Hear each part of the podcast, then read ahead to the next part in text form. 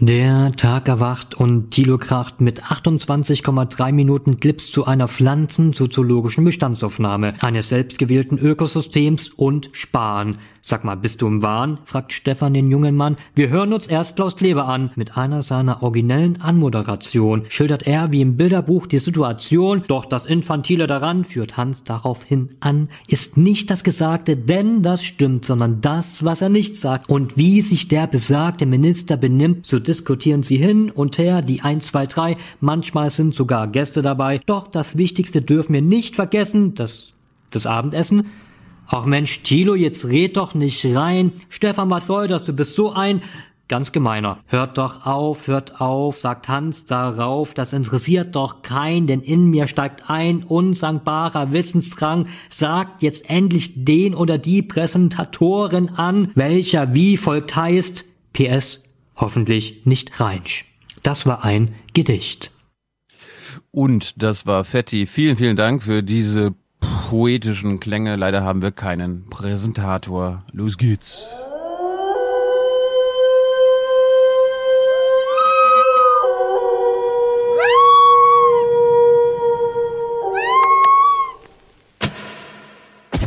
Die Unsicherheit, die wir jetzt im Hier und Jetzt jede von uns auf eine bestimmte Weise erleben, ist nur die Offenbarung einer Unsicherheit, die die ganze Zeit da ist. Ja? Das allgemeine Lebensrisiko. Es wird immer gestorben.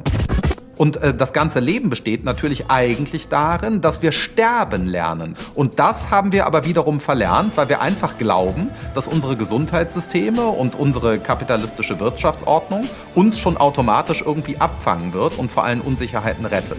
Das ist jetzt widerlegt. Äh, wir haben vorher nicht gemerkt, dass was man kauft, welche Güter man produziert, wo man sie kauft und so weiter, dass das Auswirkungen hat auf das Leben anderer. Jetzt merken wir, dass buchstäblich jeder Schritt, den wir tun und jede Begegnung, die wir haben, ethisch aufgeladen ist. Eine Rückkehr ist nicht mehr möglich, weil wir es nie vergessen werden, unsere Generation, die das jetzt bewusst erlebt, ganz zu schweigen von unseren Kindern, die werden nie vergessen, dass das hier möglich ist. Wir haben jetzt unsere Wirtschaft zum ersten Mal eingesetzt, und zwar erkennbar zu moralischen Zwecken. Wir haben den Schutz des Lebens über Profitgier gestellt. Wir sehen also, das ist möglich. Und damit ist die Ausrede widerlegt, dass wir das im Fall von Klimaschutz oder globaler Kooperation über Nationalstaaten hinweg nicht tun können. Wer also jetzt zurückkehrt und versucht, ja, äh, so zu tun, als wäre nichts passiert, ist damit in aller Öffentlichkeit der Lüge überführt. Morgen. Guten Morgen. Moin, moin. Hallo. Hallo, guten Morgen. Hier ist der Aufwärm-Podcast. Wake Ein Wochenende mit Fußball ist deutlich erträglicher als eines ohne Fußball. Und deswegen könnte ich mir so eine Geisterspielrunde da schon vorstellen. Wake up and clear your brain. Time to listen to what people are saying. Government is lying again, and the media is acting insane. It's good to stay in bed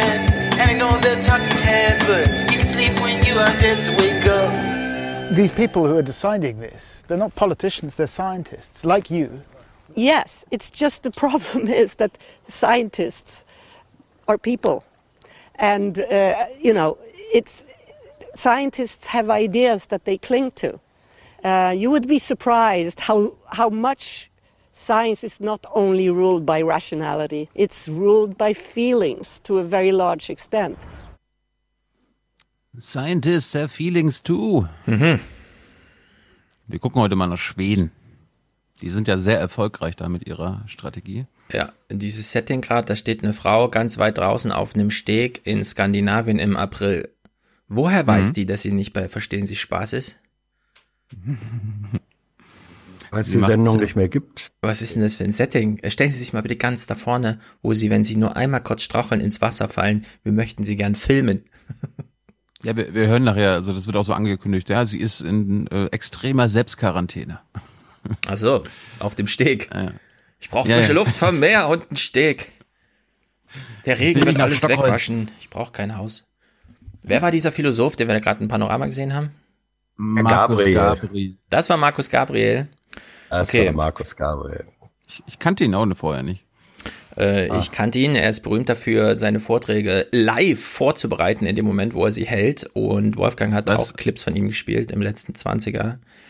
Und wenn Markus Gabriel, von dem ich viel hielt, bis ich das, was äh, Wolfgang mir vorspielte, dann gehört habe, äh, gedacht habe, ähm, warte mal, der Markus Gabriel hat jetzt festgestellt, wir nutzen die Wirtschaft, um Leben zu erhalten und zu retten. Äh, wozu sind Supermärkte da? Und zwar seit ungefähr 100 Jahren. Um uns zu töten oder was? Nee, um uns natürlich zu versorgen und am Leben zu erhalten. Also in der Hinsicht, äh, tolle Beobachtung, Naja. Herr Gabriel. Gut, Geradezu Aldi, Aldi. Aldi ist nicht dafür da, uns am Leben zu halten, sondern Aldi hat die Funktion, dich mit Lebensmitteln zu versorgen. Ich weiß nicht, wie deine Definition von am Leben erhalten ist, aber bei mir kommt es ziemlich nah ran an Nee, Leben Funk- erhalten. Allein das Wort Lebensmittel. Ich meine, es sind ja keine Sterbehilfen. Lebensmittel, sondern richtig. Es heißt Lebensmittel. Lebensmittel. Ist der Lebensmitteleinzelhandel. Wozu ist der Lebensmitteleinzelhandel nochmal da? Ach so, um uns mit Lebensmitteln zu versorgen. Ah, alles klar. Nein, sein, ich, sein Kerngedanke ist mir ja sympathisch. Das, ich glaube uns allen hier. Der Kerngedanke ist doch, dass er sagt, liebe Leute, all denen, die da immer sagten, oh, jetzt können wir aber nicht so viel Geld für so langfristige Sachen wie Klima und Umwelt, Ja. weil die Wirtschaft, die Wirtschaft, sagt er so, und jetzt, wo wir den Eindruck haben, es geht uns möglicherweise kurzfristig ähm, ans Leben, äh, wird eine Bazooka nach der anderen rausgeholt. Und wenn das möglich ist, dann Ja. bitte doch für die anderen Sachen auch. So rum ist es ja richtig. Nur ich glaube, sein Hauptziel ist im Moment, ähm, bekannt zu werden. Ja? Also Das Markus Gabriel ist ja so eine Art, wie sagen wir er, er hat die Philosoph die Alltagsphilosophie zur Schnellfeuerkanone umgebaut und gibt von Und daher. das finde ich so gut an ihm, bisher. Diese Corona-Krise ver- verändert einiges. Ja, ja, aber, aber man kann dabei eben auch überdrehen. Offenbar hat er gesagt, welches ist der derzeit erfolgreichste Fernsehphilosoph? Precht. Und Jetzt gibt er den Anti-Precht, nicht? Und wo Ja. Precht so ein bisschen lässig, äh, philosophierend, äh, äh, langhaarig daherkommt, gibt er den schneidigen, äh, ähm, sozusagen Maschinengewehrphilosophen, der die Dinger Ja, raushaut. genau. Und dabei kann man dann eben auch leicht auch mit richtigen Sachen überdrehen. Also zum Beispiel so ein Satz, unsere Enkel werden nie vergessen, dass das hier möglich war. Woher will der Mann wissen, äh, hat der Kinder gesagt, ist ja egal. Woher, wissen, woher will er wissen, was Stefans Kinder ähm, in 40 Jahren nie vergessen haben werden?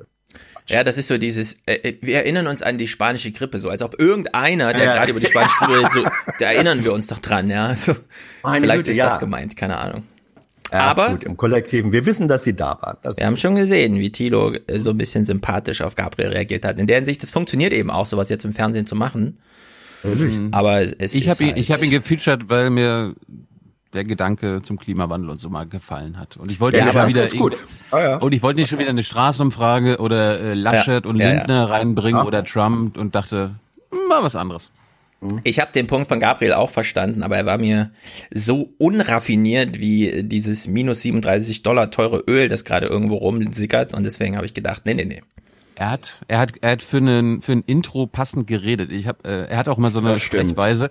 Er sagt, er sagt einen Satz und dann danach so und und dann geht's weiter. Und äh, das habe ich dann mal rausgenommen. Darum hat's dann ganz gut gepasst. Okay, klären wir noch kurz eine ganz wichtige Frage. Wo sind meine Blümchen? Ich will es nur kurz sagen, weil viele haben sich gefragt. Äh, ich bin umgestiegen, softwaremäßig und so weiter. Ich wünsche mir eigentlich meine Blümchen, aber ähm, ich habe jetzt eine Software rausgeschmissen, die ich früher brauchte, lange mitgeschleppt habe wegen den Blümchen, aber sie hat leider 25% CPU die ganze Zeit gefressen und ich habe mir gedacht, nee, es muss nicht sein. Also ich habe genug Overhead, Room und so, aber es muss nicht sein. Und ich hätte aber gerne eine gute Idee von jemandem, der mir wieder Blümchen in OBS ermöglicht. Äh, Das Problem ist, sie müssen auf jeden Fall animiert sein, weil nur ein Bild einblenden, das wäre mir zu billig. Allerdings ist mit Animierung ein bisschen schwierig, weil ihr wisst ja, das muss dann transparent sein. Transparente Bilder geht, transparente Videos schwierig. Also in der Hinsicht Tipps gerne willkommen, um das hier wieder ein bisschen sommerlich zu machen. Vielleicht, vielleicht bastelt hier jemand sozusagen aus einem alten leeren Bilderrahmen, dem Blümchen draufgeklebt werden, etwas, was du dann mit einem gebührenden Abstand vor die Kamera stellen kannst. Also sozusagen Ganz analog auch abfilmen, das geht auch. Ja, der Ja, oder du- reale oder- Blumenrahmen. Oder, oder du pflanzt Efeu in, hinter deiner Tapete da. ja, oh, das ist gut, der Ja. ist gut. Ja, wer weiß. Aber, aber wo wir jetzt gerade bei Sprache sind, lass uns doch mal mit was Positivem anfangen, weil ich, ich habe Hm, am lass mich Samstag- was fragen. Es ist mir Ja. erst beim Abhören aufgefallen, aber warum teilst du die Clips immer alle so grundsätzlich in positiv, negativ, mal was Lustiges, mal was nicht Lustiges? Das scheint irgendwie Framing. so. Framing, okay. Framing.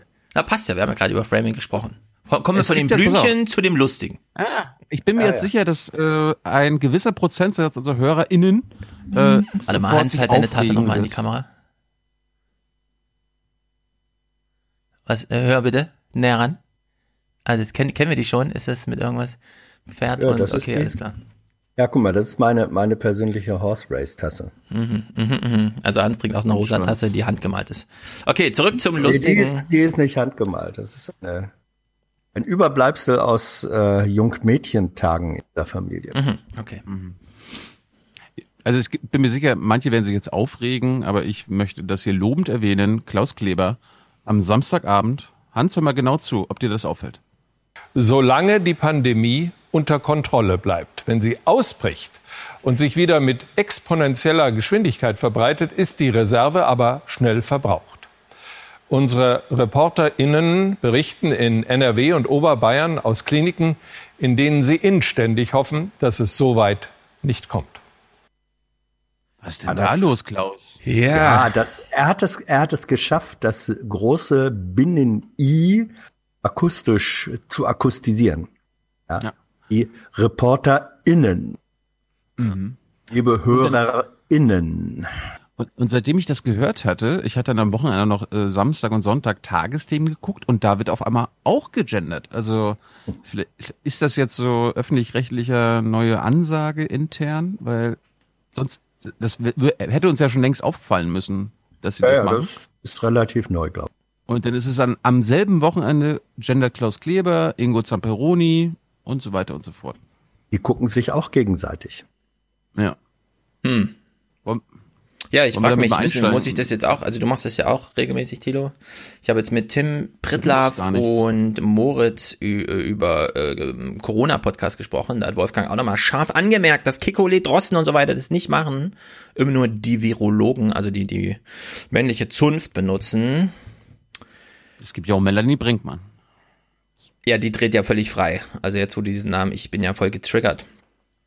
Jetzt mischen sich auch noch die Datenschützer ein. Ich verstehe das überhaupt nicht. Wie können die es wagen, hat sie gesagt. Im Spiegel, im Spiegel, ja. Daraufhin hat Frank Rieger zu Recht mal geschrieben, liebe Leute, bleibt mal bitte jeder bei seiner Fachrichtung, okay?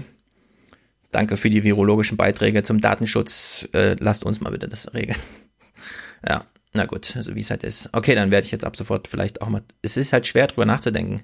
Ich rede gerne ohne während zu denken, während ich spreche und dieses Inkludieren von äh, an, erweiterten Endungen ist schwierig. Moment, Moment, Moment, Moment. Ja.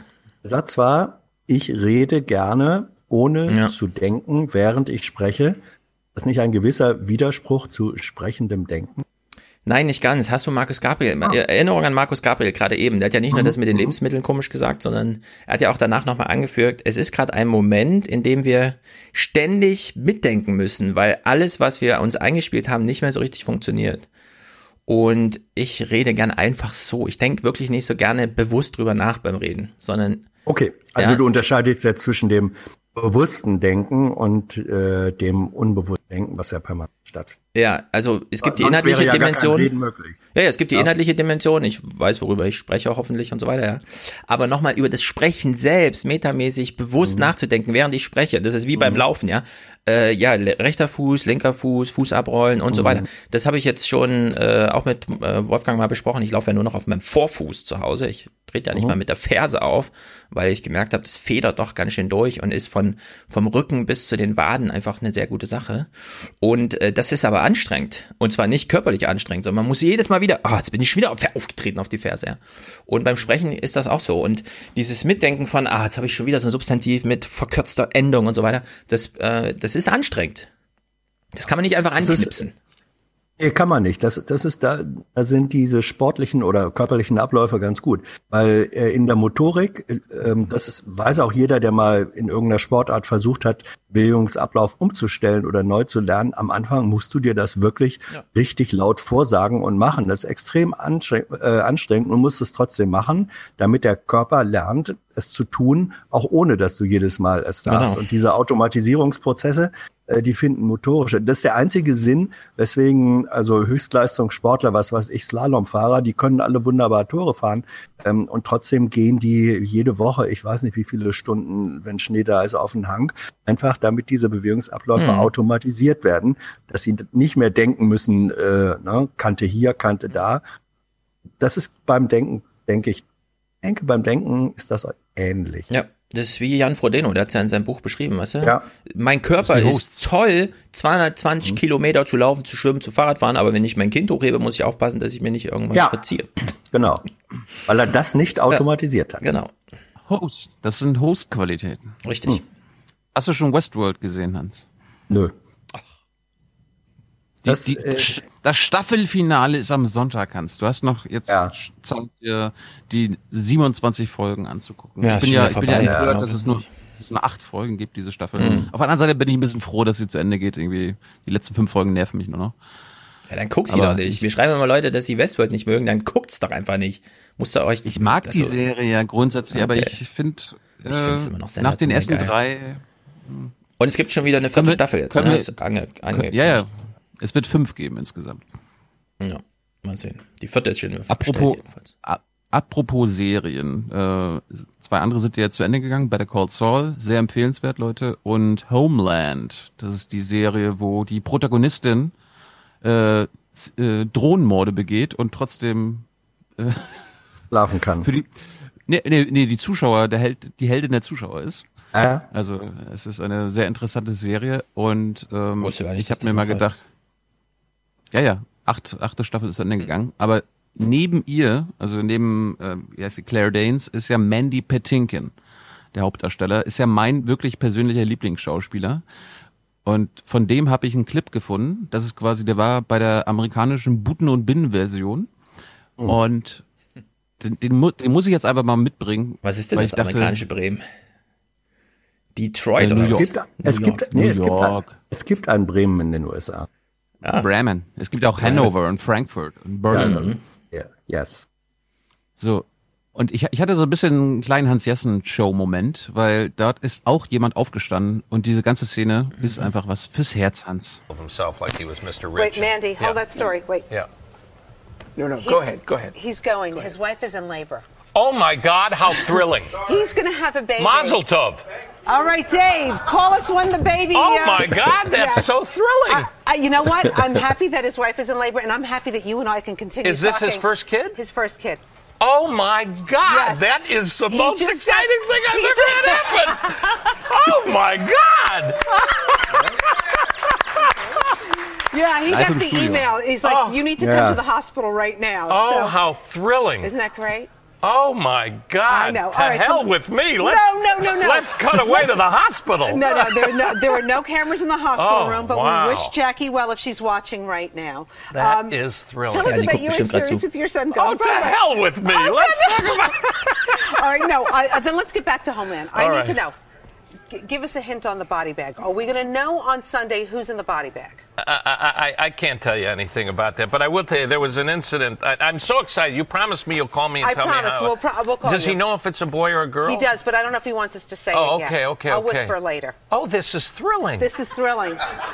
oh my God. Yeah, this is real life. Well, I hope the viewers will tune in. You, do you have something on your website we'll that they'll keep people yeah, we updated? have Facebook. Do you do Facebook and Twitter and all that stuff? I don't know how to do anything like that, but I will call you. I have, Yes, call me. I have people. They will help me call you. You know. Don't worry, Chloe and I. We were. we're Isn't touching this on- exciting? This is beautiful. We're having a ba- we're oh, having we're a having a baby in the tri-state area. I think this is the only baby being born in the entire tri-state listen, area right now. 12, 12, 12. 12, 12, 12. Isn't oh my God. Beautiful.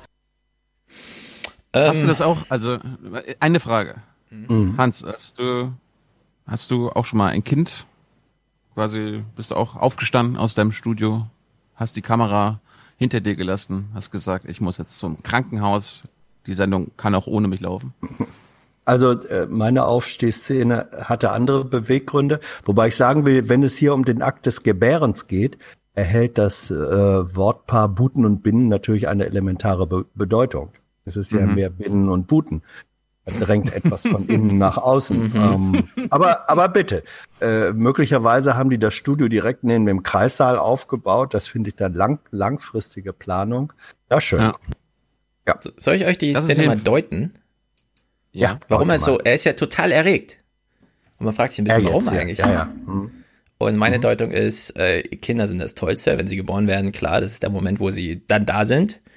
Aber ich sehe bei ihm auch so ein deutliches, geil, geiler Moment. Wir mögen es alle. Zum Glück bin ich's nicht. Zum Glück kann ich hier einfach sitzen bleiben und zum Glück müssen das jetzt andere machen. Zum Glück habe ich es hinter mir. Aber ich find's super Ich dachte, cool. ich dachte, du sagst jetzt, ah, die Staffel ist scheiße, ich will die, ich will eh nicht Promo machen. Lass uns über dein Baby reden. Nein, nein, nein, nein, nein. Nee, der ist wirklich äh, ähm, erfreut und aber ich glaube auch so ein bisschen erleichtert. Dass nicht Ja, er jetzt also losstürmen er- muss und hoffen, dass alles sagen, gut geht. Er klingt so, als sei er selbst schon unter Umständen mehrfacher Vater. Ja, genau, genau, genau, das wollte ich sagen. Ne? Die Frage, äh, Er is weiß it genau, worum es geht. Baby? Dass ich, also Ja. er weiß sehr genau. Ne? Er weiß genau, worum es geht und ist sehr erleichtert, noch- dass er sitzen bleiben Ja. darf. Schickt noch ein Muscle Toff äh, hinterher. Mazel was was, was auch Rückschlüsse zulässt. Aber egal. Sensationell, ja, sehr gut. Ich würde ja sagen, lass uns mal nicht mit Corona anfangen, sondern ein paar äh, Nachträge zu letzter Woche geben, weil ich hatte, es gab eine Menge Fragen zu unserem Bauern, Hans. Wir hatten ja Herrn Osten, Ostendorf dabei. Stefan, interessiert dich das? Hast du dich? Äh, jetzt, wo du es sagst, äh, ich habe es noch nicht ganz durchgehört, fällt mir gerade ein. auf, fällt mir auf. Aber äh, spiel ruhig. Ich kann vielleicht trotzdem was dazu sagen. Das Interessante ist ja nämlich, wir waren quasi mal wieder unserer Zeit voraus. Also das, was wir am Dienstag hier berichtet hatten, was er berichtet hat, was ich ja äh, auch zusammengetragen hatte und auch kritisiert hatte. Was, was hat dich kritisiert, Hans? Was, was, was haben die ARD-Beiträge alle ausgelassen? Ähm, die, die Ausbeutung, äh, wenn es um die Erntehelfer geht, äh, die Situation der Erntehelfer. Mhm. Aus deren Sicht. Und jetzt hat die ARD nachgezogen, nachdem sie mal wieder unseren Podcast gehört haben. Die hören das ja alle hier. Hm. Das sagen sie uns immer nur nicht. Klar. Aber heimlich, heimlich muss das der Praktikant immer hören und dann Ingo Zabaroni einen Bericht geben. Der ist dann immer mehrere Seiten lang. Äh, am Sonntag, zweite Topmeldung, die Spargelernte in deiner Heimat, Hans. Also das, Ja, ja. Äh, ich, ich mache dich dafür jetzt mitverantwortlich, dass dein Bauer, dein Kumpel, ihr kennt euch doch ja alle, äh, Erwin. sowas, sowas macht. Der Hinweis auf den Urlaub oben am Bus, der ist irreführend. Für die Saisonarbeiter geht es nur vom Spargelfeld zur Unterkunft. Kein Abstand, kaum Mundschutz. Die spärlich möblierte Containerunterkunft, überbelegt. So zeigen es die Handyvideos der rumänischen Erntehelfer. Corona-Regeln Fehlanzeige. Da liegt einiges im Argen. Spargelbauer Dietrich Paul sieht die Schuld jetzt bei seinen Erntehelfern. Ich, wir werden jetzt ein anderes System einführen, wir werden da knallhart mit diesen Leuten umgehen. Wer sich nicht an diese Regeln hält, der muss halt gehen. Markige Worte, aber er hat die Verantwortung. Er muss dafür sorgen, dass die Erntehelfer die Corona-Regeln einhalten. Und nicht immer lassen sich Missstände gnädig zudecken. Der zuständige Landkreis hat kontrolliert und eklatante Verstöße festgestellt. Auf diesem Hof wurden auch die Quarantänevorschriften nicht erfüllt. Dazu zählen unter anderem Unterbringung, Verpflegung auf dem Hof, Beachtung und Umsetzung der im Rahmen der Corona-Krise notwendigen Hygienemaßnahmen. Niedersachsens Landwirtschaftsministerin fordert Konsequenzen. Im Landkreis Nienburg bei dem Fall ist es wirklich so, ähm, dass es da eben nicht mit rechten Dingen zugegangen ist. Es ist kontrolliert worden und es ist angezeigt worden und ähm, das muss in meinen Augen auch geahndet werden. Äh, wie war nochmal die Ankündigung? Kein Corona-Thema? Ja. All in, würde ich sagen. Gut, aber es, es geht ja um die Spargelernte. Ach so. Ähm, Corona deckt auf, würde ich sagen, ist das Thema. Stefan, wir hatten ja vor ein paar Jahren immer mal wieder auch die äh, Bauarbeiter in Katar ähm, als Thema hier. Wa- Was, was ist da ein Merkmal derjenigen, die dort arbeiten? Ich kenne die Pointe schon, da ich den Bericht auch kenne und würde einfach sagen, Passports werden eingezogen, aber spiel mal, weil Ja, ich fand es auch ein bisschen erschütternd. Aber nicht in Deutschland, Hans. Da könnte noch mehr auf den Nienburger Spargelbauern zukommen. Aufgeregt berichten die Rumänen davon, dass er ihre Ausweise einbehalten hat. Ich habe gesagt, äh, das Problem mit Chef nicht geben zurück äh, Ausweis. Eine Methode, die man aus dem Menschenhandel kennt. Der Landkreis prüft die Vorwürfe. Der Spargelbauer räumt sie ein. Achtung. Ich habe im Grunde genommen ja eine gewisse Verantwortung für diese Leute. Aber diese Verantwortung lehne ich irgendwann ab, weil, weil ich weiß, dass keiner von denen bereit ist, oder nicht keiner, dass viele von denen nicht bereit sind, diese Dinge einzuhalten, die wir von ihnen fordern. Aber da kann man doch nicht die Ausweise einbehalten. Sie haben sicherlich recht, aber es ist vielleicht ein Druckmittel, was nicht in Ordnung ist, aber auch nichts mit Menschenhandel zu tun hat. Mm. Ja. Verstehst du ihn, Hans? Ja. Oh Gott. Ähm, aber er versteht sich auch selbst, indem er sagt, sie haben ja recht. Ja, ja genau. Es ist, er sagt, ja, also er weiß das selber, äh, es ist scheiße, was er da macht. Und äh, gleichwohl, ähm, Menschen können sehr widerständig sein. Ihrem, Kilo, wir erleben das ja hier in Berlin sozusagen täglich, ähm, mhm. dass Menschen sich an die simpelsten, auch vernünftigen auf, ich nenne es mal Auflagen, Abstand mhm. halten beim Gehen und da und da. Sie halten, es ist ihnen einfach scheißegal. Und dann mhm. sagst du natürlich, dann gibt's irgendwelche äh, Druckmittel. Insofern verstehe ich ihn, gleichwohl geht das natürlich äh, in gar keiner Weise. Ich finde es immerhin ganz gut, dass der Typ sich damit vor die Kamera hält in seiner ganzen Widersprüchlichkeit. Das ermöglicht immerhin einen Diskurs darüber. So, da ist er mir dann kannst du, der Ecke kannst, du die, sympathisch. kannst du die, kannst du die Körpersprache deuten? Ja, natürlich. Es ist ihm alles nicht so richtig äh, angenehm. Verschränkte Arme sind ja nicht ein Zeichen. Da wird die Frage und die, die Reporterin nicht mit offenen Armen empfangen, sondern er mauert sich ein bisschen hinter seinen eigenen Ellenbogen ein. Aber bitte, mhm. er stellt sich dahin, ähm, er, er weicht da im Grunde nicht aus, sondern er sagt, ja, so ist es. So ist es und ich verhalte mhm. mich scheiße, aber ich weiß auch nicht, wie ich es jetzt anders machen sollte. Das ist ein schönes, mhm. das ist ein momentan situativer Einblick in eine Konfliktlage. Es gab jedenfalls viele Fragen auch im Forum, ja, was der Ostendorf da erzählt. Äh, stimmt das überhaupt? Äh, könnt ihr das bestätigen? Ja, das kann man bestätigen. Und ja, in einem Punkt, lass mich das, äh, da direkt was zu sagen, weil ich, einer ich, der. Ich habe noch, ich hab, ich hab noch mehr, ich habe noch mehr. Ja, okay, nee, aber ich will direkt dazu sagen, weil einer der Punkte Ostendorf, ähm, wurde ja, Ostendorf hat ja gesagt, ja, die zahlen ja ihre, wer zahlt die Flüge? Haha, das zahlen sozusagen die ferienfliegenden Erntehelfer selbst. Da gab es eine ganze Menge von kritischen Nachfragen, weil in der Tat in den Verordnungen steht drin, dass äh, die Besteller, also die Landwirte, dass die allerdings dann mit dem Zusatz zunächst äh, die Flugkosten bezahlen müssen, also die mhm. Landwirte. Und ähm, wir hatten schon mal drüber gesprochen. Im Moment ist leider das Landwirtschaftsministerium, Bundeslandwirtschaftsministerium nicht in der Bundespressekonferenz vertreten. Aber mhm. die Frage, ob es legitim ist, dass die Landwirte sich später eventuell diese Kosten von den Erntehelfern zurückholen oder nicht. Nur wenn sie das tun, hätte Ostendorf ja recht. Das ist noch eine offene Frage und mhm. da müssen wir noch mal ran. Da können wir aber äh, wild spekulieren, so wie auch die Mietzahlung ja. für die Container und so weiter. Ja, ja. Alle ja, ja. nochmal in Rechnung gestellt werden. Ja, da ich will auf jeden Fall so, ja, ja. Hm. Ich will auf jeden Fall betonen, das gilt hier nicht für alle Spargelbauern. Es, äh, es gibt auch äh, weiße Schafe, sagt man. Es gibt nicht nur schwarze Schafe. Weißen aber, Spargel. Also es gibt Ausnahmen, die die Regel bestätigen, meinst du? Ja, gut. Ja, aber in der Regel ähm, sind die Spargelbauern ausbeuterisch unterwegs und das sehen wir jetzt am Hand von Panorama. Die haben nämlich drei Tage nach dem Podcast gedacht, wir müssen mal dem Aufwachen-Podcast unter die Arme greifen und da mal ein bisschen recherchieren. Ähm, Hans Jessen hat ja gerade schon angesprochen, Julia Klöckner. Wer Hans Jessen? Ist ja die Show.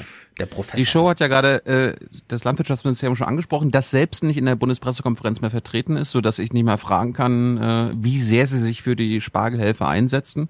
Aber Julia Klöckner sagt sie natürlich ein ARD-Mikro, da brauche ich nichts befürchten, ist doch nur Panorama, da stelle ich mich mal davor. Anfang April kommt eine Sonderregel. Landwirtschaftsministerin Julia Klöckner erlaubt 80.000 Rumänen und Bulgaren die Einreise unter strikten Bedingungen. Und es gilt eine äh, zwingende Unterkunfts- und Arbeitsteameinteilung. Das heißt, dass die Teams nicht gemischt werden, sondern es immer Gruppen gibt, die zusammenbleiben, also arbeiten in gleichbleibenden, möglichst kleinen Gruppen von fünf bis zehn, maximal 20 Personen. Gruppen von maximal 20 Personen. Doch schon als die ersten Erntehelfer aus Rumänien losfliegen sollen, sieht es so aus. Rund 1800 Menschen aus allen Teilen des Landes drängen sich am kleinen Flughafen Cluj in Rumänien. Keine Chance auf Abstand. Ein Desaster in Corona-Zeiten. Wer war schuld? Der rumänische Botschafter beschwert sich in einem Brief, dass keine Informationen von der deutschen Regierung kamen. Die Mitteilungen kamen aus den deutschen Medien. Die Bundesregierung bestreitet das nicht, betont aber, immerhin seien jetzt alle informiert. Hätten Sie da die rumänische Regierung nicht mit einbeziehen müssen? Einbezogen sind ganz klar die Flughäfen und die Airlines, die jetzt ähm, richtigerweise zusammen mit der Regierung Rumäniens, auch mit dem Transportministerium, entsprechende Erlasse jetzt ähm, auch verteilt haben. Also nachdem alle äh, hergeflogen sind, weiß auch die rumänische Regierung Bescheid. Stand auch auf diesem Ja. DIN A4-Zettel, weißt du? Ja. Übrigens, äh, für, für alle, die sich ähm, interessieren für Frage- und Antwortstrategien von Prominenten und Politikern, klassisches Beispiel, da ist eine präzise Frage, die deren Antwort äh, Teile von dir selbst ähm, überfordern könnten. Und dann antwortest du einfach nicht darauf, sondern antwortest auf eine Frage, die gar nicht gestellt worden ist. Nicht? Ähm, gefragt worden war, hätten sie nicht die rumänische Regierung äh, einbeziehen müssen. Die logische Antwort wäre natürlich gewesen, ja, hätten wir machen müssen, äh, haben wir aber nicht. Stattdessen, immerhin wissen jetzt alle Bescheid. Also klassisches Vermeiden einer direkten Antwort durch Antwort geben auf eine Frage, die so gar nicht gestellt worden war. Auf jeden Fall hat, hat Ostendorf ja auch so getan, als ob die Abstandsregeln und die ganzen Regeln, die in den Gesetz von Frau Klöckner reingeschrieben wurden, äh, auf den, auf den Feldern nicht existieren. Da hat Panorama natürlich jetzt voll das Gegenteil herausgefunden. Not. Ende vergangener Woche in der Pfalz. Wir treffen rumänische Erntehelfer bei der Arbeit und beobachten, wie sie in solchen Anhängern von Feld zu Feld gebracht werden. Von 1,5 Meter Abstand ist wenig zu erkennen.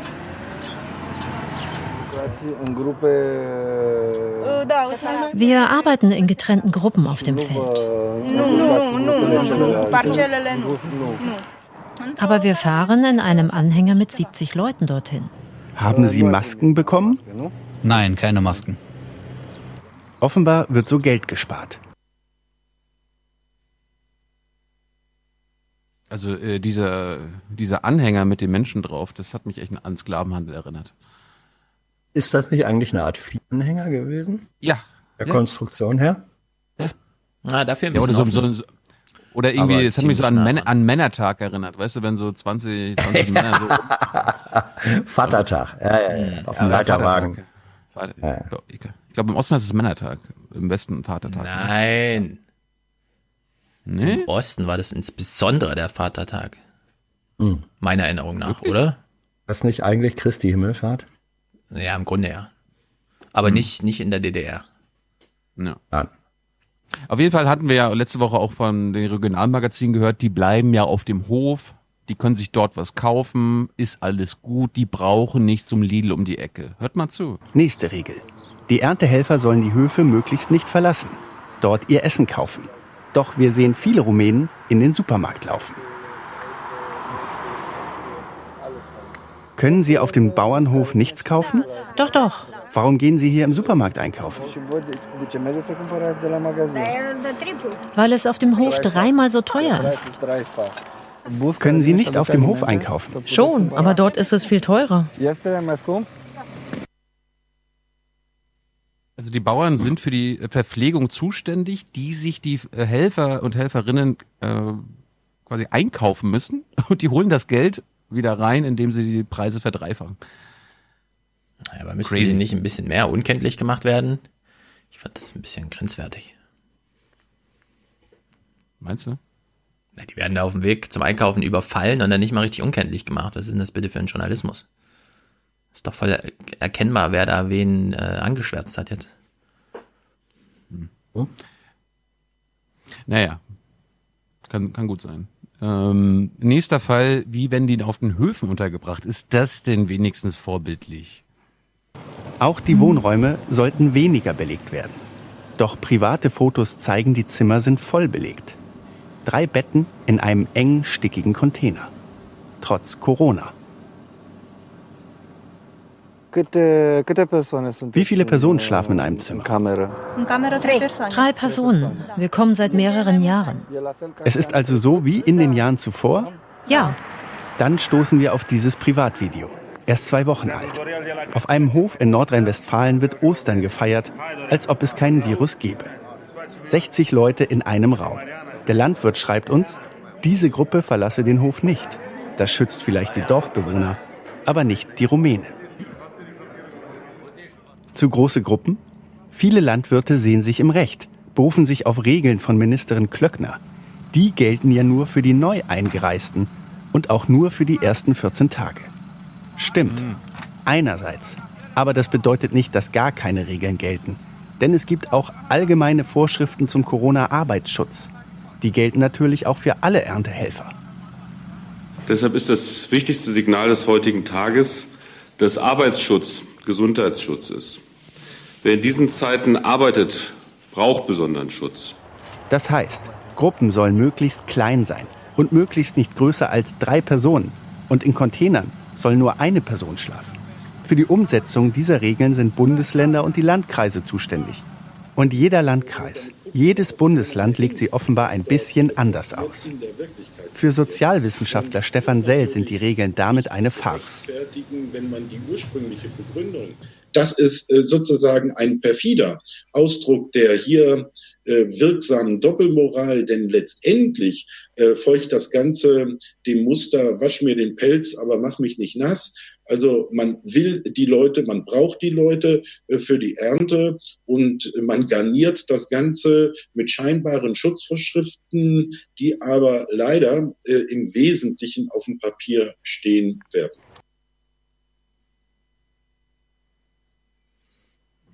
lustig, dass sie sich auf Klöckners Regeln beziehen, aber dann den, die Arbeitsrechte der Menschen missachten.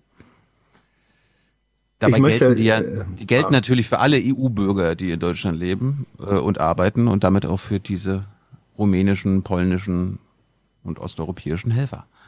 Ich möchte eine kleine kritische Anmerkung machen. Äh, mhm. Die Bilder, die Kameraaufnahmen vor und hinter dem O-Ton äh, von Heil, ja, standen die Menschen da extrem dicht gedrängt. Ähm, das ist offensichtlich mit einer sehr langen Brennweite aufgenommen worden und lange Brennweiten rücken auf dem Bildschirm die Menschen enger aneinander, äh, als sie tatsächlich stehen. Also ich habe gar keine Zweifel, dass da nicht überall ein Meter fünfzig dazwischen wäre. Aber so ist es dann auch ein Unbehagen. Also man kann auch eben mhm. durch Brennweite, durch, durch Kameraphysik einen Eindruck von Nähe äh, erzeugen, der realiter vielleicht gar nicht so da war gab es gestern einen sehr guten dänischen Beitrag. Man konnte ihn nicht lesen, aber musste man auch nicht. Da wurden die Fotos mal genauso gegenübergestellt. Eine Menschenschlange einmal von vorne fotografiert, Gesicht an Gesicht und dann einmal von der Seite, wo du denkst, ey, wieso stehen die eigentlich fünf Meter auseinander? Das reichen doch auch zwei. Und ja. Parks genauso, ja. Tilo fährt ja auch gerne durch den Park und macht so ein Seitwärtsbild über die Wiese. Wenn man mit einer Drohne drüber fliegt, sieht man, dass da natürlich sehr viel Platz ist und die Leute sehr verantwortungsvoll damit umgehen. Das tun sie nicht. Äh, viele ja, viele aber auch nicht. Aber wir werden das am Wochenende äh, überprüfen, weil wir haben Genehmigungen eingeholt von der Luftfahrtbehörde hier und werden mal unsere Drohne steigen lassen hm. und gucken, wie an einem sonnigen Sonntag in Berlin ähm, auf bekannten Plätzen Social Distancing eingehalten wird oder nicht. Mal schauen. Ja.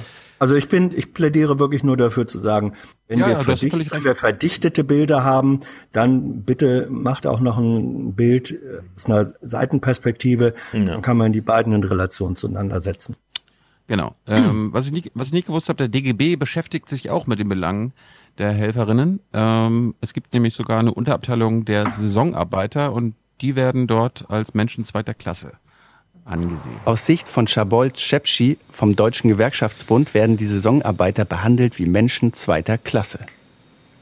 Unter diesen Umständen von Quarantäne zu sprechen, ist einfach zynisch, äh, denn eine Quarantäne liegt nur gegenüber der einheimischen Bevölkerung in Deutschland vor.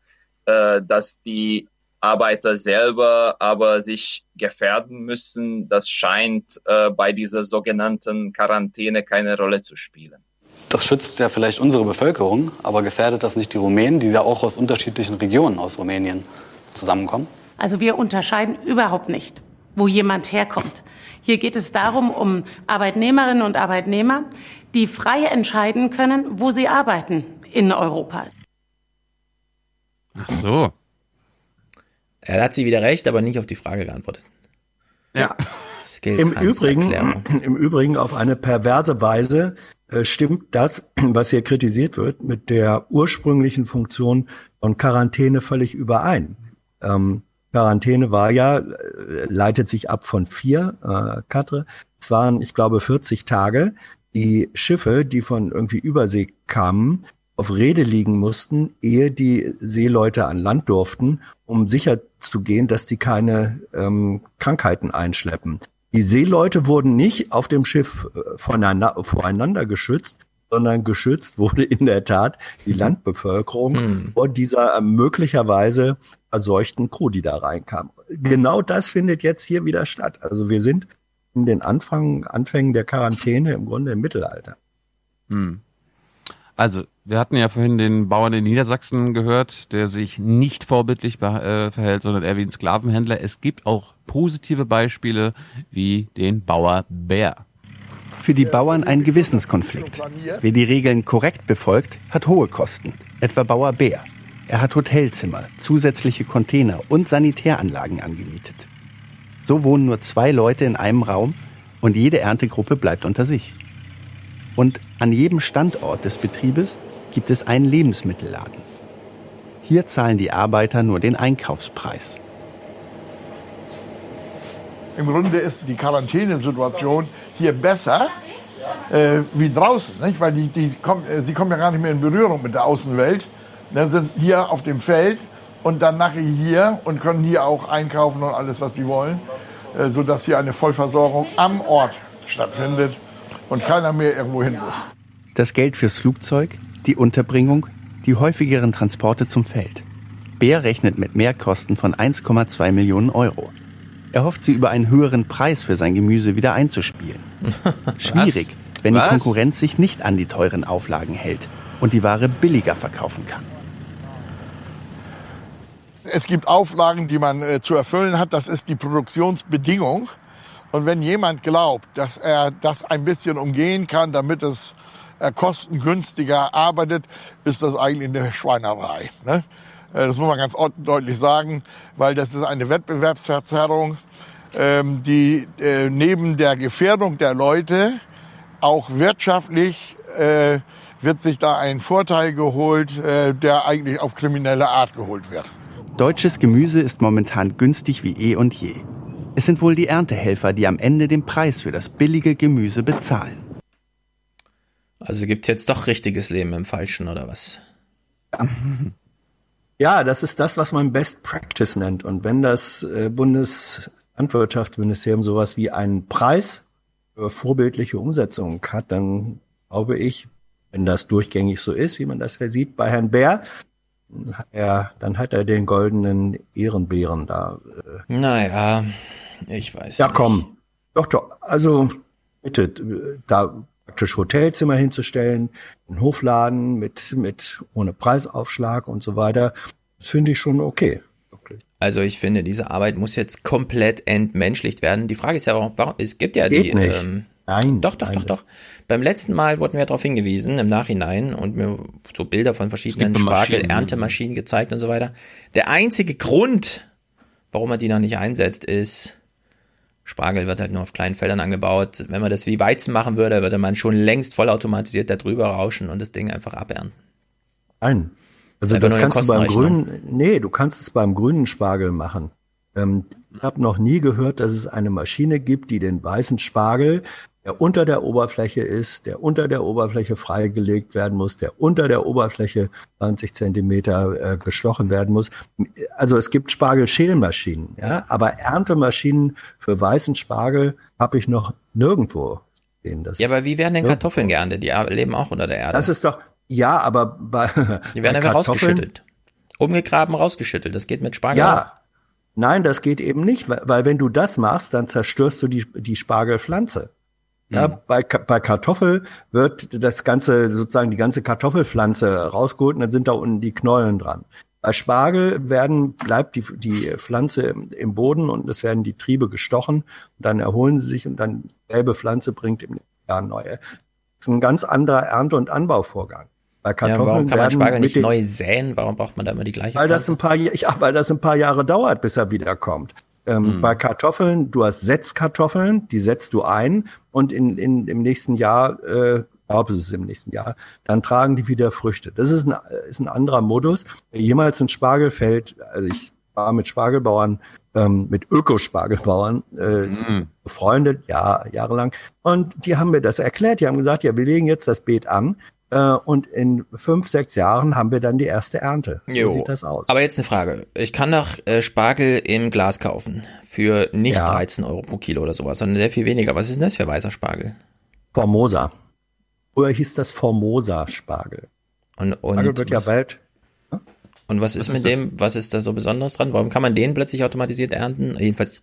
Nee, der wurde billiger. nicht automatisch. Nein, ja. Warum, warum werden Smartphones in China äh, oder Korea billig produziert? Weil da die Handarbeit nichts kostet. Ja, okay, dann will ich abschließend nur dazu sagen, also erstens, es gibt Spargel, äh, äh, Dingsmaschinen, die sind nur sehr teuer und äh, es ist ein bisschen wie beim Zeitunglesen auf Papier, damit ist jetzt eine soziale Frage verbunden. Wer echt Spargel isst, muss sich da ein paar Gedanken drüber machen. Man kann nicht einfach so jetzt mal Spargel essen. Corona hat es jetzt aufgedeckt, was da los Also ist. sag mal so, sa- sag mal so, liebe Leute, wenn ihr wie Hans gerne Spargel esst, geht in den Supermarkt oder guckt, ob Bauer Bär draufsteht.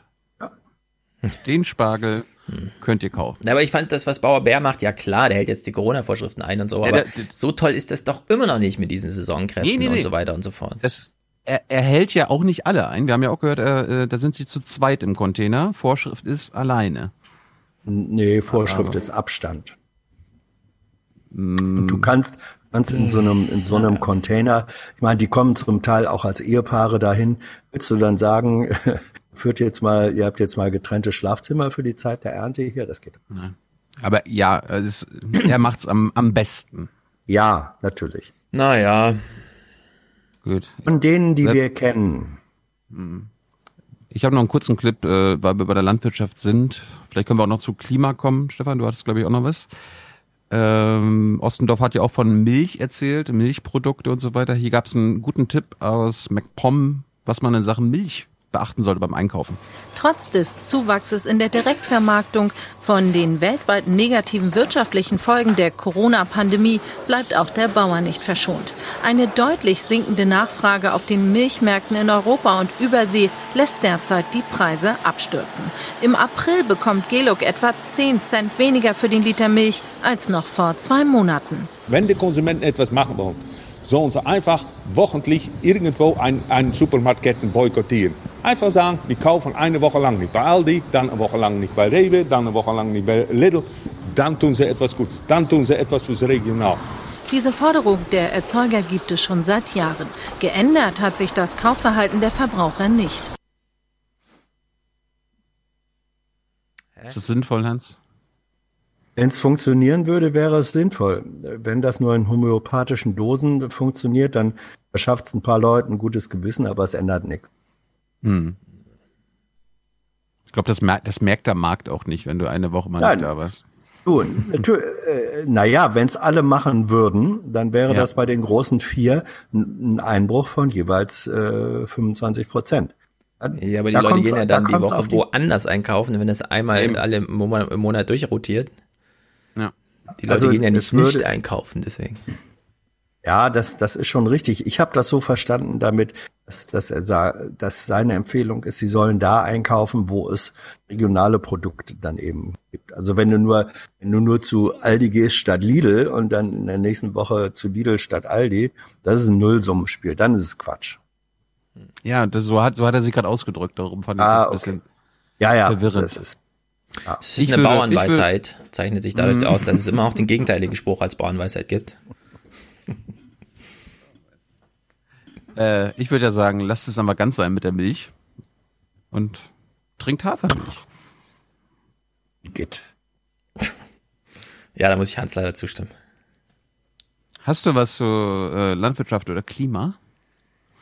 Ja, sehr viel zu Klima, allerdings erst hinten raus. Denn, wie wir wissen, Klima, das kann man doch auch später machen. Hm. Okay. Nein, das trifft nicht Tilos Humor, aber pff, egal. Ja, wenn wir schon bei MV waren, Mhm. ich habe noch einen, einen Clip aus MV. Äh, ihr habt ja gestern die, äh, habt ihr die Bilder gesehen? Nee, hast du, ich weiß, dass Hans die gesehen hat. Stefan, hast du die gesehen? die Ähm, Bilder AKK? aus MV. Oh, trigger mich nicht, trigger mich nicht. Spielt's, spielt, spielt. Ich habe mich gestern schon Nee, nee. maßlos darauf. Die habe ich, die, das habe ich jetzt nicht mitgebracht, Okay, aber gut, gut, es gut. Äh, war ja auch gestern Thema in der Regierungspressekonferenz. Äh, unsere Verteidigungsministerin musste unbedingt äh, ihren, ihren, ihren Auftritt im Corona-Kabinett so verlegen, so damit sie auf dem Flugplatz äh, was war das, 10 Millionen Masken entgegennehmen kann. Und sie hat sich natürlich voll an die, Vorschri an die Vorschriften gehalten. Sie hat Abstand gehalten zu allen. Sie hat Mundschutz getragen, wie alle anderen auch. Und ich habe jetzt zweimal gelogen. Und Herr Seibert hat, konnte da nichts mehr zu sagen, außer ich kenne die Bilder nicht. Nichts wissen. So, und ich dachte, das ist halt nur ein Einzelfall, sowas gibt's ja sonst nicht, dass irgendwelche Politiker sich quasi am Flugplatz ablichten lassen, wie sie irgendwelche nötigen äh, Materialien aus Übersee einfliegen lassen. Äh, es war tatsächlich kein Einzelfall. Auch in MacPom in Rostock, Stefan, äh, gab's einen Innenminister, der auf Masken aus Vietnam gewartet hat. Es ist das erste Flugzeug aus Vietnam, das in Rostock-Lage landet. Nach knapp zwölf Stunden ist der Passagierflieger aus Hanoi angekommen. Endlich. Denn seit einer Woche musste die Ankunft immer wieder verschoben werden. Auch deshalb überzeugt sich Innenminister Caffier persönlich von der Landung. Persönlich. Die Fra Warte mal, wie heißt der? Caffier? Und für alle, die zuschauen, wollen wir noch mal hinschauen. Macht ist heiß ersehnt. 1,5 Millionen Mund-Nasenschutzmasken hat der Flieger an Bord. In mehreren Containern und 2000 Kisten. Insgesamt 40 Tonnen Fracht. Die wird ins örtliche Zolllager gebracht, kontrolliert und verladen. Diese Schutzmasken sind vor allem für den öffentlichen Nahverkehr bestimmt, denn da ist der Mundschutz ab Montag Pflicht. Das ist aber mit den Landkreisen vereinbart, dass sie die dementsprechend äh, verkaufen, wenn einer im ÖPNV keine Maske zur Verfügung hat. Oder wir wollen kein Kind am Straßenrand stehen lassen, auch keinen Erwachsenen, äh, der aus irgendwelchen Gründen nicht mitfahren kann. Und insofern ist dann das Angebot da. Ja. Aber meine Lieblingsantwort der Woche, ich weiß nicht, ob Stefan da nachher mithalten kann mit seinen Clips, Mhm. aber hört mal The beide game jetzt is genau on. zu. The game is on. Lorenz Caffier beantwortet oder versucht die Frage zu Komm, nenn ihn beantworten, was denn Kaffee. Nee, nee, nicht was der Kaffee gekostet hat, sondern was die Lorenz Masken Kaffee. gekostet haben. Mhm. Also dieses Rumeiern kenne ich sonst Mhm. nur aus der Regierungspressekonferenz. Hans, hör mal genau zu. Diese große Menge bereitzustellen sei eine Herausforderung, sagt Caffier. Der Preis Ey, Moment jetzt mal, jetzt müssen wir echt mal die Bilder hier einzeln besprechen. Also, die stehen auf dem Rollfeld, wie, so, wie, wie, wie, wie in so einem Hollywood-Film, wenn die Drogen verkauft werden. Ey, gib mal eine Probe rüber, wird mit dem Messer reingeschnitten und reingeguckt und so, ja. So wird die erste, die erste Kiste von diesen 10 Millionen, wird schon mal aufgemacht, wird schon mal geguckt, ah ja, da steht Mund-Nasenschutz drauf, also ist es auch ein echter Mund-Nasenschutz. Preis sei einigermaßen vertretbar. Doch was heißt das? Ja, äh, d- das sind Wirtschaftsbeziehungen über die Preise. Wird, äh, das ist äh, im Rahmen von äh, äh, dementsprechenden Angeboten einholen äh, natürlich äh, vertretbar ist. Sie wissen, auf dem Markt, äh, wenn man hier Fertigung sind, äh, sind wir irgendwo im Bereich von zwei bis zwölf Euro mittlerweile. Und insofern äh, können Sie mal davon aus, dass wir die Bedingungen der Wirtschaftlichkeit auch als öffentlicher Raum nach wie vor äh, berücksichtigen. Ja, dann wissen wir genau, wie es abgelaufen ist. Die rufen da an in China oder in Vietnam oder irgendwo, fragen, äh, wir wollen 10 Millionen Masken, was würde das kosten? Dann sagen die, Xinjiang, was, du hast gestern in Rostock angerufen, ne? wenn die das selber machen, dann kostet das 8 Euro das Stück, ne? Ähm, kostet 7,95 Euro das Stück. Ah, Mist. Und dann hat er 10 Millionen bestellt. Aber so so eine Antwort habe ich auch noch nicht gehört. Ja, es ist ein Angebot, da kann man nicht Ja, sagen. Da ist noch, da ist noch Nachschulungsbedarf. Oh Gott, oh Gott, oh Im, Gott. im geschmeidigen Aus Umgehen von Antworten. Mhm. Ja, in Mecklenburg-Vorpommern wurde gestern mal wieder ein Corona-Fall nachgewiesen. Es scheint mir mit diesem Ereignis zu tun zu haben. Ja. Gut möglich. Ansonsten Übrigen free dot, free. Also Ja. ma- da, da muss man doch bitte mal das Saarland loben. Die verteilen äh, Masken, ich glaube fünf pro Person ähm, an die Bürger, ohne dass die Bürger dafür blechen müssen, jedenfalls nicht direkt. Und letztlich sind das Pfennigartikel, selbst wenn sie im Moment ähm, marktbedingt Euro kosten sollen. Herr, du meine Güte, bei diesen Bazookas, die hier äh, rumgeschossen Ja. werden, da muss doch wohl äh, so ein Fünferpack Maske pro Bürger drin sein. Das ist doch lächerlich. In Saarland ist es allerdings, du wolltest Saarland loben, aber in Saarland gab es gestern vier Corona-Nachweise. Da ist es also dringender nötig für Nachschub zu sorgen. Naja, ja, ich, ich teile deinen Humor da, aber ähm, eine, es, es, ist, es ist grotesk. In dieser Situation überall die Maskenpflicht, die zum Teil ähm, realen Nutzen hat, zum Teil symbolischen. Äh, da ist doch, da soll gefälligst Vater Staat Dinger verteilen, Hm. ohne dann Ja. Das war ja auch das Und- Hindernis. Österreich, Wenn- wenn- Maskenpflicht an jedem Supermarkt, verkaufen sie dieses Ding für ein Euro. Und dann weißt du, okay, ein Ja. Euro für den Wagen, für Abstand, ein Euro für die Maske, ich gehe einkaufen. Kein Problem. In Deutschland, ah, wir würden gerne die Maskenpflicht, wir wissen, das ist super krass, hilft, ist eigentlich das beste Mittel gegen Corona, aber ja, vielleicht in drei Wochen. lächerlich. Ja, Wirklich absolut lächerlich. lächerlich. Aber da Stefan gerade äh, MacPom angesprochen hat, äh, letzte Woche. Warte mal, du hast war- MacPom hat, angesprochen. Nein, nein, nein, du hast äh, angesprochen da- wegen Corona. Ach so. Es gab keinen neuen Fall. Und, äh, Ein gestern- ein gestern gab's einen. Gestern einen. Ah, ja. Ja, ja, aber letzte Woche Mhm, hat sich der Rostocker Oberbürgermeister hingestellt und hat gesagt, ha, Rostock ist Corona-frei. Mhm. Wir können jetzt wieder die Sau rauslassen. Und äh, das hat sich dann so angehört. Wir müssen uns das nicht alles anhören. Stefan, wenn du genervt bist, kannst du das sagen. Äh, Ich bin genervt. Wir mögen, Nein, nein. Ich finde den wir Matzen mögen ja gut. ihn ne? ja. Der Matzen ist ja der, der dänische Bürgermeister in einer deutschen Großstadt. Hat der eigentlich Und- seine Import, hat er eine Arbeitserlaubnis? Hat Ja, er seine Flugkosten selbst bezahlt? Wehe, Ist der der in einem extra, ist er in einem extra Container äh, untergebracht? Genau, wo lebt welcher? La welch, welcher Landwirt Der hat- ist für ihn der hat ein zuständig? eigenes Möbelhaus. Der hat ein eigenes Möbelhaus. Der einen Hans. eigenen Container. Ach, das ist die, dieses berühmte dänische Betten. Ah, verstehe. Es ist ein erfolgreicher Unternehmer und der weiß ganz genau, wenn ein Tag, also äh, wenn es keine Corona-Fälle mehr Mhm. gibt, dann gibt es auch kein Corona mehr im Land und dementsprechend kann man ja lockern. Herr Matzen, Sie waren sehr vorsichtig zu Beginn der Pandemie, haben da eindringlich Guck mal, der trägt die Maske schon im Gesicht. Ja. Von Stefan jetzt. gewarnt, zum Beispiel Schulen und Kitas in Rostock geschlossen, noch bevor die Landesregierung diesen Schritt getan hat. Warum sind Sie jetzt beim Lockern der Maßnahmen so ja, nach vorne gegangen?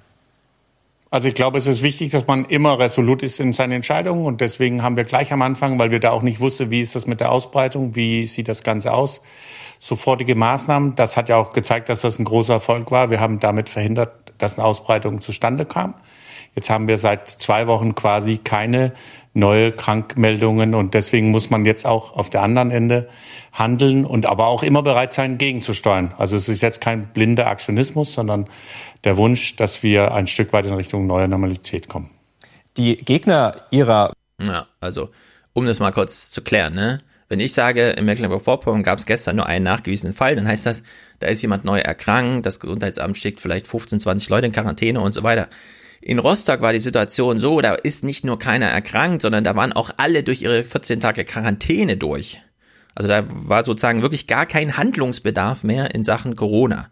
Wir wissen aber auch, es gibt Landstraßen und so weiter, die führen nach Rostock. Deswegen Nein. darf man sich nicht zu sicher sein, ne? Aber man kann jetzt nicht, man braucht jetzt nicht in Rostock die Angst haben, dass es unter der Hand diffundierte und dann mit einmal ploppt das auf allen Ebenen auf und man kann die, die Ketten nicht nachvollziehen. Ne? Also das Problem ist in Rostock wirklich äh, in der Hinsicht im Griff. vorgeschlagenen Maßnahmen argumentieren ja, es könnte dann eine zweite Welle kommen, von der man jetzt noch gar nicht weiß, dass es sie gibt. Ähm, was sagen Sie denen? Also ich bin überzeugt, dass es eine zweite, dritte Ich fand gerade gut, wie er auf, äh, kurz vor seiner Frage nochmal auf, sein, auf seine Notizen guckt und dann, Mhm. was sagen Sie denen? Also dafür musste er nochmal auf seine Ja. Karte gucken.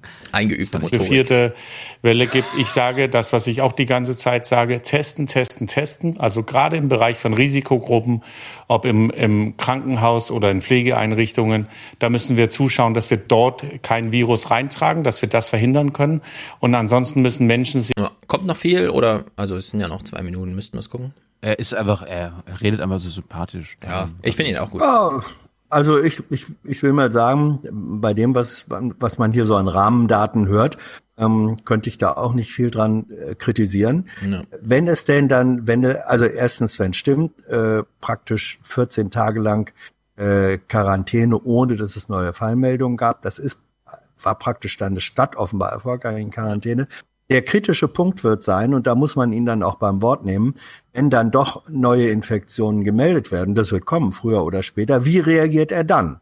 Ja, sagt er dann, sorry, jetzt müssen wir doch wieder ein Stück weit ähm, äh, quarantänisieren, äh, abriegeln, äh, tracen und so weiter. Das wird die Nagelprobe. Naja, also es gelten ja Regeln für Rostock, nämlich alle, die für Mecklenburg-Vorpommern gelten. Ja. Da kann er nicht zurück. Er könnte es als Bürgermeister Richtig. nur schärfer machen.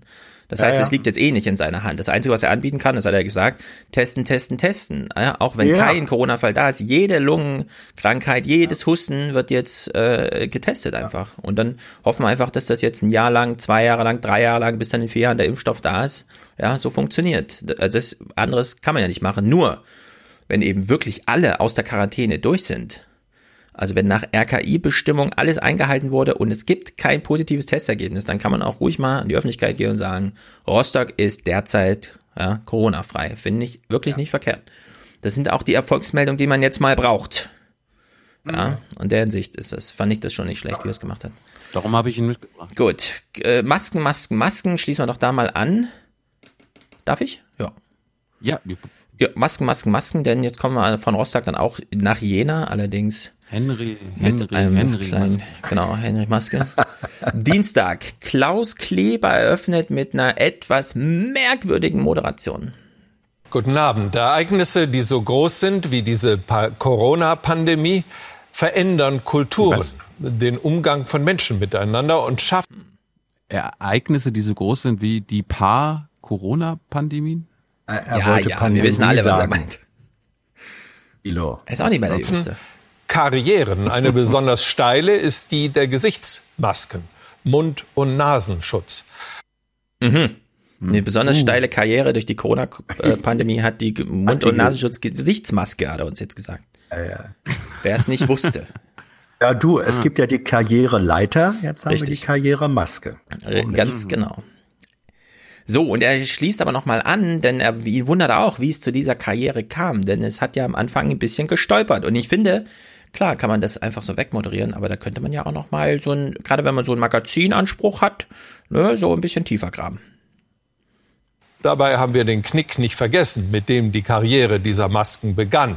Damals wurde von ihnen abgeraten, sie sie schadeten mehr, als sie nützen, hieß es. Das war allerdings auch die Zeit, als es noch keine zu kaufen gab. Ja. Und äh, da Montgomery jetzt auch gerade immer noch freidreht, ja, mit seinem der Lappen der vor dem Gesicht, ist Immer, ja blöd. immer. Aber hast du die, die, die zweite Sache, die er im gleichen Interview gesagt hat, ist, mein Vorschlag ist Maskenpflicht für alle, auch unter freiem Himmel, also grundsätzlich außerhalb des Hauses, aber FFP2. Also, dass Ja. du wirklich die ganze Zeit im Atemtraining bist, ja.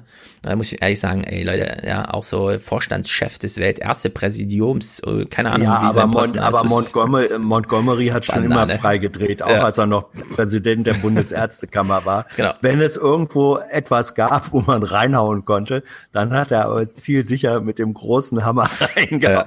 Das ist ihm zu eigen. Aber er ist der Letzte, der so ein bisschen freidreht, muss man sagen. Er Aber fällt ist- jetzt auf als Aber ist. Montgomery, ist Montgomery der Kekulé unter den Ärzten oder was, Hans? Naja, jetzt, Das- jetzt, das- jetzt, jetzt der- hast du schon wieder so eine negative, was Kekulé. Kikole angeht. Äh, du musst ja erklären. Du kannst nicht einfach so hier Kikole kritisieren, wenn ich in diesem Podcast auch teilhabe. Also, also, was ist deine Kritik? Was wolltest du jetzt sagen, Tilo? Äh, Kekulé ist aber dagegen. Und, Gegen ähm, was? Gegen das, was äh, gerade ist. Gerade ist, ja. Nein, das stimmt überhaupt nicht. Das stimmt absolut Schul wenn, gar nicht. wenn die Schulen nicht zu sind, fordert er die Schulschließung. Wenn die Schulen zu, Nein, äh, zu sind, fordert er die auf. Ganz falsch. Kekulé ist ganz, also ich, ich finde den gruselig. Nein, ganz, also, du weißt nicht, wovon du sprichst. Ich sag's ganz offen. Sonst, also, was ist deine Kritik jetzt an Kekule? Sag. Kekulé, Populist? Oh. Ja, aber inhaltlich, komm, ein inhaltliches Argument. Was ist jetzt mit Kekule? Bei Kekulé hat man, ich spreng da mal rein, weil ich, weil ich da eine ähnliche Kritik habe. Ähm, Bei Kekulé hat man gelegentlich den Eindruck, er überlegt sich, mit welcher These gegen irgendwelche äh, herrschende Beschlüsse oder so könnte man im Moment besonders große Aufmerksamkeit. Doch, also weil, weil bei Schulschließungen, Schulöffnungen, Masken ja, nein, hat er seine Position innerhalb kurzer Zeit Nein. relativ Kikole stark, war noch niemals gegen Masken. Der ist von. Anfang an für die Masken. Der war schon im Februar noch für die Masken. Maskenpflicht im öffentlichen Nahverkehr. Genau das, was wir jetzt haben, diese Regelung, vertritt Kikole seit zehn Wochen ungefähr. Und er ist der Bei Einzige, der an diesem Punkt absolut konstant ist. Bei den Schulschließungen wissen wir alle, selbst am Donnerstag hat Drosten noch gesagt, ja, vielleicht sollte man jetzt doch mal drüber nachdenken. Am Freitag, zack, Montag war die Schule zu. Also da gab es ein großes Umlernen. Bei den Masken ist Kikole und deswegen auch hier, ja, äh, Klaus Kleber sagt, ja, da wurde am Anfang ein bisschen gestolpert. Als alle noch gestolpert sind und meinten, ach, mit der Maske und ach, ja, und Marietta Slomka macht noch Witze, also, wieso glaubt die Oma, dass sie draußen eine Maske braucht? Da war Kikole schon auf dem Trip. Leute, setzt die Masken auf, da hat er diese Aktion. Kein Held ohne Maske, ja. Setzt alle eure Masken auf. Es hilft alles, auch von einer Ja, einfachen Baumwolle. Absolut konsistente Argumentation zum Thema Masken von Kikole. Naja. Ja, ist so. auch konsistent. Ist so. Ja. Gut, da gibt's andere Auffassungen, das können wir jetzt hier nicht äh, Ja, also wer ein Argument gegen Masken aus dem Munde von Ja. Kikole hört, spielt's mir gerne vor. Ich lasse mich da gerne belehren. Ja, da könnt ihr mir es auch richtig reindrücken, aber es wird nichts geben. Kikole hat sich noch niemals gegen Masken geäußert. Nie. Das, okay, gut, dann nehme ich, nehme ich sozusagen den Masken-Einzelpunkt hier zurück, weil ich ihn jetzt nicht nachweisen kann. Vielleicht bin mal, ist auch wurscht, darauf kommt es mir nicht an, sondern mir kommt es darauf an, dass das Kekulé sich sozusagen ein Stück weit ähm, als Widerpart gegen das, was im Moment gerade, ich sag mal, herrschende Regierungsmeinung. Er ist sozusagen der prinzipielle Oppositionelle äh, unter den unter den einigermaßen Ja, aber auch da muss man wieder sagen, das, Das hat er ausdrücklich, das steht im Spiegeltext drin und hat er im Podcast ausdrücklich nochmal wiederholt. Es wird gerade zu viel auf einmal geöffnet. Ja, die Priorität muss bei den Schulen liegen. Dass jetzt irgendwelche Läden aufmachen und so weiter, da, da ist er auch absolut dagegen. Er versteht das auch nicht, was die Bundesregierung gerade macht. Ja, alles auf einmal. Nee, da muss natürlich kontrolliert vorgegangen werden. In der Hinsicht, diese Kritik an Kikole äh, kann ich so nicht äh, stehen lassen, teilen sowieso nicht. Und dieses Graune, ja, Kikole, ach, Kikole, oder wissen alle was Bescheid. Nee, das muss dann erklärt werden. Also ausdrücklich. Ja, das muss auch Ja, wenn ihr erklärt- ja, das- kritisieren das wollt, müsst ihr das ja. inhaltlich erklären. Ja, Ansonsten- vielleicht müssen wir noch mal ein Kekulé-Spezial machen, sagen. Gerne. Eine texthistorisch-kritische Analyse. Aber ist es mir das wert? Ich, Naja, Also er, ich weiß er, hat unter anderem, er hat unter anderem den Spiegeltext ja hier unterschrieben, wo es heißt, die Nebenwirkungen des Lockdowns nehmen exponentiell zu. Also Was allein stimmt. sowas zu unterschreiben. Naja, es stimmt. Nein. Es ist keine lineare Entwicklung, es ist exponentiell. Wie hoch der Exponent ist, kann man natürlich drüber reden, aber es ist jedenfalls nicht einfach nur linear. Muss man auch einfach so sagen. Das werden wir allerdings erst in drei Jahren sehen, aber ehrlich gesagt auch aus soziologischer Brille. mh. Diese, dieses ganze Bundesregierung-Gewünsche, dass es alles wieder Aber, hochgeht, wie es äh, runtergegangen ist. Moment, Moment, Moment, Moment, Moment, Moment. Er hat auch, er hat auch im Text, den Text unterschrieben, wo es heißt, hierbei hilft uns die Tatsache, dass Covid-19 für die Bevölkerung nicht gefährlicher ist als die Grippe. Das hat Kikule unterschrieben. Im, im Ja, für die unter 65-Jährigen steht da drin, hast du wieder unterschlagen, aber ehrlich gesagt, Pandem es ist eine Pandemie. Das ist keine, es betrifft Tatsache. Das ist jeden. keine Tatsache. Das betont Drosten immer wieder. Das versuchen wir rauszufinden. Das ist eine Prämisse, aber es ist keine Tatsache.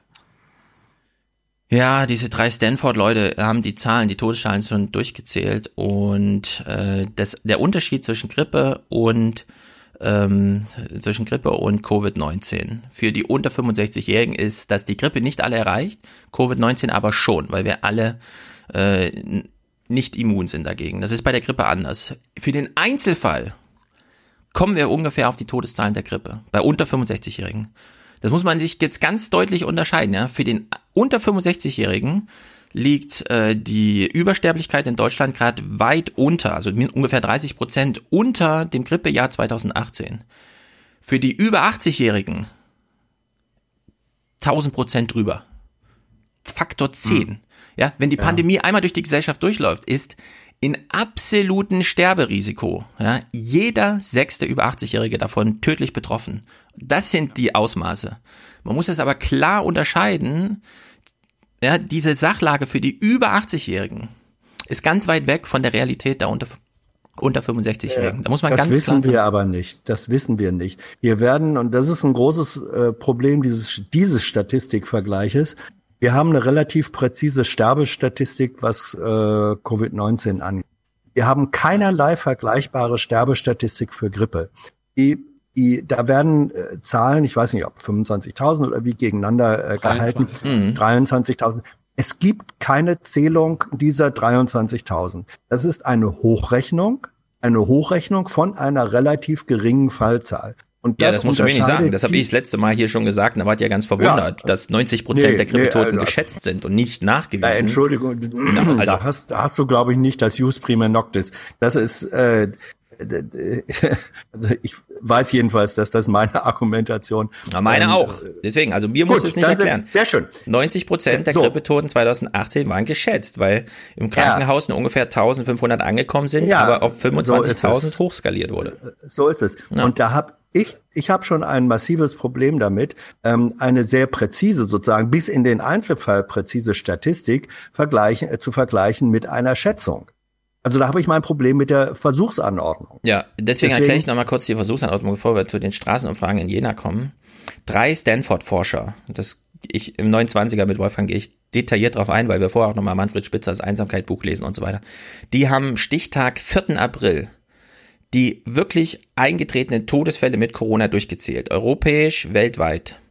So, und die haben diese Zahlen, die ich gerade genannt habe, äh, bei denen kann man das hochrechnen. Ja, also das Sterberisiko für U65 ist in absoluten, also da geht es nicht nur die, die erkrankt sind, sondern in absoluten Zahlen für die Weltbevölkerung ist das Sterberisiko 1 zu 1000 ungefähr. Das heißt, wenn die Pandemie durchläuft, wird jeder 1000 ohne 65-Jährige wirklich sterben, also wirklich einfach tot sein. Das ist ziemlich viel, deswegen sollten wir das nicht machen. Ich weiß nicht genau warum, nur weil ich solche Zahlen nenne, alle denken, das sollten wir jetzt machen. Nein, das sollten wir auf gar keinen Fall machen. Ja, wir brauchen Lockdown bis zum Impfstoff. Ich sag's ja ausdrücklich. Soll niemand mir was anderes unterstellen, ja? Lockdown bis zum Impfstoff. Aber für die Ü80 ist das eine absolut tödliche Krankheit. Die wird da ähm, ein Drittel der Menschen, ja, ein Sechstel bis ein Drittel, wirklich in absoluten Zahlen einfach töten. Und es sind krass andere Zahlen als für die U65. Deswegen muss man irgendwann, das werden wir mit Lauterbach nachher besprechen, irgendwann muss man in die Diskussion einsteigen, wie gehen wir mit diesem krassen Missverhältnis bei dieser Krankheit um? Ja. Ja, das ist einfach, Ebene- diese, diese Diskussion wird kommen. Ja, ja. Und die Frage ist nur, die- wann die beginnt muss man damit? Und ich bin dafür, Leute, im April 2020, ja, keine Angst davor, aber nicht weiter nach hinten schieben, weil das explodiert dann als Thema auch mitten rein in alle anderen Themen, die wir dann da haben. Stefan, das Große ist, Vorsicht. Äh, ja, da, da gibt's zwischen uns sozusagen eigentlich kein Blatt Papier. Okay, das Ähm, ist schon mal gut festzuhalten.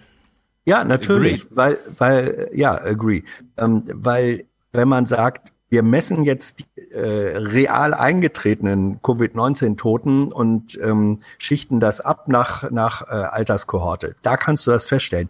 Wogegen ich mich jetzt die ganze Zeit gewehrt habe, ist, dass man als Vergleichsmaßstab sagt, und damit ist es nicht gefährlicher als Grippeerkrankung vorher. Gegen diesen Vergleich wehre ich mich, weil die Statistik, und das sagst du ja auch selbst, äh, die Statistik, die, die zu den Grippetoten führt, keinen vergleichbar verlässlichen Wert liefert, sondern eine Schätzung. Ja, dann will ich dir aber noch eine Frage stellen, Hans. Bei Menschen U18 Mhm. ist Grippe gefährlicher als Covid-19? Woher wissen wir das? Na, du musst nur sagen, ob einer- du der zustimmst ja oder nicht. Wenn du sagst, ich widerspreche nee, dem wegen nee. ausfehlender Daten, würde ich sagen, okay, geklärt. weil Aber ich- ich, wollte es nur sozusagen mal. Ich weiß, ich frage dich, woher weißt du das? Wir wissen es nicht, aber als These. Wenn ich jetzt sage, äh, die Grippe ist für U18 gefährlicher als Covid-19, das wird sich irgendwann herausstellen. Und da wird es auch Diskussionen geben, was die Gefährlichkeit der Krankheit betrifft. Ja, aber altersbezogen, diese, diese, dieses Abwehren des Altersbezogenen, um zu sagen, wie Lauterbach, das werde ich nachher dann mal mit ihm, ja, das werden wir mit ihm sprechen, dieses, nein, die ganze Gesellschaft ist davon betroffen, auch Jüngere haben schlimme äh, Lungenschäden und es geht auch in andere Organe und so weiter. Das ist ja seine Argumentation. Deswegen müssen alle sozusagen, ja, jetzt im Gleichschritt dieses Zeug machen. Und da würde ich sagen, diese Diskussion, die kann man sich noch lange so wünschen, dass man das durchhält, aber da wird irgendwann der Knoten platzen und dann ist die Frage, wie geht man damit um? Es ist ein bisschen ähnlich wie bei den Masken. Ja? Wir wissen jetzt, was die Masken bringen. Wir sehen das in Taiwan, wir sehen das in Südkorea. Da kann man auch nicht sagen, woher wissen wir das? Weil in Taiwan haben einfach mal nur 300 Leute ja, die Krankheit bekommen und die haben halt alle diese Masken von Tag eins aufgesetzt und die haben da kein Social Distancing, sondern die setzen sich ins Restaurant einen Meter neben den völlig Fremden und kriegen es trotzdem nicht. Ja, und diese Diskussion mit den Masken, da sehen wir jetzt innerhalb von zehn Wochen schon, wie, wie die völlig falsch begann und jetzt zum Glück so langsam mal und es wird noch zehn Wochen dauern, ja, bis die Leute dann mal, ah ja gut, dann mache ich es halt jetzt mal, ohne ja, mich zu schämen dafür, dass ich mit einer Maske rumrenne. Das, diese Zähheit der Maskendiskussion, die werden wir bei vielen anderen Themen auch noch erleben, unter anderem bei den demografischen, also vor allem den Altersfragen. Ja, das wird da genauso Also das- reindrängen das- wie jetzt bei der Maske. Das beantwortet immer noch nicht die Frage, äh, gut, du sagst, die These ist, bei den U18 ist Grippe gefährlicher. Ähm, ich fragte einfach nur, ich kann dazu gar nichts sagen. Ich kann nicht sagen, glaube ich oder glaube ich nicht, weil mir die Datengrundlage für diese These, sie müsste ja irgendwie bewiesen werden, ähm, die sehe ich nicht und du kannst sie mir auch nicht nennen, weil wir auch nicht wissen, wie wird Grippe bei den U18 gemessen. Aber das ist jetzt ein zweiten Aspekt. Bei den, bei den Masken, es ist, es ist völlig richtig, dass da am Anfang äh, eine mindestens teilverlogene Diskussion geführt wurde. Das ein Teil der Leute, die sagten, ach, hör doch auf mit den scheiß Masken und so. Mhm. Die hatten offenbar im Hinterkopf, wir können ja Masken sowieso nicht liefern. Dann reden wir sie Genau. jetzt erstmal runter. So. Und dieses, diese Teilverlogenheit, die weicht sich jetzt auf, weil allmählich, nicht, wenn noch ein paar mehr Maskenbomber oder wie man das dann nennen soll, ähm, äh, aus, Ja, aus Asien. Ja, ja, bitte. Das sind doch die modernen Care-Pakete. Ja, Ja, früher waren absolut. das Rosinenbomber, die die notleidende westdeutsche Bevölkerung, westdeutsche Bevölkerung mit, mit Rosinen und Schokolade versorgt haben. Jetzt äh, besteht die, eine Maskennot. Jetzt haben wir Mhm. eben dann Maskenbomber aus Thailand oder Vietnam, äh, aus Vietnam oder, oder China. Ähm, ist mir, ist mir wurscht. Ähm, aber äh, die Verlogen, die Teilverlogenheit der Maskendebatte äh, ist wirklich zum Kotzen. Wenn, wenn Mediziner sagen, wir sind uns auch nicht so ganz sicher und, und Virologen und ändern nach Forschung ihre Position, das finde ich ehrenwert. Wenn da aber hinter, dahinter steckt ein politisches Abwehr, äh, Abwehrargument äh, Argument aus Kalkül, weil die äh, Masken nicht da sind, ähm, das ist ganz scharf zu kritisieren und da bin ich froh, wenn da eine neue Ehrlichkeit jetzt Ja, sehr gut. Bei der App übrigens genauso. Was für ein verlogener Scheiß die letzten Wochen. Unglaublich. Gut, Straßenumfrage aus meiner. Herkunftsheimat Jena. Ich hatte ähm, die Frage mit der Grippe. Hatte Mhm. Armin Wolf auch Drosten gestellt. Ja, können wir uns gleich im Anschluss. Äh, lass uns doch Masken, Dings und dann wir Masken, also Straßenumfrage zu Masken, Bericht aus Jena. Sehr gut mit Straßenumfrage.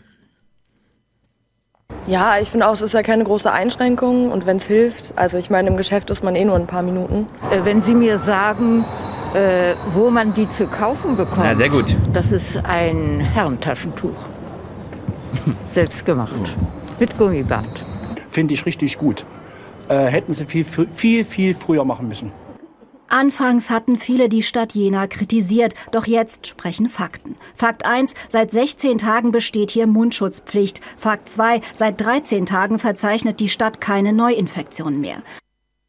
So, und jetzt kommt was ganz Sensationelles. Äh, der Bürgermeister von Jena. Jena hat, äh, deswegen, der ist von der. FDP, ja, der ist von der FDP, deswegen sollte man es jetzt nicht Deutschland. Was? Jena hat sehr Jena gute Erfahrungen mit? Jena hat sehr gute Erfahrungen mit FDP-Bürgermeistern, ja. Nach der Wende, Peter Röhlinger, sensationeller Typ, hat die Stadt so richtig zum München des Ostens gemacht und so weiter und so fort. Deswegen ist es jetzt wieder ein FDP-Mann nach äh, SPD und so weiter, ja. Aber wenn man auf Twitter oder wo auch immer, in der Zeit machen die Diskussionen wirklich Spaß, ich freue mich auf alle Antworten, äh, Diskussionen führt, ja, dann ist ja wirklich immer so dieses, äh, wo ist denn die Kausalität? Du hast doch erstmal nur eine Korrelation genannt. Ja, da kommt so als erstes, Kausalität keine Korrelation. So als hätte man diesen Vorwurf und Hinweis noch nie erhalten, wenn man auf Twitter ist, seit über zehn Jahren, so wie ich. Okay, ja, also immer danke für diesen Hinweis. Ja, oder eben, so wie Hans fragte, wo ist die Datengrundlage? Und es gibt ja jetzt wirklich so dieses Macher. Ja, man kann jetzt auch einfach mal machen, Trial and Error, ohne dass man weiß, warum wirkt etwas eigentlich. Man sieht einfach nur, es hat irgendwie Effekte. Zum Beispiel eine Stadt Corona-frei zu machen. Und der Bürgermeister ist so ganz gönnerhaft, ja, geht er jetzt mit diesem ihm in dem Moment jedenfalls nicht hörbar gemachten Vorwurf, ja, aber das ist noch nicht so richtig kausal mit den Masken, oder? Ja, und er geht so ganz gönnerhaft in diesem Skype-Gespräch damit um und dafür, als ich das das erste Mal gesehen habe, habe ich gesagt, ja, ich feiere dich auch ein bisschen dafür, es so zu machen. Ein Erfolg, aber ist das tatsächlich die Wirkung der Maskierung? Ja, mit der direkten Kausalität bin ich vorsichtig. Wir hatten ja vorher schon sehr strikte Maßnahmen, was die Reiserückkehrer und die Ausweisung von Risikogebieten angeht. Und ich glaube, das erste Abflachen unserer Kurve haben wir damit hinbekommen. Es gibt den zeitlichen Zusammenhang, aber ob das kausal ist, das werden wir wahrscheinlich seriös erst in ein, zwei Wochen sagen können. Das finde ich ja. einfach sehr gut. Statt dass irgendwer ja, kommt und sagt, muss aber nicht an den Masken hängen, du, nur weil du hier Pionier bist. Nee, muss ja. es nicht, hast absolut recht, aber wir sind trotzdem Corona-frei. Zack. Ja. Es gab jetzt wieder einen Corona-Fall in Jena. Wie kam der zustande? Na klar, da arbeitet jemand außerhalb und hat es mitgebracht. So, ne, das muss man dann halt im Griff haben, ne? Genau. Wenn, äh, nur in Rostock das ist ein Argument gegen die ist ein Argument gegen die Pendlerpauschale. Richtig. Thilo, nee, sorry, was war in Rostock? Ja, doch, genau. Äh, äh, Thilo sagte, Rostock? Nee, ich wollte sagen, in Rostock gab es keine Maskenpflicht, die haben es auch Corona-frei Ja, Rostock liegt einfach in MV und da ist echt wenig los. Grenze zu, zack. Ja. So, der, der Leiter also, der Intensivmedizin. Also ich glaube, Rostock hm? ist attraktiver als Jena für Außenstehende. Bitte. Jawohl. Also hör mal. Jetzt geht's aber hier, also ich, ich lass mir ja vieles gefallen. Wegen der Ostsee so Sendungen, es gibt ja, doch. Ja, ihr habt zwar, ihr habt zwar ein Paradies, wir haben Warnemünde. Ja, gut, okay. Ja, ja. Ähm, es gibt doch so Sendungen, wo Frauen getauscht werden oder sowas, ne? Ja, richtig. Zeit. Vielleicht sollte man mal so eine Städtetausch-Sendung äh, machen, wo überzeugte Jenenser mit überzeugten hm. Rostockern hm. äh, für zwei Wochen einfach mal die Stadt tauschen müssen. ja. Daher erhebt, was sich da geändert naja, hat. Da fragt, fährt man dann von Jena nach Rostock und fragt so, ja, also wir haben ja das Glas erfunden damals, mit dem übrigens die ganze Biologie begründet wurde. Was habt ihr? Ja, die haben, die haben die Ostsee. Mhm. Also wir hatten ja Goethe und Schiller bei uns. Was habt ihr? Ja, ja. Mh, wo finde ich hier Hegel Schlegels Gartenhaus? Ja, also hör mal zu. Ja, äh, ohne den ohne den Überseehafen äh, ja, der Überseehafen. Ja, wie gesagt, wäre, wäre die wäre die DDR noch früher und schneller implodiert. ja, das liegt an der Ostsee, sag ich mhm. ja. Auf die Ostsee kann man ja. immer zeigen, wenn man in Rostock ist. Ja. Nein, Rostock ist auch eine tolle Stadt, ich bin mir ziemlich sicher. Ich war noch nie da. Vielleicht mal als ich Kind, keine Ahnung. Es ist nicht die tollste. Ja. Mhm. Aber es ist eine schöne Stadt. Da. Ja, über 50 Prozent aller Abis in Privatschulen, oder wie war das? Da sieht ja. man schon mal, in welche Richtung sich sowas entwickelt. Also der Leiter ja, der Intensivmedizin. Als, als, als, als Binnenmecklenburger hat man grundsätzlich was gegen die Küstenmecklenburger. Darum möcht, möchte ich jetzt zu sehr pro Rostock agieren. Ja, ja sehr gut. Gut, also der Leiter der Intensivmedizin in Jena erklärt ja mal auch zum Thema ne, Maskenpflicht in Jena, was hat's gebracht und so weiter. Er auch so ganz gönnerhaft, ja, guckt auf die Situation. Ja, während wir in Jena seit Tagen äh, rückläufige Infektionszahlen haben oder gar keine Infektionen, stellen wir fest, dass in der ländlichen Region um uns herum und auch in äh, Städten mit vergleichbarer Größe und Sozialstruktur wir durchaus eine gewisse Dynamik feststellen mit einer Zunahme der Infektionen, die auch stationäre Behandlung erforderlich machen. Ja, so, das ist ganz typisch Jena. Wir sind die geile Metropole im Tal und da oben hinter den Bergen, da sind so Dörfer und da kommen immer die Hugenotten und bringen Corona mit. Aber wir haben hier eine geile Medizin bei uns, können wir gerne hier behandeln, ja. so ganz gönnerhaft holt man sich nochmal die Dorfler rein. Naja. Ja, Corona befördert den Lokalpatriotismus. Absolut, absolut, absolut. Kurz, kurze Frage an den TV-Macher unter uns, Hans. Mhm. Äh, ich habe mich ja langsam dran gewöhnt, dass äh, Redakteure dabei gefilmt werden, wie sie mit Leuten skypen, aber warum ist da sogar eine, ein Scheinwerfer im Hintergrund? Also wozu der Scheinwerfer? Um Licht zu machen? Für wen? Um, um, um in die, um in die Laptop-Kamera rein zu. Nein, nein, das steht da einfach, würde ich sagen. Da hat jemand nicht aufgeräumt. Nein, also da, ich weiß nicht, worauf der Scheinwerfer gerichtet war. Man arbeitet ja nicht nur mit dem Headlight äh, Fernsehen. Ich meine, Videofilmer tun das, die haben, wenn überhaupt, ähm, haben die so ein frontales Licht vorne auf der Kamera, aber ordentliches ja. Licht setzen beim Fernsehen setzt Licht aus verschiedenen Winkeln und manchmal ist dann so ein Ding auch noch im Bild, was eigentlich nicht sein soll. Mhm. Äh, ehrlich gesagt, ich weiß es aber nicht, warum hier die Lampe stand. Das Beste ist doch überhaupt, man sieht in diesem kleinen Skype-Fenster von dem, der das Gespräch führt, dass im Hintergrund eine Kamera steht, während man gleichzeitig das Bild natürlich screen captured von dem Laptop selbst und man gar keine externe Aufnahme braucht. Andere Frage, Hans. Wie viele Leute sind mhm. eigentlich in so Fernsehsendern damit befasst, einen Reiseantrag zu stellen. Wo wollt ihr hin? Ach, nach Jena. Ja, dann nimmt er noch jemanden für den Ton mit und jemanden fürs Bild und die Redakteurin muss natürlich auch mitfahren. Dann ist man irgendwie zwei Stunden unterwegs, ja, und dann fährt man wieder zurück. Na gut, von Erfurt ist nur eine halbe Stunde. Äh, jetzt wird das alles mit Skype gemacht und man stellt so fest, ist mir eigentlich gar nicht aufgefallen auf den ersten Blick. Mich interessiert ja nur, was der Bürgermeister sagt und was der Intensivleiter da sagt, ja. Für mich muss da gar kein Kamerateam hinfahren. Mhm. Äh, das wird ja, natürlich, das wird das wieder zurückgedreht das, oder bleibt das jetzt so? Äh, teils, teils, glaube ich, weil äh, es gibt einen, einen historischen Vorläufer dafür. Äh, früher war es wirklich so, da ist prinzipiell auch zum kleinsten Nachrichtendreh äh, ist ein Team rausgefahren, das bestand aus Redakteur, das bestand Kameramann, das bestand äh, aus Tonmann und manchmal auch noch, wenn es Innenaufnahmen waren, aus dem Lichtmann. Da ist man also für einen 30 Sekunden wirklich manchmal zu viert ausgerückt. Ja. Zeiten äh, sind dann schon lange äh, vorbei. Es gab zum einen dann Videojournalisten, sagen selbstdrehende äh, Reporter. Da war es dann auf einmal ein Ein-Mann-Team, das ist heute auch noch so. Mit viel weniger kann man nicht drehen. Ähm, jedenfalls, wenn man physisch irgendwo hin will. Ähm, und auch jetzt äh, oder zu den Zeiten, als ich dann auch noch bei der ARD sozusagen so auch Auslandsdrehs oder so gemacht habe, da war es schon immer so, da war ich als Journalist, also als Redakteur dabei und ein Kollege, der machte Kamera, er äh, schnitt auch dann auf seinem Computer ähm, und wenn nicht zu machen war, dann habe ich die Lampe gehalten. Mhm. Also man kann mit relativ minimalem Aufwand schon seit ein paar Jahren das machen. Das mhm. wird jetzt nochmal durch Skype äh, natürlich verschärft. Also es wird zunehmen, das finde ich auch richtig, redaktionelle Entscheidungen äh, geben, wo man sagt, wenn wir eigentlich wirklich nur einen O-Ton von dem äh, brauchen und nicht irgendwelche Situationen drumherum filmen müssen, why the hell müssen wir da hinfahren? Mhm. Können wir doch vielleicht auch, wenn die Menschen sich dran angewöhnen, zum Beispiel auch vernünftige Mikrofone zu benutzen. Oder iPads. Ähm, oder da ist iPads. alles eingebaut. Oder hier wie Olaf Scholz, ja. diesen Microsoft-Dings ja, ja, aufklappen und fertig.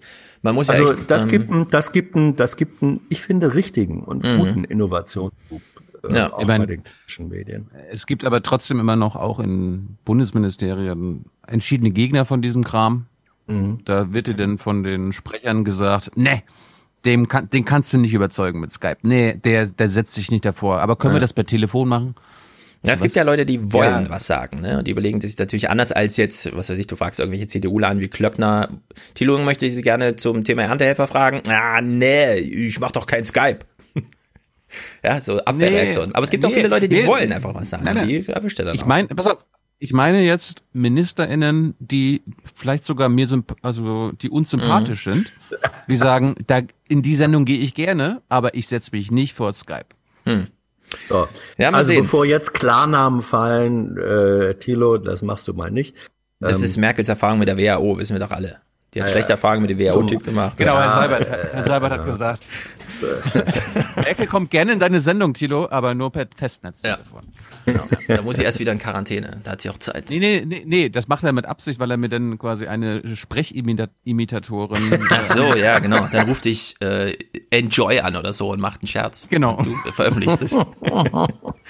Okay, andere Frage noch. Ähm, äh, oder andere Frage. Ich wollte noch was dazu sagen. Äh, ich habe ja ein sehr äh, ausführliches Buch zum Thema Zeitung geschrieben und da stellte sich heraus, naja, auf Papier drucken ist, ist halt ein bisschen. Ist das dieses vergriffene Werk? Das ist Gibt's absolut vergriffen, deswegen ist das hier auch ja. keine Werbung oder so. Absolut Nö. vergriffen, man kann es noch für 100 Euro Werbung bei Amazon oder so kaufen. Ja, vielleicht genau. Werbung für eine zweite Auflage. Hm? Genau, und da habe ich ja so einen Punkt gemacht, ähm, äh, wenn die Produktionsmittel für die Zeitung äh, auf dem Nachttisch der Kunden schon zu Hause liegen, also das Display, ja, dann braucht man keine große Druckerei mehr und so weiter. Ja, Tilo hält's rein, sehr gut. Und das Ding ist jetzt so ein bisschen die Produktionsmittel fürs Fernsehen ist das gleiche Gerät, nur da kommt es nicht auf den Bildschirm an, sondern eben auch auf die Kamera, aber die ist ja mit verbaut. Und ehrlich gesagt, wenn man sich äh, vom letzten Jahr die Technik so anschaut, die da verbaut wurde, die reicht absolut aus für Fernsehen. Und ja, die Mikros, für Spielfilme inzwischen. Ja, vielleicht sogar dafür, ja, aber äh, ja, für, ja, für Nachrichtenproduktion auf jeden Fall. Ja, ja. Und bei so. Also da, äh, äh lass mich das eben noch mhm. ganz schnell einwerfen, ähm, weil das eine Erfahrung von vor Corona ist. ähm, die äh, Nachrichtenstationen der BBC, des dänischen Fernsehens, des schwedischen Fernsehens, machen seit Jahren, Jahren die regionalen Nachrichtensender ja. einen erheblichen Teil ihrer Nachrichten produzieren die äh, mit dem Smartphone. Ja. Das ist einfach so. Ja, Schon lange vor Corona. Aus, ne? Da ist, da ist äh, Deutschland bisschen schnarchig äh, hinterher. Also den richtigen Split zu sagen, Moment, für welche Produktion brauchen wir eigentlich sinnvollerweise immer noch das mhm. aufwendigere Setup und wo ist es aber was, wo, wo der Zweck völlig erfüllt wird, wenn wir Smartphone ja. machen. Hinter der Debatte ist Deutschland ein paar Jahre her. Ich habe äh, besteht aber die Gefahr, Hans, dass äh, wenn sich alle an diese Skype-Gespräche gewöhnen, dass ein bisschen Stellenabbau auch im öffentlich-rechtlichen Rundfunk was droht. Was für einer, da droht einiges. Das wollte das, ich eigentlich sagen, da äh, droht einiges. Weil die Druckerei war eigentlich größer als die Redaktion. Nein, ich glaube nicht, dass das so sein wird, weil äh, seit Jahren schon ein bei allen Sendern äh, ein erheblicher Teil der Produktionstechnik, um die geht's da, äh, längst ausgelagert äh, ist. Ähm, das ist. Das ist outgesourced. Das sind, äh, es werden praktisch kaum noch Stellen, ähm, fest, feste Planstellen im Sender äh, damit besetzt. Also dieser Prozess ähm, hat längst stattgefunden. Was passieren kann, ist, dass äh, freie ja, Hans, äh, Hans, und auch Hans, Produktionsfirmen. Ich mein, ja, hm. ich, ich meinte, dass nicht mehr vier Leute äh, zu mir kommen müssen, wenn sie ja. nicht interviewt werde, sondern mhm. äh, man das entweder alleine machen kann oder per Skype. Ja, das ist mir schon klar. Äh, und darauf antworte ich. Ähm, der, der, du sagst ja, bedeutet das nicht Arbeitsplatzabbau äh, in den Sendern? Da sage ich gerade, diese Arbeitsplätze gibt es in den Sendern schon längst. Hm, da bin ich mir nicht so sicher. Also ja, ja beim HR ja, gut, und so sind halt das immer noch die eigenen Leute, die so Ton angeln und sowas. Das ist jetzt nicht also, eingekauftes ja, Projektzeug. Ja, ja, ja. Also ich habe das ja bei, bei meinem früheren Senderlein Radio Bremen miterlebt. Da wurde Produktionstechnik in eine eigene Tochtergesellschaft äh, äh, outgesourced. Ähm, und wenn dann Leute neu angefangen haben, dann waren das massive Kämpfe. Zu welchen Konditionen werden die ähm, äh, entlohnt und so. Und dann gab es natürlich neben dieser sendereigenen outgesourcten Gesellschaft auch immer noch äh, viele freie äh, Teams, die dann dazugekauft äh, werden. Und da ist auch, da ist auch ein Dumpingmarkt äh, entstanden. Da werden Teams dann äh, manchmal für einen halben Tag nur gekauft und gesagt, du musst hier dritt ankommen und so weiter. Der Druck in diese Richtung ist da, der ist aber längst vor Corona äh, hm. schon entstanden. Ja. Ich will nur erinnern, dass wir uns vorgenommen haben, heute schneller durchzukommen. Ja, dann stellen Ich habe erst Fragen. eine Minute 57 Sorry. Clips gespielt. Gut. Ich habe 37 Minuten übrig. Abschluss. Ja, ich stelle jetzt das Reden ein. Nein, nein, nein, nein, nein. nein. Denn wir müssen noch mal kurz über die Apps reden. Äh, ich habe es ganz kurz gehalten. Nur ein Clip zu den Apps. Äh, Politbarometer nämlich, um uns noch mal was zu verdeutlichen. Mhm. Knapp die Hälfte der Befragten sagt, dass sie eine solche App, die nicht auf persönliche Daten zugreifen kann, nutzen würde. 42 Prozent lehnen das ab. So, What? 42 Prozent lehnen, und da gehen wir mal davon aus, die haben weiterhin keine Ahnung, was die Unterschiede der Prinzipien, die da diskutiert worden sind und so weiter, lehnen das schon ab, ja. Und die Bundesregierung dachte sich, ach komm, da bauen wir mal noch so ein kleines WeChat ein. Also wirklich unglaublich, was da passiert ist. Also wirklich unfassbar. Zum Glück wurde das jetzt am Sonntag revidiert und vielleicht, vielleicht kann man noch was retten, ja. Aber das ist wirklich unfassbar äh, für alle, die es interessiert. Bei Logbuch Netzpolitik war Thomas aus Österreich zugestaltet. Die haben nämlich bei Epicenter Works schon das Rote Kreuz äh, App-Ding äh, in Österreich ähm, durchevaluiert und durchgecheckt und haben gesagt, okay, da haben wir jetzt mal keine größeren Beanstandungen, kleinere natürlich immer. Ja, und da ist die App schon auf 400.000 Handys installiert und wenn dann Apple und Google soweit sind mit ihrer ähm, selbstgemachten äh, Signalauswertung, was Bluetooth angeht und so weiter, kann man einfach umswitchen, ja, und dann hat man das sofort in Benutzung und vielleicht sollte man einfach übergangsweise, bis die Bundesregierung irgendwann mal, ja, einfach das österreichische Modell auch in Deutschland benutzen, weil dafür ist es geschaffen. Pan-europäisch, ja, ist dieses österreichische Ding angelegt. Sehr, sehr, sehr, sehr, sehr gut. Also bis Freitag hat ja auch die Bundesregierung lautstark verkündet, zentral heißt, sie können uns vertrauen dezentral heißt, dass man den Konzern vertrauen kann und dann ja, einfach später. Haben Sie sich dann umüberlegt? Ich möchte nur darauf hinweisen, es lohnt tatsächlich ähm, auch in der Welt online seine Stimme zu erheben, weil sie haben tatsächlich, das sagen meine beiden Quellen in der Regierung, ja. auf, darauf, darauf gehört. Sie haben wirklich äh, ihre Meinung geändert, weil ja. die überwiegende Mehrheit der äh, Zivilgesellschaft, der äh, Experten, des CCC und so weiter darauf gepocht haben. Mhm. Ich habe auch was gemacht, was ich sonst nie mache. Ich habe in jedem Tweet, den ich zur App geschrieben habe, immer den Recksprecher, Altmaier und äh, noch irgendwen erwähnt, weil ich das ungehörig das fand. Und ich habe ihnen immer vorgeworfen, machen Sie nicht das nächste BER-Projekt, machen Sie nicht das nächste Schuldigitalpakt, der erst in fünf Jahren kommt. Ja, machen Sie nicht das nächste Toll-Collect, machen Sie nicht die nächste DE-Mail in dieser wichtigen Angelegenheit. Und ich bin sehr also froh, dass glaub, in der Summe dann einfach mal umgedenkt, umgedacht wurde. Also ich, ich will es mal auf die kurze Formel bringen, äh, wenn Sebastian Kurz und Konstanze Kurz äh, auf demselben Trip sind, dann, dann glaube ist, ich. Muss man drüber nachdenken. Ja. ja. Genau. Ja. Gut. Apropos, am Sonntag wird es eine neue Jung Naiv-Folge geben mit oh. Konstanze Kurz. Ach was. diesem Thema. Ach was. Kurz und jung. Hm. So, Tilo ey, will schon wieder Clips spielen, obwohl er schon zehn Minuten weg hat und nicht erst zwei. Kurz, und, kurz und Stefan, das, das war doch abgesprochen. Ich, äh, du meintest doch, es gab in den Nachrichten keine Bet äh, Beiträge zu Ach so, App, ja, ja, Spiel, Spiel, Spiel. Es ist eine Minute, äh, zwei Minuten zehn. Oh Gott, das ist mehr als ich bis jetzt die ganze Zeit spiele. Na los, let's go. Und Apps, Apps, Apps. Pass auf, Opa, Opa Hans, Jetzt wird dir mal erklärt, ja, was denn dezentrale Lösung bedeutet. Die Tagesthemen haben dir das jetzt mal vereinfacht versucht hm. zu erklären. Endlich. Auch in Corona-Zeiten begegnen wir noch Menschen.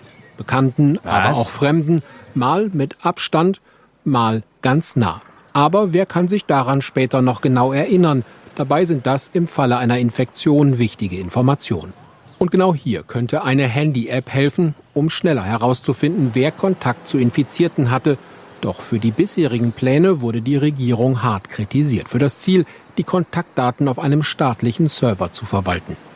Es ist ja ein Glaubenskrieg über die Frage entstanden, zentral oder dezentral. Das ist aber nicht entscheidend. Entscheidend ist eine gute Lösung. Auf jeden Fall jetzt radikaler Kurswechsel der Bundesregierung hin zum dezentralen Modell, das vereinfacht so funktioniert. Die App führt eine Art Tagebuch, welches andere Handy für eine bestimmte Zeit in der Nähe war Dafür tauschen die Geräte Zahlencodes aus, die keinen direkten Rückschluss auf die Person zulassen.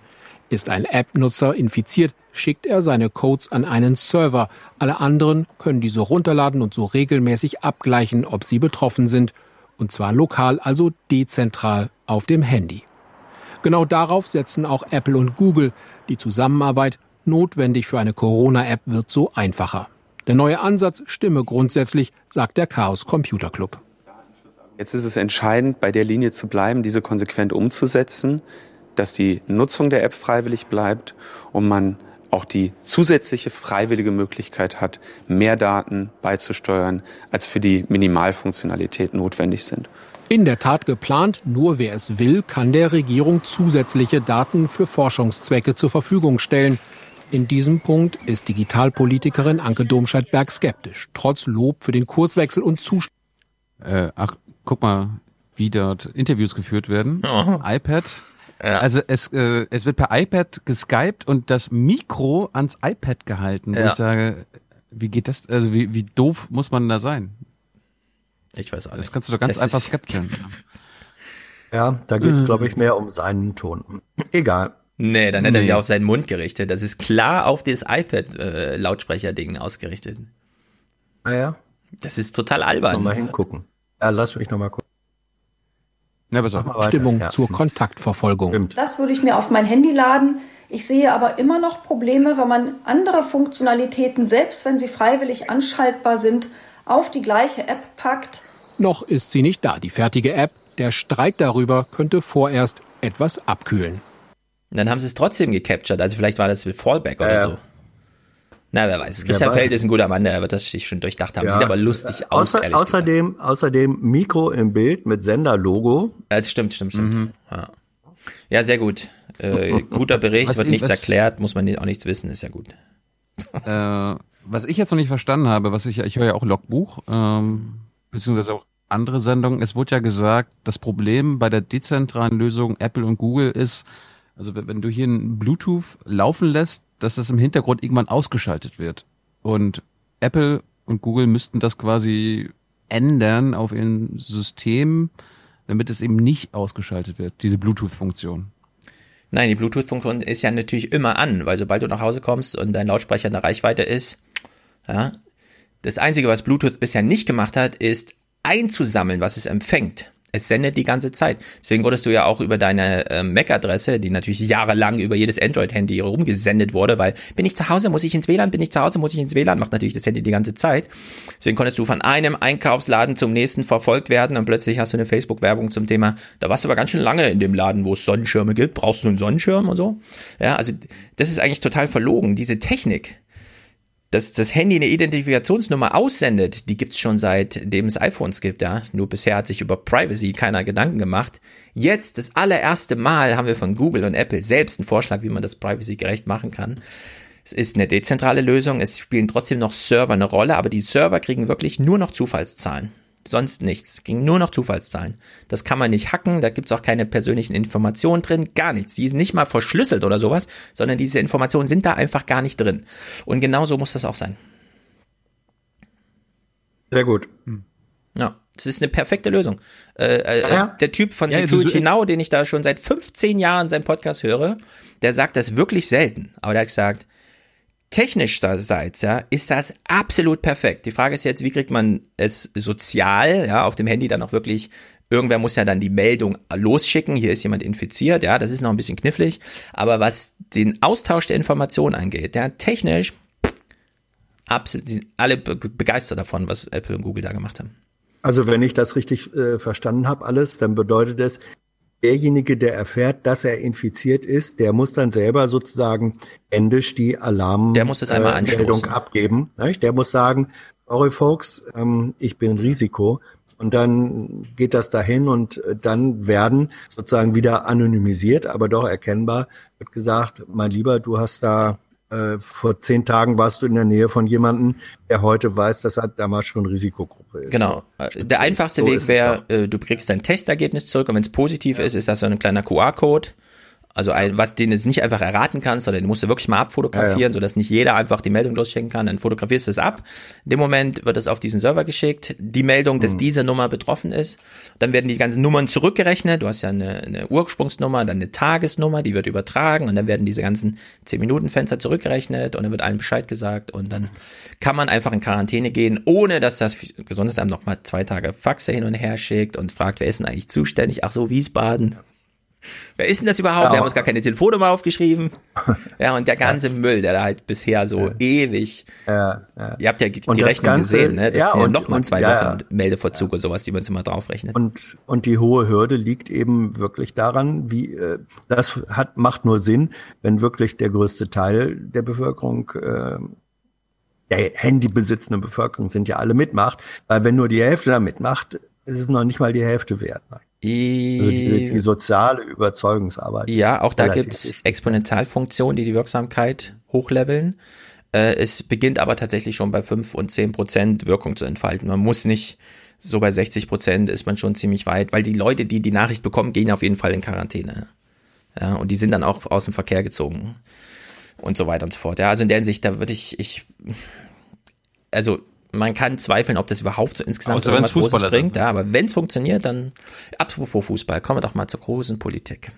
Helge Braun erklärt hier mal Merkels mahnende Worte und das finde ich besonders skandalös, denn wir haben jetzt schon über die Apps und über die Masken gesprochen und wir wissen, da wurde ziemlich viel verspielt, ja. Und deswegen finde ich diese Kommunikation vom äh, Bundeskanzleramt ein bisschen verlogen. Ich sage es ausdrücklich, ja, es ist ein bisschen verlogen. Was?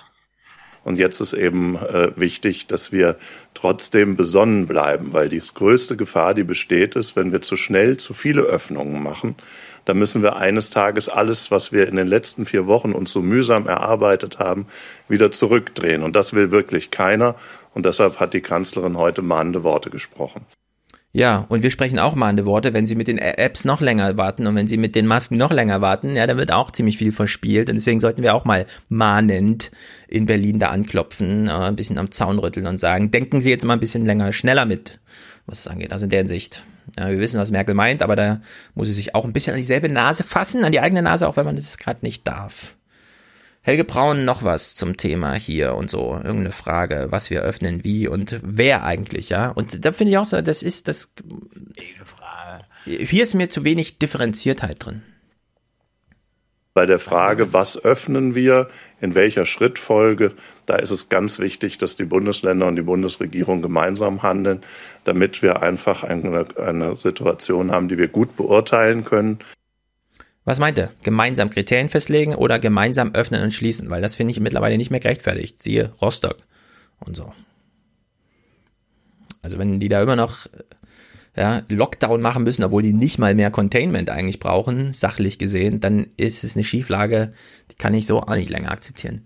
Sollen sie Mauern ja. bauen im Rostock? Zum Beispiel. Einfach mal den Verkehr ordentlich kontrollieren. Ja, einfach mal eine Grenze, also die Mecklenburg-Vorpommern, die Zufahrtsstraßen zu kontrollieren, war vielleicht doch nicht so die schlechteste Idee. Hm. Das wird für die deutsche Grenze auch noch eine große Diskussion. Ich lade alle dazu ein, jetzt schon mal darüber zu reden und nicht erst im November 2020, wenn dann alle feststellen, ach so, wir müssen jetzt wirklich mal die Grenzen schließen. Ja, also da wird es noch einige Diskussionen geben. Karmioska fragt zum Thema Maskenpflicht. Kommen wir noch schnell zur Maskenpflicht. Da ziehen ja jetzt immer mehr Bundesländer nach. Und da hat die Kanzlerin heute gesagt, sie fände das auch gut und richtig. Aber warum hat sie das dann nicht gleich von Anfang an mit den Ministerpräsidenten durchgesetzt, um es bundeseinheitlich zu gestalten? Aber von einer Verpflichtung war da keine Rede. Und so haben wir es in der Ministerpräsidentenkonferenz mit der Kanzlerin mhm. auch beschlossen. Insofern gibt es jetzt eine sehr eindringliche Empfehlung, aber keine bundesweite Pflicht. Fünf Tage später bundesweite Pflicht. Ja, ganz toll gemacht wieder. Seine, seine, seine Hände, seine ist das Gestik, aber seine Hände lenken mich total ab. Das, der ja, hat immer der alle fünf Sekunden so. eine neue, neue Zeit. Sind das irgendwie stille, ist das stille Post so an das Frau Merkel? Nein, der, der hat so viel Trump geguckt. Oder sich bei Warum? Merkel was abgeguckt. Trump. Er traut sich noch nicht niemand, ganz.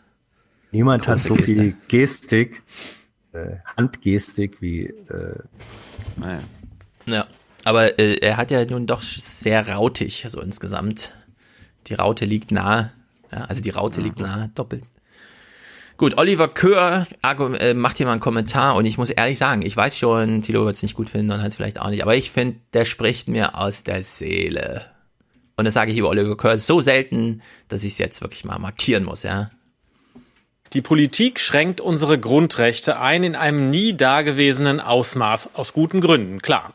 Aber da ist es nicht nur völlig normal, sondern sogar notwendig, dass jeden Tag, auch wenn es die Kanzlerin nervt, darüber diskutiert wird, wie können wir so schnell wie eben vertretbar wieder selbstbestimmt leben, arbeiten, uns organisieren. Jeder Einzelne hat das Recht, jeden Tag zu fragen, können wir nicht etwas mehr lockern, etwas mehr öffnen? Und Angela Merkel hat die Pflicht, jeden Tag zu rechtfertigen, warum das vielleicht nicht geht. Man kann ja mahnen und jede Diskussion über weitere Lockerungen für falsch halten, aber das muss auch sie in der Diskussion sagen und nicht damit die Diskussion von vornherein abwürgen. Ja. Ich bin da völlig bei dir. Na, ja. gut. Nein, das war ein vernünftiger Kommentar äh, oder auch ein guter Kommentar, weil er die Konf politische Konfliktlage präzi relativ präzise äh, benannt hat. Gut. Man muss ja wissen, die Kanzlerin kann da gar nichts selbst entscheiden. Ja, das ist in allergrößten Teilen das ist Sache der Bundesländer. Das äh, das einzige, was die Kanzlerin kann und was sie auch versucht, ist sozusagen, dass sie doch in der Bevölkerung als eine zentrale Autorität wahrgenommen wird äh, und dass sie von daher als Managerin dieses schwierigen Prozesses mit den ähm, Bundesländern und den Ministerpräsidenten wahrgenommen wird. Und ähm, das war auch das, was ihr so gestunken hat, dass nach der Einigung, die die da in dieser Runde hatten, dann tatsächlich so eine Art, sie nannte das ja äh, Öffnungsdiskussionsorgie, ähm, ja, komisch, also Orgie und Merkel, selten, der, selten gedachter Zusammenhang. Geht mir jetzt schon auf den Sack, dieser Begriff, weil das ist so ja, ja. verwendet. Das ist so dumm, ja. So eine Einladung ja, an die Journalisten, weißt ehrlich. Ja, du, du, hast, du hast wirklich so erwachsene Mensch, äh, Männer, also nicht Podcast, aber erwachsene Männer so richtig, wie sie sich gefreut haben, mal Orgien sagen zu Orgien, ja genau. Gut. Nein, aber, nein, aber was ihr, was der für mich nachvollziehbare Kern ihres Ärgers oder Frustes ist, da äh, verständigt man sich mühsam, mühsam, weil eben so ist Föderalismus, ähm, auf Prinzipien und auf ein Verfahren. Ja. Und dann hat man den Eindruck, und den musste man haben, die gehen raus aus dieser Konferenz und dann guckt wieder jeder, wo kann ich hier in welcher Funktion auch immer am meisten punkten, indem ich das und das mache. Das hat im ja. Übrigen, finde ich, Stefan Weil auch zu Recht äh, kritisiert, der nicht da zu den Frontrunnern so des äh, Ministerpräsidenten-Lockerungswettbewerbs äh, zählt. Ähm, das ist das, was Merkel, glaube ich, finde ich auch zu Recht und nachvollziehbar geärgert. Ja. Äh, ich habe ich hab überhaupt kein Problem, dass überall diskutiert wird, dass selbst Lindner jeden Scheiß erzählen kann und so weiter oder manchmal sogar recht hat. Also Diskussionen immer super. Was mich genervt hat, und vielleicht hat Merkel das ja auch gemeint, dass unterschiedliche Lockerungssachen äh, jeweils im, äh, in den Bundesländern beschlossen wurde. Da in Rheinland-Pfalz macht das Möbelhaus auf, in NRW darf das Ikea aufmachen. Diese ja, aber äh, genau in die Richtung finde ich es gut, äh, weil wir haben nun mal eine sehr große Corona-Ungleichheit also Ungleichheit in Deutschland. Und wenn Corona vorgibt, was hier geöffnet und geschlossen wird, dann sollte man sich auch an dieser Ungleichheit orientieren. Und es gibt halt echt bayerische Landkreise, die sind durchseucht wie sonst nichts. Und davon kann man in Mecklenburg-Vorpommern, Schleswig-Holstein, da, da weiß man gar nicht, wovon die reden. Ne? Der sich, da ist, da gibt's schon Unterschiede. Ja, aber es geht ja, es geht ja nicht darum, dass nicht diskutiert werden soll, sondern dass sich nicht an Lockerungen überboten werden soll. Okay, wir haben das jetzt beschlossen, aber da können wir das auch nochmal machen. Es geht nicht um die Diskussion, es geht um die Taten. Und da schießen manche übers Ziel hinaus. Ja. So, Christian Lindner hier im nächsten O-Ton. Er sagt, er spricht zwei Aspekte an. Ich finde beide gut. Ich weiß aber auch, es ist Christian Lindner und so weiter. Trotzdem. Wo ist die lange angekündigte App, um Infektionsketten nachzuvollziehen? Ja, wo ist sie denn? Und im Übrigen auch, Herr Zamperoni, bei ähm, aller Notwendigkeit staatlicher Handlungsfähigkeit. Hm ähm, wenn in Kiel ein neuer Infektionsherd ausbricht, Kiel. warum muss dann ein Hotel in Garmisch geschlossen sein. Hier macht es doch eher Sinn, zukünftig stärker regional vorzugehen. Und dann muss vielleicht irgendwo rigoros, vielleicht sogar noch rigoroser als bisher, das öffentliche Leben in einer Gemeinde heruntergefahren werden. Aber das muss ja nicht für das ganze Land dann eine Auswirkung haben. Ja, so ist es. Wir haben auch keine europäische Lösung dass er Garmisch als äh, Lightspot und Kiel als Hotspot nennt, ist natürlich ist genau umgedreht zu erwarten, wenn überhaupt. Aber gut, hat er einen kleinen Witz eingebaut. Aber es ist ernsthaft die Frage, ja, warum geht in Rostock niemand zur Schule, nur weil in Bayern irgendwo es mega Hotspots gibt? Können wir Lauterbach mal fragen. Ja, das sollten wir Lauterbach mal fragen. Ähm, Lindner noch mit einem anderen Punkt. Die Orientierung an der Reproduktionsquote ist ein goldenes Kalb, um das die Politik tanze, weil wenn in einer einzelnen Stadt viele Infektionen sichtbar werden, beeinflusst das die deutschlandweite Infektionsquote, hat aber auf das Infektionsgeschehen an der anderen Seite des Landes keinen Einfluss. Und darum geht's, mehr Differenzierung, smarte Lösungen zu haben. Und äh, da kann man durchaus anderer Meinung sein. Ich habe Respekt vor der Einschätzung von Frau Merkel, damit da kein falscher Eindruck entsteht. Aber es ist eben nicht schon zur Wahrheit geronnene wissenschaftliche Erkenntnis, sondern es sind politische Entscheidungen und über die kann man in einer Demokratie debattieren. Man muss es sogar. Ja gut, der Elfmeter lag ihm zu nahe davor, ja. Aber er hätte sogar noch strapazieren können. Der Lockdown ja, ist eine politische Notmaßnahme und damit eigentlich nicht wirklich Politik. Ist eine Notmaßnahme gemacht. Man wusste nicht ein noch aus, also gesagt, Social Distancing, der einfachste Weg, das zu machen, ist, jeder bleibt zu Hause. Ja, so hat's Frankreich gemacht, Italien, Spanien. Das ist aber ganz weit weg von Politik. Und wenn er jetzt sagt, und da weist er zu Recht darauf hin, wenn wir jetzt Argumentationen über, was weiß ich, er ist gleich irgendwas oder Reproduktionszahlen haben, dann ist das Politik. Und dann muss, dann ist es nicht mehr so alternativlos wie die Notmaßnahme, alle nach Hause zu schicken.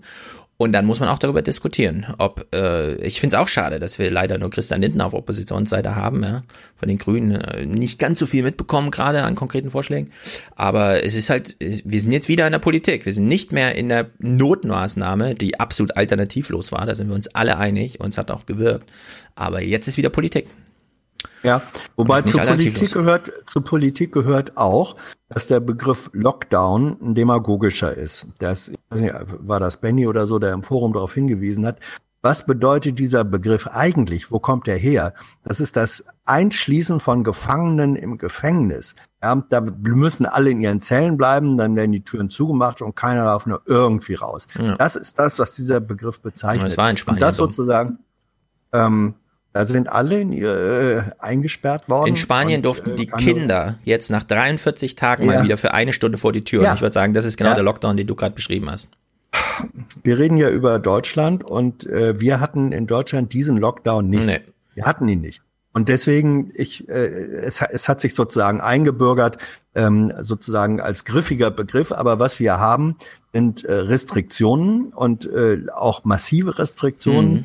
Eingriffe in Bewegungs-, Versammlungs-, äh, Meinungsfreiheit und so weiter, aber eben kein Lockdown. Also ähm, natürlich Meinungsfreiheit in der Form, wenn Meinungen per Versammlung ausgedrückt werden soll. Das sind ja kombinierte machen so. Und mhm. wenn du keine Demonstrationen mehr machen kannst, im klassischen Sinne ist das ein Stück weit Einschränkung. Aber ähm, man finde ich, soll das nicht mit, mit diesem demagogischen, wir sind ja alle im Corona-Knast ja. machen. Und das ein ich Stück weit tut Lindner das. Ja. Ich finde, ja, Lockdown ist irgendwie sicher. ein cooler Begriff. Wir sind alle im Lockdown. ja. Es ist ja nicht Escape-Ding, ja, Escape Room, aber es ist ja, schon. Ja, ja, ja. Nein, es ist nicht. Was mir ja bei den Talkshows, ich meine, ich gucke ja nicht so viel Talkshows, aber manchmal bekommst du ja die Gästeliste und so weiter mit. Äh, Lindner tritt fast in jeder zweiten auf. Laschet ist überall vertreten, also CDU und FDP. Das überlegt äh, er sich jetzt aber auch anders. Ähm, kann es sein, dass irgendwie Grüne und Linke sehr unterrepräsentiert sind in deutschen Talkshows und auch in den Tagesthemen heute Journal, Stefan? Also äh, du hast die mm, Nachrichten Nein. gesehen. Ich, hab, äh, ich, ich würde sagen, Baerbock hast du, ist hast du Linke. Hast du Linke mal äh, schalten und Interviews? Können? Ja, wenn Linke nichts anbieten, weiß ich nicht mehr. Das haben wir jetzt kritisiert seit Jahren, wenn die nichts anbieten. Wie, und, wie sollte die Motivation da, das, zur Einladung aussehen? Ne? Genau. Und da ist und da ist Lindner halt. Ich ich spreche jetzt mal ja, vor. Lindner bietet das dagegen. an. Da weißt du, was und, du kriegst, wenn du bestellst. Ja. Äh, Baerbock, äh, Baerbock ein sensationelles Interview der Woche beim Deutschlandfunk geführt. Die ersten 20 Minuten Familie, Familie, Familie und danach, weil die Journalisten nicht anders konnten, nochmal 10 Minuten Autoindustrie, ja, weil es äh, interessiert ja auch ein paar Deutsche. Aber erstmal Familie. Sehr, sehr gut. Also dieses Interview der Woche ist sehr gut. Kommen wir mal hier zurück auf die Straße. Ja, eine Kundin berichtet jetzt mal abgefilmt über, können Sie mal eine Wortspende haben, warum sind Sie hier draußen? Ja, und es ist Zivilisation am Limit, das ist wirklich unglaublich. Ich bin für eine Verlängerung des Lockdowns. Die Kunden erleichtert, aber auch vorsichtig. So ein langsames Rantasten wieder. Wir sind jetzt heute so ein bisschen auf Erkundungstour. Was ist jetzt offen? Mal vorsichtig reingespickt. Sie ist auf Erkundungstour, wie auf so einer Safari. Mal gucken, ob hier ein Tiger lauert. Mal gucken, ob wir heute ein Nashorn sehen, das uns umrennt. Ja, für sie ist das irgendwie so ein kleines Abenteuer. Oh, wir wollen mal gucken, was so offen ist, mal reinspicken. Pff, was, was für ein Scheiß, ja. Nee, das ist das neue Bummeln. Früher war Bummeln ja, äh, wir gehen mal einkaufen und heute oh, gucken mal, wo wir alles reingehen können und mal schauen. Ja, das, ist, das ist doch spannend. Das ist, ich finde es wirklich schlimm. Schlimm, schlimm ist das, schlimm. Es ist nämlich jedenfalls so, äh, das wird diese Lockdown. Das, schlimm ist das, schade. Ja. Schade auch für Deutschland. Ich sag euch jetzt, was die Diskussion in den nächsten drei Wochen verändern wird. Die Läden sind jetzt wieder offen. Staat klopft sich auf die Schulter, wir müssen kein Kurzarbeitgeld mehr zahlen. Sensationell, sehr gut, ja, sehr gute These von äh, Mikroökonomen. Und jetzt haben wir nämlich diese Sachlage schon. Ich hatte für unseren Laden gedacht, dass die Kunden wieder Lust haben, nach den vier Wochen etwas zu kaufen, zu konsumieren, auch Lust haben zu gucken. Das ist aber vollkommen ausgeblieben. In seinem Möbelgeschäft hat Paul Spielhoff als Azubi angefangen. Vor drei Jahren hat er den Laden übernommen. Wegen Corona musste er mehrere Mitarbeiter in Kurzarbeit schicken. Das Geschäft jetzt zu öffnen, lohnt sich eigentlich nicht. Wenn es in den nächsten Tagen so weitergeht, werden wir aller Voraussicht nach wieder schließen. So, also dieser etwas extravagante Konsum in Deutschland eingebrochen, der kommt auch dieses Jahr, glaube ich, nicht zurück das Exportempfängerumland um Deutschland liegt in Trümmern, das muss man einfach so sagen, wirtschaftspolitisch. Ja. Das Einzige, was hier funktioniert, ist ähm, Supermärkte, Lebensmittel. Äh, alles andere, ja, von wir wünschen uns jetzt mal eine Öffnung und so weiter, die kann man sich gerne wünschen, aber die Effekte, die man sich gerade davon erhofft, wird es so nicht geben. Es wird jetzt eine ganz, ganz, ganz, ganz große politische Diskussion und Anstrengung erforderlich, um hier überhaupt mal noch was dieses Jahr äh, ins Laufen zu kriegen. Also es kommt, glaube ich, darauf an, was für Läden und äh, was dort gekauft werden kann. Das war jetzt gerade ein Beispiel eines Ladens. Ich kenne mhm. das ja in Berlin auch. Da kostet ein Möbelstück nicht unter 1000 Euro. Mhm. Da kann, da geht natürlich keiner rein und kauft sich jetzt in diesen unsicheren Zeiten für 1000 Euro mhm. etwas, was man vielleicht gar nicht unbedingt braucht. Anderes Beispiel: Ihr wisst ja, ich bin familiär bedingt äh, der Autoindustrie sehr nahe, obwohl ich mit ihr nichts zu tun haben möchte. Äh, meine Mutter berichtet im gesamten April bisher gibt es keine einzige Neuwagenbestellung ja. in den Autohäusern in einem Land. Also ja. in, nicht in, im, im, im MacPom. Also wenn Richard David Brecht glaubt, es wird hier keine Veränderung geben und wir werden Corona vergessen, äh, wird nicht passieren. Ja? Das wird ganz, ganz, ganz gruselig. Und hier sind Eben. auch alle Vergleiche mit 2008 absolut angebracht. Und mit Faktor die sind 10 natürlich auch versehen. Die- Naja, wollte mit ich grad Faktor sagen. 10. Ja, ja. Also das ist äh, alles nicht schön. ja. Also äh, alle, die sich jetzt so, äh, so FDP-mäßig darauf vorbereiten, dass es jetzt wieder anläuft. Nee, es wird natürlich nicht anlaufen. Hier ist jetzt, also hier sind jetzt wirklich andere Kräfte am Werken. Klaus Kleber fragt mal mein Wirtschaftsminister Tarek Al-Wazir, jetzt haben wir also auch mal eine grüne Stimme. Ist es denn denkbar, dass Sie in 14 Tagen sagen, huch, wir sind ja jetzt schon wieder bei über 1 bei diesem Multiplikationsfaktor. Es wird ganz gefährlich. Wenn Stell dir mal vor, alle gehen in diesen Möbelladen, kaufen dann nicht den Stuhl für 1500 Euro, bringen aber Corona mit nach Hause ja, und wir kriegen dann die zweite Welle. nehmen diese ganzen Lockerungen wieder zurück. Ist das politisch überhaupt denkbar? Das genau ist der Punkt. Ja, aber dann kann er wenigstens bequem in Quarantäne sein. Ja, er kauft ihn Deswegen ja man nicht. nur Schritt für Schritt vorgehen kann. Als Aber vielleicht haben Sie ja Wirtschaftsminister- jetzt schon zu viele Als Schritte gemacht. Wirtschaftsminister würde ich mir natürlich wünschen, wir könnten noch mehr wirtschaftliche Aktivität wieder erlauben. Mhm. Aber gleichzeitig ist immer klar, wenn wir in eine Situation kämen, dass am Ende die Zahl der Infizierten so weit steigt, dass auch die Zahl der schwer Erkrankten wieder so stark steigt, dass das Gesundheitssystem damit nicht umgehen kann, dann wären wir in einer sehr schwierigen Situation. Und es wäre noch schwieriger, etwas wieder zurückzudrehen, was man mal aufgemacht hat, Das verstehe ich immer nicht, die große Angst vom zweiten Lockdown, weil man den den Leuten nicht verkaufen kann. Klar kann man ihnen das verkaufen. Die gehen ja nicht mal jetzt dann in so einen Möbelladen, ja, sondern gucken Nee, nur es, mal, geht um ob es im Wirtschaft- es geht um die wirtschaftliche Lage. Ja, ja, Also aber- das, ich, ich, hab's, ich, ich bin jetzt kein Unternehmer, Geschäftsmann, aber äh, das habe ich allenhalb gehört. Wenn du jetzt wieder aufmachst Hm. und dann wieder später zumachen musst, ist es noch schädlicher, als jetzt nochmal drei oder vier Wochen länger zuzumachen. Ja, Das im er, großen. Argument verstehe ich das. Lieber jetzt einmal kurz ja, durchgerafft und danach lange auf. Klar, keiner will einen zweiten Lockdown. Ich frage mich aber, ob den Leuten das so schwer zu verkaufen wäre, wenn es jetzt am 15. Juni heißt, wir machen jetzt nochmal sechs Wochen Lockdown, weil der erste hat eigentlich gut funktioniert. Wir brauchen diese Ergebnisse nochmal. Ob dann wirklich alle sagen, nö, mach ich nicht, ich mal mir jetzt ein, eine Maske ja, vom Joker drauf Ja, ja. und rebelliere, sondern die würden, Also wenn es einen zweiten Lockdown gibt, dann hat der erste ja nicht gut funktioniert. Na doch, der erste hat ja funktioniert, das sehen wir ja gerade. Nur durch die Öffnung Nee. wird dann. Na, der erste Lockdown hat doch sensationell funktioniert. Müssen wir doch echt mal sagen. Nee. Nicht in Berlin. Wie nicht in Berlin? Das war schon bevor Ist die gerade Bergamo in Berlin wurde- oder was? Na, diese erste Phase jetzt hat doch, die hat doch gut funktioniert, oder nicht? Nicht? Also in Berlin äh, wurde das, was man sich als freiwillige oder dann auch angeordnete Maßnahme erhofft hat, dass die Leute Social Distancing einhalten, dass sie vielleicht auch beim Einkaufen auf Abstand gehen im Land. Die Freiwillige tragen gibt ja in Berlin Pflicht in den Jetzt Geschäften. aber nicht sehr abgehackt, Hans. Kannst du noch mal kurz am Kabel rütteln oder so? Okay, ja, ich Dann rüttle- mach noch mal deinen Punkt zu rüttle- Berlin. Ja. So. Bin ich jetzt wieder im Stück? Wir oder hoffen, noch wir hoffen. abgehakt?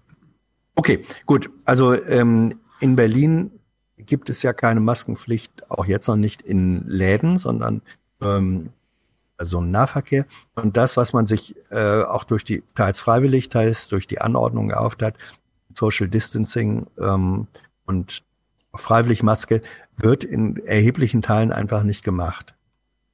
Also von daher ka- kann man sagen, ähm, in Berlin funktioniert die Einschränkung, die Restriktion, die manche Lockdown nennen, ähm, nur teilweise, aber nicht durchgängig. Ja, ich meine ich jetzt nicht mein- das was- Straßenbild, ich meine jetzt die echten Kennziffern, wie sich er entwickelt hat, wie sich die Reproduktion, ja, wie sich die äh, Exponenten entwickelt haben und so weiter und so fort. Da ist auch in Berlin nicht gerade die Lage, dass äh, ein Das ist richtig. Infizierter drei andere Ja. ansteckt, weil alle noch abends in der Kneipe rumhängen und beim Späti sich stauen und so, sondern Ja, auch in Berlin gab es gestern 31 neue Infektionen nachgewiesen, bei drei Millionen Einwohnern und mehr.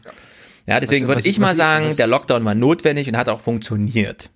Ich hoffe, da ist Einigkeit hier im Podcast. Ja. So, und wenn in zwei, drei Wochen oder Monaten gesagt wird, wir brauchen diesen Effekt nochmal und es wird sechs Wochen dauern, so wie jetzt auch. Wieso sollten die Leute groß rebellieren? Warum haben die Politiker da so eine sagen, große Angst? Will ich dir sagen, warum? Nein, äh, die Angst der Politiker ist berechtigt, weil die Akzeptanz äh, des ersten, der ersten Restriktion war ja verbunden mit dem Prinzip Hoffnung. Wir machen das jetzt und dann ist gut. Dann sind wir durch. Dann kommt früher oder später das New Normal. Und dann festzustellen, ah, scheiße, doch nicht.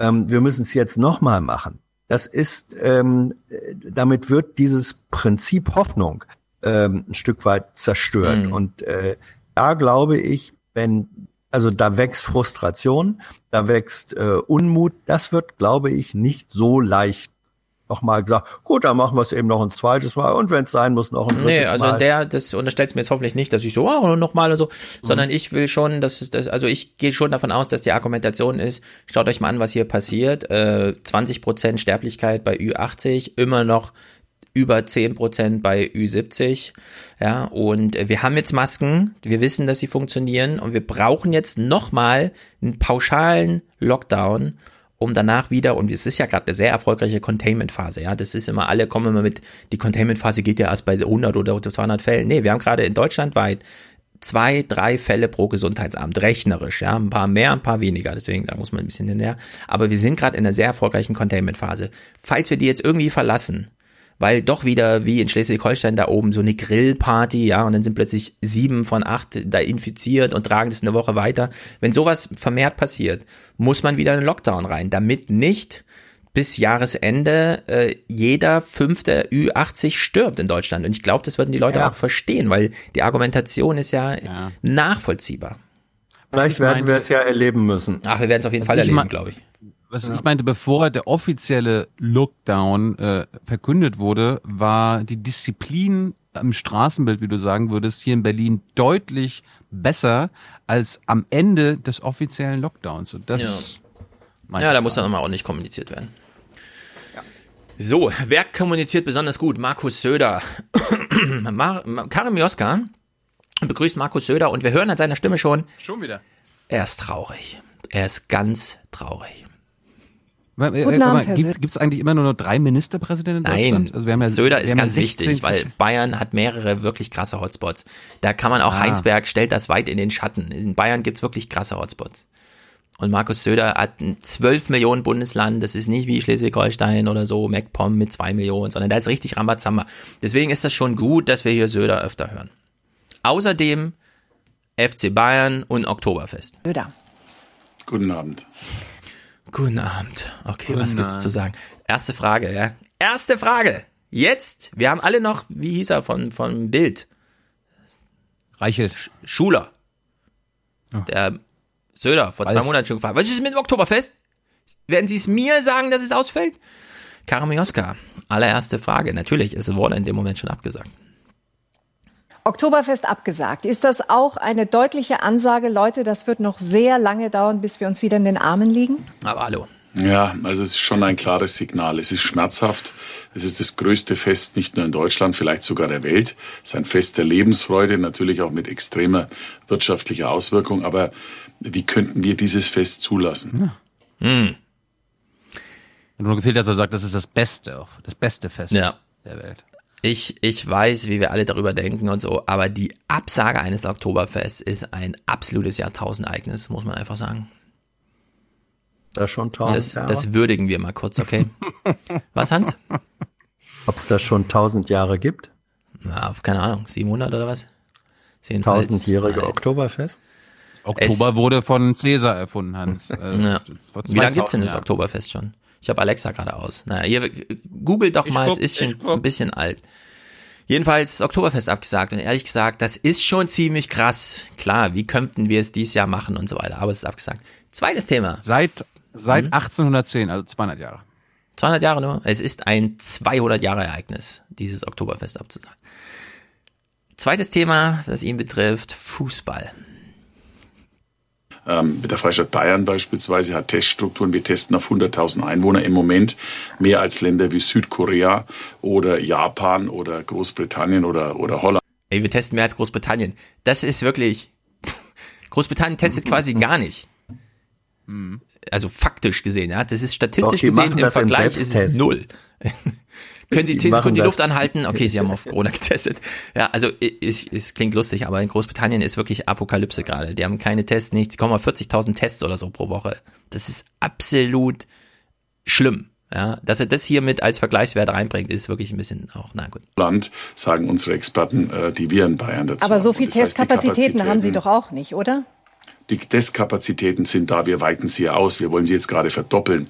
Wenn Sie die privaten Labors zu den öffentlichen zusammenschalten, wir haben das gemacht, dann entwickeln Sie ganz neue Testmöglichkeiten. Gehen tut es. Aber letztlich, auch da haben Sie recht, muss das Robert-Koch-Institut und damit der Bundesgesundheitsminister da sein Go geben. Er hat, äh, jedenfalls so habe ich das vernommen gesagt, er hält es für möglich. Wenn das Robert-Koch-Institut beziehungsweise der Bundesgesundheitsminister das für vertretbar hält, wenn die Gesundheitsämter vor Ort das für vertretbar halten, dann würde ich es, wie ich es Ihnen gesagt habe, auf Bewährung wagen. Auf Bewährung wagen. Jetzt gibt's einiges dazu zu sagen. Ich bin ja kein Fußballfan, ne? Was? Als, das bin ich ja hier bekannt, dass ich, dass ich mich um Fußball nicht schere. Aber ich glaube, hier wird eine große Chance verspielt. Denn, ah ja gut, wir hören mal noch den Deutschland, äh, den äh, ähm, Deutsche Fußballliga, das ist auch DFL abgekürzt, ja, DLF, also Deutschlandfunk, DFL. DFL, sie, sie kommen ein bisschen durcheinander. Der Geschäftsführer Christian Seifert war auch noch mal im Gespräch zum Thema Tests und Screenings. Danach, ich glaube, die Diskussion läuft ein bisschen in die falsche Richtung. Oh, hier muss ich Play drücken. Sie dürfen natürlich auch Ihre Spieler gesundheitlich nicht gefährden. Deshalb wollen Sie Tests durchführen, regelmäßige Tests, alle Teilnehmer an diesen Spielen. Das geht an das ran, was die Praktiker das Screening nennen, eine dauernde Überwachung von kritischem Personal. Davon können viele Kliniken, Altenheime und so weiter. Ja, die Fußballspiele werden jetzt gescreent. Die kommen jetzt auf den Bildschirm. Im Moment nur träumen. Und das Fußballbusiness soll das bekommen, weil das das Geld hat, es zu bezahlen. Genau. Diese Frage und dieses Argument nehme ich äußerst ernst, Herr Kleber, und das ist auch völlig berechtigt. Und darauf müssen wir auch zufriedenstellende Antworten geben, denn es wäre absolut ungehörig, wenn wir auch nur einer Mitarbeiterin oder einer, eines, einem Mitarbeiter aus irgendeiner Klinik irgendeinen Test wegnehmen. Unsere Informationen zeigen aus den letzten Wochen, dass dem aber nicht so sein würde. Das Robert-Koch-Institut hat gerade diese Woche berichtet, dass die wöchentlichen Testkapazitäten aktuell bei 818.000 Tests liegen. Unsere Informationen zeigen auch, dass diese Tests aktuell bei weitem nicht ausgeschöpft sind. Und wir haben Vertragskooperationsvereinbarungen geschlossen mit fünf medizinischen Laborverbünden mit einer bundesweiten Flächenpräsenz, die uns alle, die uns alle versichern, dass diese Tests, die wir benötigen würden, bei weitem niemandem irgendeinen Test wegnehmen. Und ich habe heute auch gesagt, sollte sich die Situation ändern und sollte es tatsächlich zu Engpässen kommen, was die vorhandenen Testkapazitäten in Deutschland angeht, dann würde selbstverständlich der Profifußball zurückstehen und auch zurückstehen müssen. Darüber kann es überhaupt keine Diskussion geben. Ja. Er hat Ich ja die. das- ja? Ich hatte das Interview auch gesehen. Ich hatte mich ja geärgert, dass Kleber die offensichtliche Schieflage in ihrem Konzept nicht angesprochen hatte. Nämlich? Naja, also falls es einen positiven Test gibt, wird eben nicht das Umfeld, die Mannschaft und so weiter auch in Quarantäne gesetzt, sondern nur der Spieler wird entfernt und ansonsten kann es weitergehen. Das ist genau ja, das aber da hat auch Gegenteil. Lauterbach nichts dagegen, weil das, der Test findet ja einen Tag vor dem Spiel statt. Na- Natürlich, das hat, äh, hat Lauterbach natürlich was dagegen. Das ist ja genau der Punkt, den, den wir alle haben. Also wenn wir, äh, wozu gibt's denn die Corona-App? Es gibt einen positiven Fall und dann wird dein Umfeld informiert und dann soll das Umfeld auch in Quarantäne gehen. Aber bei den Fußballern soll genau das Gegenteil passieren. Ich weiß nicht mehr, wo ich Lauterbach dazu gehört habe, aber genau da, äh, bei Anne Will. Saß, er saß aber bei Anne Will jetzt, ne, am Sonntag. Da hat er das äh, genau zum Thema gesagt. Äh, ja, die, es geht ja hier um Ansteckungsgefahr und die ist bei den Kontakten äh, an diesem ersten Tag nach dem Test so nicht gegeben. Also da gibt es tatsächlich äh, einfach virologische Erkenntnisse, die dieses Auflaufen dann ermöglichen. Nee, St- nee, Stefan, also er hat schon, ich habe es auch gehört, ähm, sein Lauterbachs Hauptargument war genau das, dass er sagt, in der normalen Bevölkerung, wenn du positiv getestet wirst, dann wird dein Umfeld ähm, aufgefordert, geht in Quarantäne. Wenn ein Fußballspieler positiv getestet wird, wird sein Umfeld, die Mannschaft, nicht aufgefordert. Das ist der Unterschied. Ja. Bei der Normalbevölkerung soll das Umfeld in Quarantäne gehen, bis es sicher ist, dass es äh, nicht positiv ist. Beim Fußballspieler muss das oder soll das nicht erfolgen. Sondern Ja. dann darf die Mannschaft weiterspielen. Und Okay, erst okay, okay, wenn okay. dann da einer wiederum positiv, dann wird auch der rausgenommen. Das ist eine Umkehrung der Paradigmen im Verfahren. Ist ein Ich bisschen unfair, aber das ist ein bisschen wie bei Merkel. Äh, Quarantäne kann auf drei Tage verkürzt werden, wenn dreimal getestet wird. In deren Sicht. Die Frage, die sich hier, die, die bei angestellt ist ja eine andere noch. Er hat jetzt gesagt, 818.000 Tests. Der Deutschland, äh, die Fußballliga würde niemals irgendwem Tests wegnehmen, weil wir haben gerade nicht so viel Corona-Fälle, dass man, selbst wenn man alle Quarantänefälle und darüber hinaus noch testet, kommt man nicht auf 818.000. Die Frage ist einfach, wenn die jetzt sagen, wir brauchen pro Spieltag 4.000 Tests. Wir wissen, der Test kostet 200 Euro, ja, dann haben die so Verträge, dann ist es vielleicht billiger. Irgendwer muss diese halbe Million für diese Tests auf den Tisch legen und die legt halt für die Klinikpersonalien und so weiter niemand auf den Tisch. Deswegen wird da nicht in diesem Maße gescreent. Hinzu kommt noch, dieses Screening-Verfahren geht ja davon aus, dass alle Tests negativ sind, anders als beim Testen, wo man davon ausgeht, dass jeder einzelne positiv ist. Weshalb man ja hier das vom äh, Blutspendedienst Frankfurt mit der Virologie, ähm, dieses Pooling, ja, dass man einfach zehn Tests mit einer Ladung testet und wenn alle negativ sind, wird das auch angezeigt. Wenn einer negativ ist, sind natürlich erstmal alle positiv, da muss man wieder einzählen. Aber man geht ja erstmal davon aus, dass einfach alle negativ sind. Man, halt, man hat also sowieso im Faktor 10 Kapazität. Man hätte aber sagen können, liebe Fußballliga, wenn ihr Spezialtests hier einkauft, 4000 Tests für eine halbe Million, legt nochmal zwei Millionen pro Spieltag drauf, damit wir auch ja in der Gesellschaft testen können. Macht hier eine Spendenaktion drauf.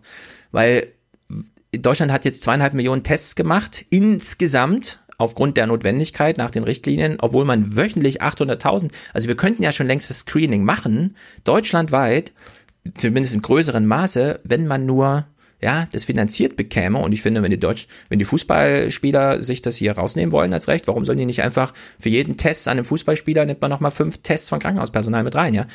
Würde die Liga jetzt nicht pleite machen und wäre auf jeden Fall mal ein tolles Signal. Dann können sie auch Fußball spielen mit gutem Gewissen, weil dann wissen alle, okay, findet statt und andere Tests finden dafür auch statt.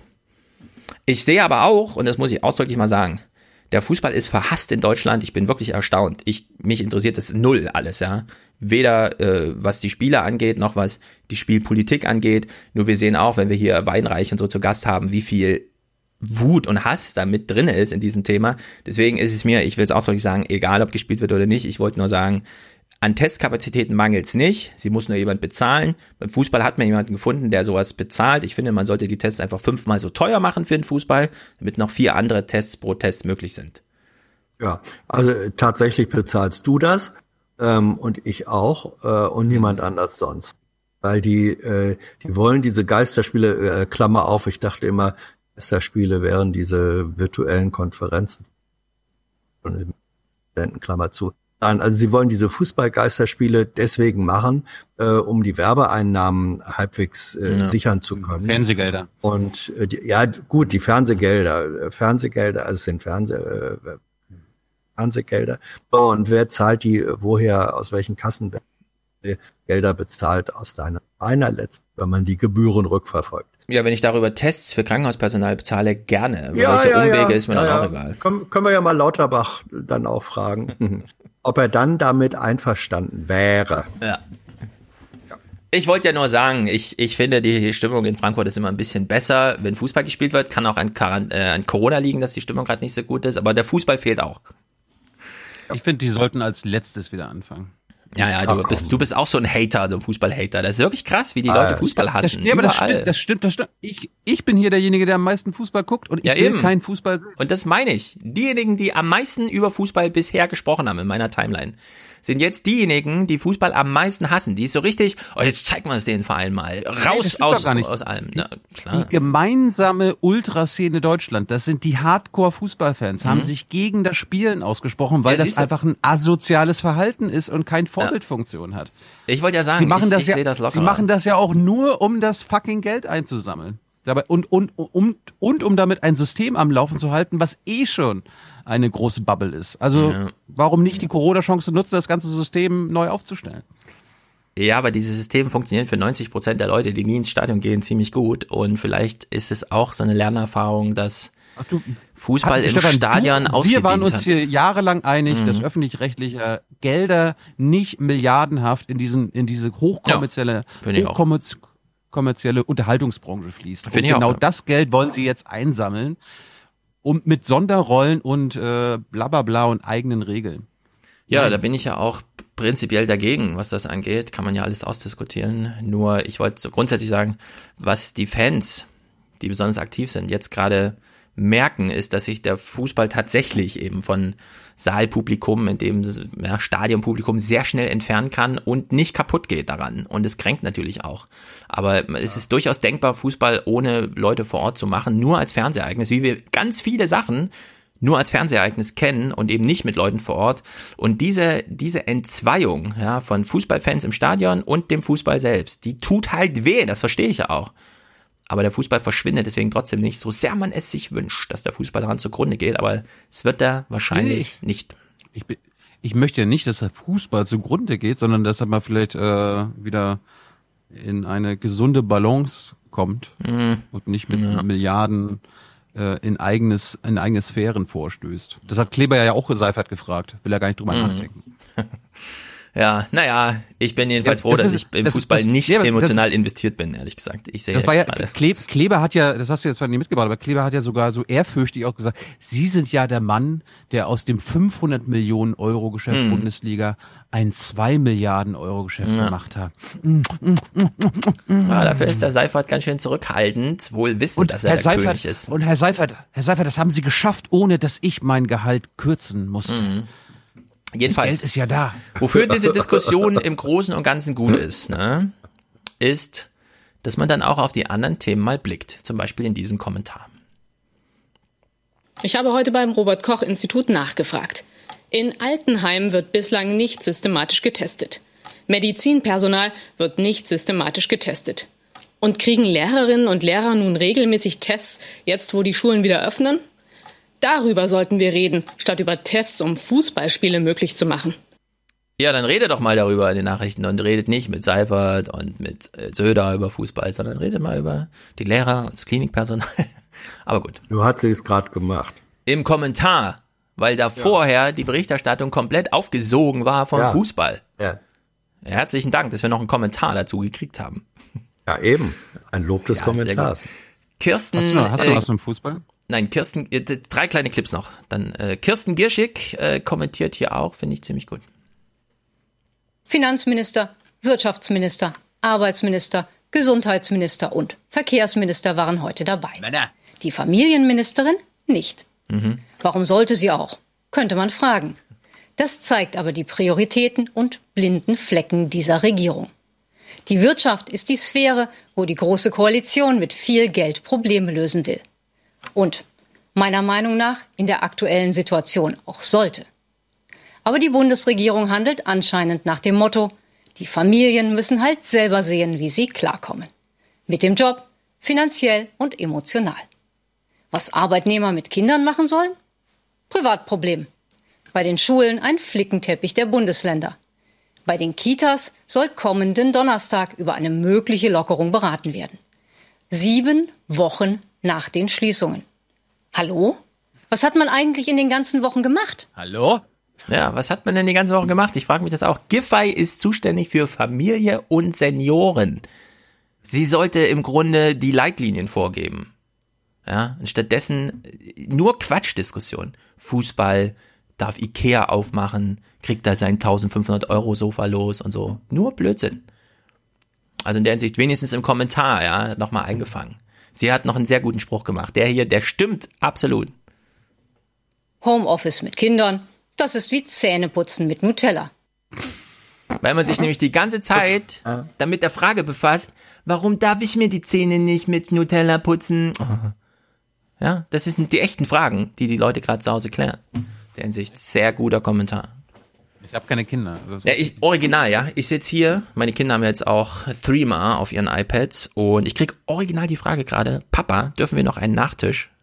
Schreibe ich natürlich, ja, klar. Nein. Hau dir noch einen Nachtisch rein. Danke, dass du das Mittagessen alleine hingekriegt hast. Also in der Hinsicht äh, sehr gut. Ja, man muss auch mal an die Familien denken. Es wird komplett Papa, ausgeblendet. Papa hat gesagt, wir können. Lass. Genau, ich, mal gucken, wie es gleich aussieht da drüben. Ja. Und nicht vergessen Zähne putzen nach dem Essen. Ja, Ja, aber das genau, Nutella-Glas ist leer. So, wir schließen jetzt hier Aber eine kleine gesagt, Klammer. wie oft ja, wir schließen hier eine kleine Klammer zum Thema Politik. Das war Ja. mein längster, aber nicht mal zehn Minuten, ja, also der Hinsicht.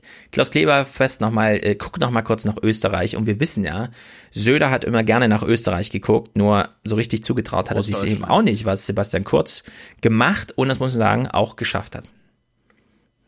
Unterdessen beginnt in Wien die Regierung von Kanzler Sebastian Kurz die Ernte einzufahren, einer Lockdown-Politik, die früher begonnen hat und härter war als alles, was in Deutschland galt und gilt. Wir sind auf einem guten Weg, erklärte Kurz bündig und kündigt Lockerungen an beim Sport, im Handel und auch im Gastgewerbe. Alles unter Vorbehalt, wenn die Österreicher beim Lockern jetzt über die Stränge schlagen, kann das alles ganz schnell wieder vorbei sein. Ja, schön und gut, davor zu warnen, aber es ist tatsächlich diese Helmholtz-Empfehlung. Wir machen es so hart, bis wir wieder richtig geiles Containment mit 350 Fällen am Tag machen können, haben die in Österreich geschafft. In der Hinsicht, Taiwan, Südkorea, Österreich, sensationelle Ergebnisse. Wirklich sehr, sehr, sehr gut. Ich würde mir ja nur wünschen, aus medialer Sicht, dass wir über Österreich und Bayern und andere Länder so reden, wie wir über Südkorea reden. Da, reden, da nennen wir auch immer nicht den, den Ministerpräsidenten beim Namen, sondern ja, es ist ja so. Irgendwie bei Österreich Kurz hat das geschafft. Bayern Söder hat das Naja. geschafft. NRW hat Laschet das. Das haben Regierungen geschafft. Ja, es hat vor allem die Bevölkerung geschafft. Und in Deutschland das. ja auch, ja. Weil das, das ist ja, das ist dann schon wieder dieses, das ist Horse Race. Ja, einfach, Sebastian Kurz hat das geschafft. Ja, aber äh, ich wollte es ausdrücklich sagen, weil Von- es ist nun mal kurz Kanzler, aber die haben es halt trotzdem hingekriegt. Und in der Hinsicht, Ja, aber da haben wir, da sind auch Grüne an der Regierung, vielleicht haben die auch einen, äh, einen Anteil. Sicher. Ich störe mich an der Zuspitzung, dieser, diese personelle Zuspitzung. Wir, wir, wissen ja gar nicht, wie, wie der Anteil von Kurz ist. Vielleicht war er derjenige, der am wenigsten. nee, nee, nee, nee. Das kannst du gleich mal vergessen, dass man das hier gegen Kurz geschafft hat. Das, sowas sieht man in Amerika, ja, wie sowas funktioniert. Gar nicht. Da ist Apokalypse und was für eine. Äh, Bundesliga hatte ich äh, bei Berlin direkt noch das gefunden. Ich meine, das Absurdeste war ja an dieser ganzen Bundesliga-Sache. Ich meine, wer überträgt die Bundesliga? Sky, ARD, ZDF und The Zone. Mhm. Aber wo gehen Söder Warte und mal, Laschet das Zone, ich gemeinsam? dachte, das heißt Datsen. Datsen. Aber wo, wo gehen Söder und Laschet hin? Zur fucking Bild. Für Söder und Laschet ist das ein Elfmeter bei den Wählern, den sie unbedingt versenken wollen, zumal bei Bild Wählerelfmeter ist auch nicht schlecht. TV. Ein Wochenende mit Fußball ist deutlich erträglicher als eines ohne Fußball. Und deswegen könnte ich mir so eine Geisterspielrunde da schon vorstellen. Nach der Prüfung bei uns im Land würde ich sagen, ja, der 9. Mai ist ein denkbarer Termin, wo man starten könnte. Für Fußballprofis, so das Liga-Konzept soll gehen, was sonst nicht geht. Zehntausende Corona-Tests für gesunde Sportler, die es für den Rest nur bei Krankheitssymptomen gibt. Quarantäne nur für infizierte Profis, nicht für Kontaktpersonen, also die ganze Mannschaft. Als verhielte sich das Virus bei Fußballern anders als bei anderen. Somit würden wir für die Fußballer erlauben, was wir genau für den Bürger nicht haben wollen. Die Bundesliga würde im Wesentlichen die Werte, die wir in der Öffentlichkeit also versuchen zu vermitteln, zum Teil sogar mit Bußgeldern belegen, erlaubterweise, und zwar mit unserer Erlaubnis, nicht befolgen. Das kann niemand verstehen. 70 Prozent der Leute gehen gerade zur Arbeit. Das ist nur unsichtbar, das wird nicht abgefilmt, aber die Bürotürme sind voll. Ist das, äh, wo ist die Zahl her? Das ist der deutsche Wert. Das schafft ja auch nicht jeder Homeoffice. Ja. Aber es sind nicht alle Ja. im Homeoffice gerade. Es läuft Produktion, Nein, nein, es nein. ist Industrie, Nee, es ist aber wenn, wenn einer, wenn einer von den 70 am Arbeitsplatz positiv getestet wird, ähm, dann wird erstens er in Quarantäne geschickt und zweitens wird gefragt, wer sind deine Kontaktpersonen und die werden auch in Quarantäne geschickt. Das wäre beim Fußball anders. Naja, es werden auch alle in Quarantäne geschickt, außer die, die beim Nein. Fußball gebraucht werden. Ja. Ja, naja, aber das ist schon mal ein kleiner Das Unterschied. Nee, finde ich, finde ich ehrlich gesagt nicht. Ähm, wenn, äh, wenn deine Kommen alle ins Containerdorf und dann ist gut nach dem Spiel. Ja, wenn deine Kontaktpersonen im Büro, die vielleicht für die Arbeit auch gebraucht Mhm. werden, auch in Quarantäne. Oh, Es heute ist- haben wir es echt eine schlechte Verbindung mit dir, Hans. Ich hatte noch mal zwei Clips, äh, wie Konservative gegen Wissenschaft schießen. Beispiel eins: Herr Aiwanger, der Vizeministerpräsident aus Bayern, Mhm. am Sonntag. Ich will mich nicht gern ärgern, aber über die Wissenschaft muss ich mich momentan schon ein bisschen ärgern, weil die das Gegenteil von gestern sagen und am selben Tag genau das Gegenteil voneinander. Der eine sagt, Ja, Maske schlimm wird es aber nur, wenn es dieselben sind, die sich da auch noch. Ja, Aber auch da die wechseln die Meinung nach alle drei Tage. Ja, anders als ihr Politiker. Wie Ja. äh, Colbert damals sagte, Herr Präsident Bush, Sie machen am Mittwoch, was Sie am Montag angekündigt haben, ganz egal, was am Dienstag passiert ist. Ja, so ist es. Ich, ich, ich frage ich frag mich, ob so äh, Aiwanger und Laschets wissen, dass Wissenschaft auch lernt und neue Studien aufnimmt und äh, verschiedene Sachen gegeneinander abwägt. Und Aiwanger halt, keine Ahnung. Laschet genauso. Jetzt kommt der R-Faktor, der vielleicht wissenschaftlich schon lange diskutiert wird, als neuer Faktor. Und ich ahne schon den nächsten, den habe ich nämlich jetzt auch schon drei, vier Mal gehört. Nämlich? Von dass es um wenige hundert Fälle Infektion gehen soll, dass die jetzigen schon zu hoch sind. Es soll um wenige hundert Fälle geben. Und hier in der Sendung, als ich das letzte Mal vor vier Wochen oder drei Wochen eingeladen war, saß da Herr Kekulé, der hat alles für verrückt erklärt, was die Politik macht. es muss ein Virologe, es müsste noch strenger sein. Und im neuen Spiegel schreibt er, jetzt müssen wir das alles ändern. Es ist viel zu viel. Wir müssen jetzt lockern. Das verunsichert, Herr, Herr Lauterbach. Wir sind auch darauf angewiesen, dass Virologen uns klugen Rat geben. Aber, wenn alle paar Tage die Meinung geändert wird, ist, das auch für Politik schwierig. Kikole hat seine Meinung nicht alle drei Tage geändert. Und ihr habt eben nochmal gehört, er war für Verschärfungen und er ist jetzt nicht für Lockerungen. Es darf nicht alles auf einmal gemacht haben. Man muss aber an die Schulen und die Kinder denken. Da gibt es langfristige Folgen. Wo hat er dieses Argument her?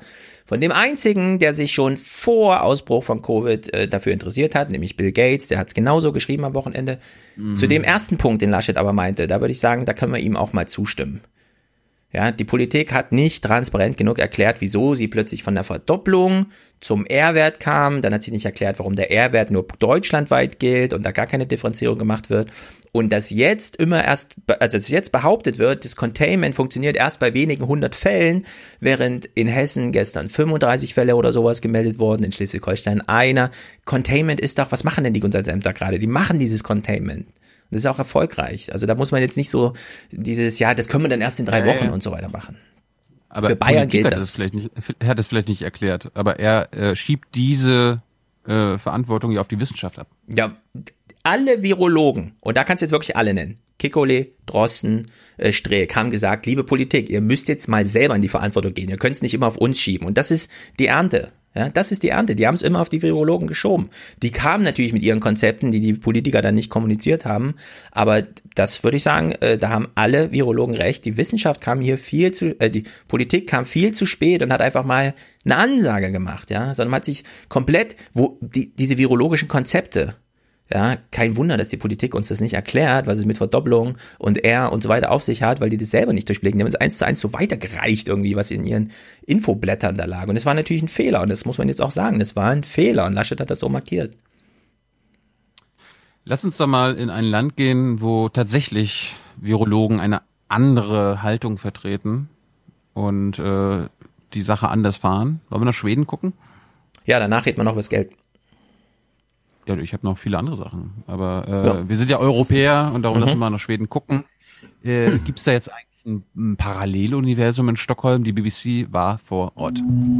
Stockholm feels like a parallel universe, where life, as we all once knew it, continues as if unchanged. I think there have been a huge overreaction in most countries around the globe. They're doing the wrong thing. That's what I think. They should be doing more like Sweden does.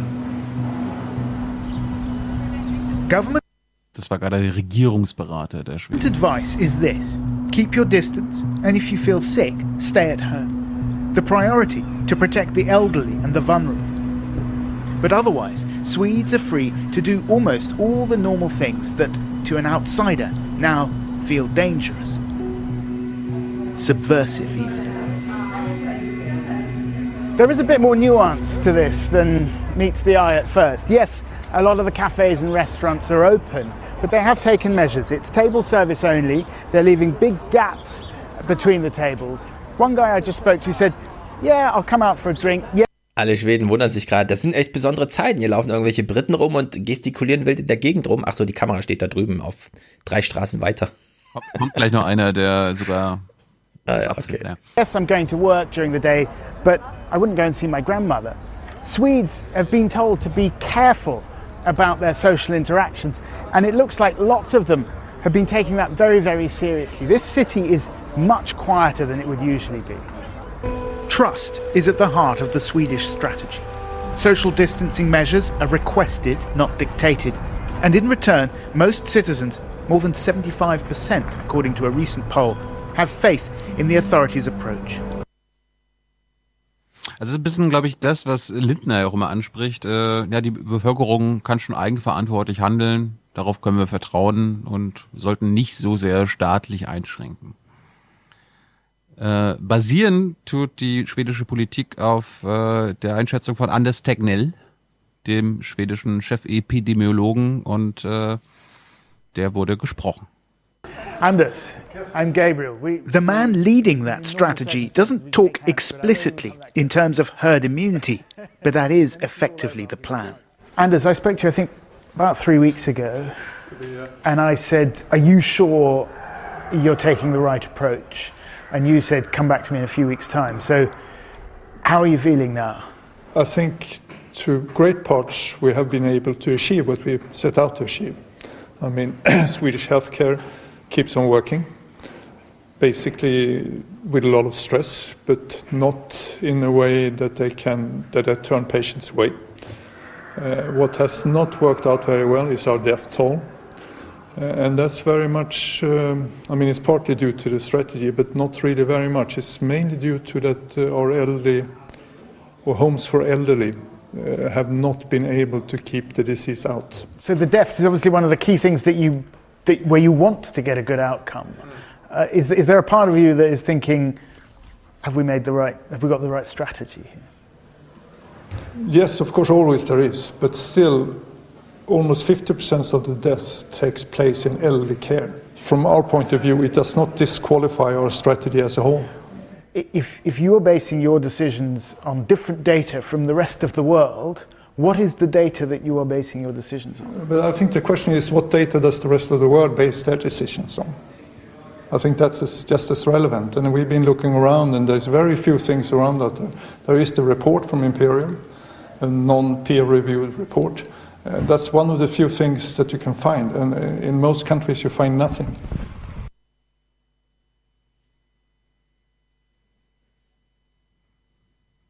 Also die meisten sterben in Schweden, weil sie halt im, Alter, im Altersheim leben. Ansonsten läuft die Strategie wie in anderen Ländern, sagt er. Ähm, ja. Hat er recht oder nicht? Das wissen wir ja noch nicht. Naja, das hängt davon ab, welches Kriterium äh, du anlegst. Wenn das Kriterium ist, Todeszahlen möglichst zu vermeiden, spricht das gegen die schwedische Strategie. Ähm, mhm. weil, und ich finde, das kann man auch nicht so einfach trennen. Er sagt ja, das ist eben das Pech, dass das Virus äh, in die Alten- und Pflegeheime gekommen ist. Wie ist es denn da hingekommen? Irgendjemand muss es ja hingebracht haben. Mhm. Ähm, wer kann, und, und das gebären ja nicht die Alten äh, sozusagen äh, unter sich, sondern wer kann ausschließen, dass der oder diejenigen, die das in die Altenheime gebracht sind, welche sind, die in der lockeren Stockholmer ähm, Situation sich angestellt Ich weiß es nicht, er weiß es aber auch nicht. Deswegen denke ich, man kann das nicht einfach so künstlich äh, voneinander trennen. Ähm, es gibt im Übrigen auch das, was der BBC-Report hier so locker unterstellt. Offenbar sei schwedisches Ziel die Herdenimmunität. Da gibt's ähm, auch Zweifel dran. Ich glaube, äh, liegt immer noch eher im unteren einstelligen Bereich, habe ich gelesen. Wie lang mhm. soll das dauern, bis diese Herdenimmunität äh, erzielt ist?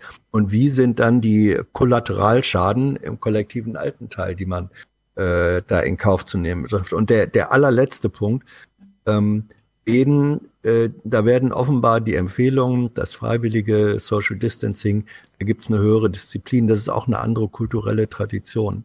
Äh, wir sehen in den USA oder anderswo, äh, selbst wo es empfohlen wurde, wird großflächiger nicht eingehalten. Und das finde ich, muss man bei Regierungsentscheidungen als Faktor auch mit abrechnen. Es gibt jedenfalls auch schwedische Virologinnen, die ähm, gegen ja. die Politik sind. Now others in the scientific community are coming forward. Jetzt kommt die Frau, die Stefan am Anfang belächelt hatte, die selbst, selbst Quarantäne macht. Jetzt fahren die tatsächlich mm. raus okay, aufs Land, ganz weit raus. To voice their concerns. One of those is Lena Einhorn, a virologist, one of 22 scientists who've signed a letter urging the government to change tack. She's self isolating here in the countryside outside Stockholm. You comfortable there? Yeah. I'm going to be about here. There are thousands. Bevor wir zuhören, was, was ist so witzig, Hans? Ach Gott, ja, das, also ein Bootssteg, der in den See rausgeht, am Ende des mhm. Steges eine Badeleiter. Ein Meter vor der Badeleiter ist das Mikrofon aufgebaut. Ähm, sie schreitet dahin, baut sich da äh, auf und der Interviewer zehn Meter von entfernt sagt, ich stehe mhm. hier, uh, are you comfortable there? Fühlst du dich da wohl? Und sagt, jawohl, alles prima. Wenn die einen halben Schritt zurückgeht, dann stolpert sie über die Badeleiter in den See, hat dann mhm. Aber Gott sei Dank die Leiter, dass er wieder rauskrabbeln kann. Das, das hat, das ist so ein bisschen Monty Pythons. Mhm. Ja. Hör mal zu. Thousands of trials going on right now around the world. for treatments. We're not talking vaccines. We're talking antiviral treatments. We're talking about the treatments of the devastating effects of the infection. Already, there are a couple of drugs that have showed very, very promising results in small trials. Within the next few weeks and months, most likely, we will be able to lower the mortality. That, to me, is the most important reason to push this epidemic in front of you as far as you can. These people who are deciding this, they're not politicians, they're scientists, like you. Yes, it's just the problem is that scientists are people. And, uh, you know, it's, scientists have ideas that they cling to. Uh, you would be surprised how, how much science is not only ruled by rationality, it's ruled by feelings to a very large extent.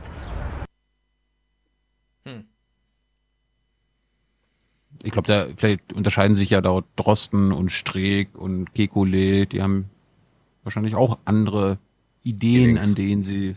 Ha? Na, aber hallo. Feelings. Feelings. Ich meine, Streeck sagt ganz klar, eventuell, ja, sagt damit eventuell, aber eventuell hätte das Verbot von Großveranstaltungen gereicht. Muss man sich mal vorstellen. Hm. Werden wir ihn fragen, er ist die nächsten Tage bei Jung und Live. Äh, wir haben mit ihm aber vereinbart, dass er erst seine Studie beendet, damit wir darüber reden können. Ja. Das hat er bei Lanz auch ganz deutlich gesagt. Ich muss sie hier leider ins Leere laufen lassen. Fand ich einen sehr guten Move, ehrlich gesagt. Wenn Sie wollen, dass der Wissenschaftler die Kommunikation selber macht, liebe Öffentlichkeit, tja, dann müssen Sie warten. Das ist der Preis. Mhm. Da warten wir gerne. Äh, wir hören mal, was die, die schwedische Jens Spahn sagt. I think it's too early also to say is a lockdown good or bad because many countries are now having a, a discussion within the political sector but also in, in the whole society should we lift the restrictions in what way what will happen that is not a debate in Sweden, and it's not something the government is preparing for. We are not lifting any, recommend, any restrictions for the moment. But if you look at your numbers yeah. compared to your neighbours, Denmark, yeah. Norway, Finland, it looks bad. Per, per, per million in population, this is a direct comparison. I don't fully agree with that because how to have the statistics, how to, uh, but also where are we in what kind of phase for the pandemic are we for the moment? Do you think you're, you're earlier? You, you, do you think you're further we, along? We're not sure about that, but that could be a fact, and I think it's too early to evaluate that now. Also aber komisch, dass sie da zurückhaltend ist, weil es ist doch klar, dass die in Schweden viel weiter sind mit der Pandemie. Und dass deswegen auch die. Zahlen höher sind. Also das ist ja eins plus eins. Wir wissen es nicht. Wir wissen es. Wie, was wissen wir nicht? Äh, ob sie tatsächlich viel weiter sind.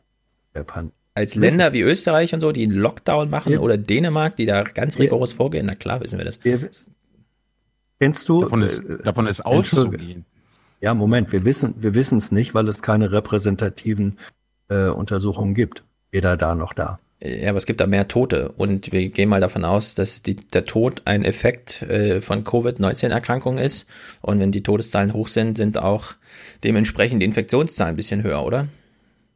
Das kann man so vermuten, aber wir wissen nicht, äh, dazu, das ist ja das Dilemma. Äh, hier, hier wird mit Zahlen gearbeitet, ohne dass wir sie sicher einbetten und einordnen. Du brauchst wirklich, und das fängt in Deutschland jetzt gerade ja auch erst an überhaupt, repräsentativen Untersuchungen, wo du wirklich sagen kannst, wir haben, und zwar repräsentativ ermittelt, nicht nur in einer, einer Kommune, äh, wir machen ein repräsentatives Panel und können feststellen, wie viele sind aktiv äh, infiziert, Viele haben es überstanden durch Virus, Anti, äh, durch Antikörpertests und so weiter. Diese, diese notwendige Datenbasis, du brauchst, um sagen zu können, wir wissen es, hast du weder in Deutschland noch in Schweden noch in den USA. Du hast sie nirgends. Ja, das stimmt. Aber du hast auch beim letzten Mal schon, als ich Georg Rest der Kommentar zum Thema Ja, Wahrheit, das kann man alles erheben, das stimmt absolut. Aber wenn man es nicht erheben kann oder noch nicht erhebt, aus anderen Gründen, beispielsweise weil es zu teuer ist oder weil die Nachweise noch nicht so eindeutig sind bei Antikörpertests. Es gibt trotzdem statistische Möglichkeiten, ja, zum Gesetz der großen Zahlen, Stichprobenartigkeit. Und wir haben jetzt in allen europäischen Ländern und vor allem in Schweden Todeszahlen, die uns repräsentative Stichproben, Hochrechnungen erlauben. Und da kann man einfach davon ausgehen, dass in Schweden die Pandemie weiter fortgeschritten ist als in anderen Ländern, wo wir sehr rapide geringere Todeszahlen haben. Ja, das wissen wir eben nicht, weil die, Entschuldigung, Stefan, weil die äh, eine Erklärung dafür, ähm, dass die, dass die äh, Mortalitätsrate, also gemessen äh, Todeszahlen in Relation zur Bevölkerung, die ist ja jeden doppelt so hoch, äh, ich glaube doppelt oder sogar anderthalb, anderthalb mal so hoch wie äh, in Deutschland. Da gibt es auch Stimmen, die sagen, das hat etwas zu tun damit, dass das schwedische Gesundheitssystem viel zu wenig Intensivbetten äh, vor, vorhält. Und wenn die Zahl der Intensivbetten nicht ausreicht, dann ist allein dieser Faktor einer, der wieder die Todesrate da hochtreibt. Also solange wir äh, mhm. Wir wissen es einfach. Ja, aber diese Art von Bergamo und New York Lage, die wäre uns, glaube ich, bekannt gewesen. Also das wüssten wir jetzt, wenn das, wenn das ein Problem wäre dort. Ja, Weil das stimmt. Der, also wenn das Gesundheitssystem ja, ja. nicht mitmacht, ja, und wir auch milde Fälle, die kritischen Verlauf haben, nicht ordentlich betreuen, ja. dann kann die Sterblichkeitsrate durch mal, durchaus mal Faktor 10 sein. Nur diese Berichte habe ich aus Schweden noch nicht gehört. Man mhm. muss auch, und das werde ich mit Wolfgang sehr ausführlich machen, ja, das wird richtig viel, deswegen da ist jetzt hier kein Platz. Aber wie vorhin schon mal bei diesen Zahlen genannt, sehr viele Leute, die jetzt drohen, an Covid zu sterben, die wissen, dass sie infiziert sind, sind in einer palliativen Situation.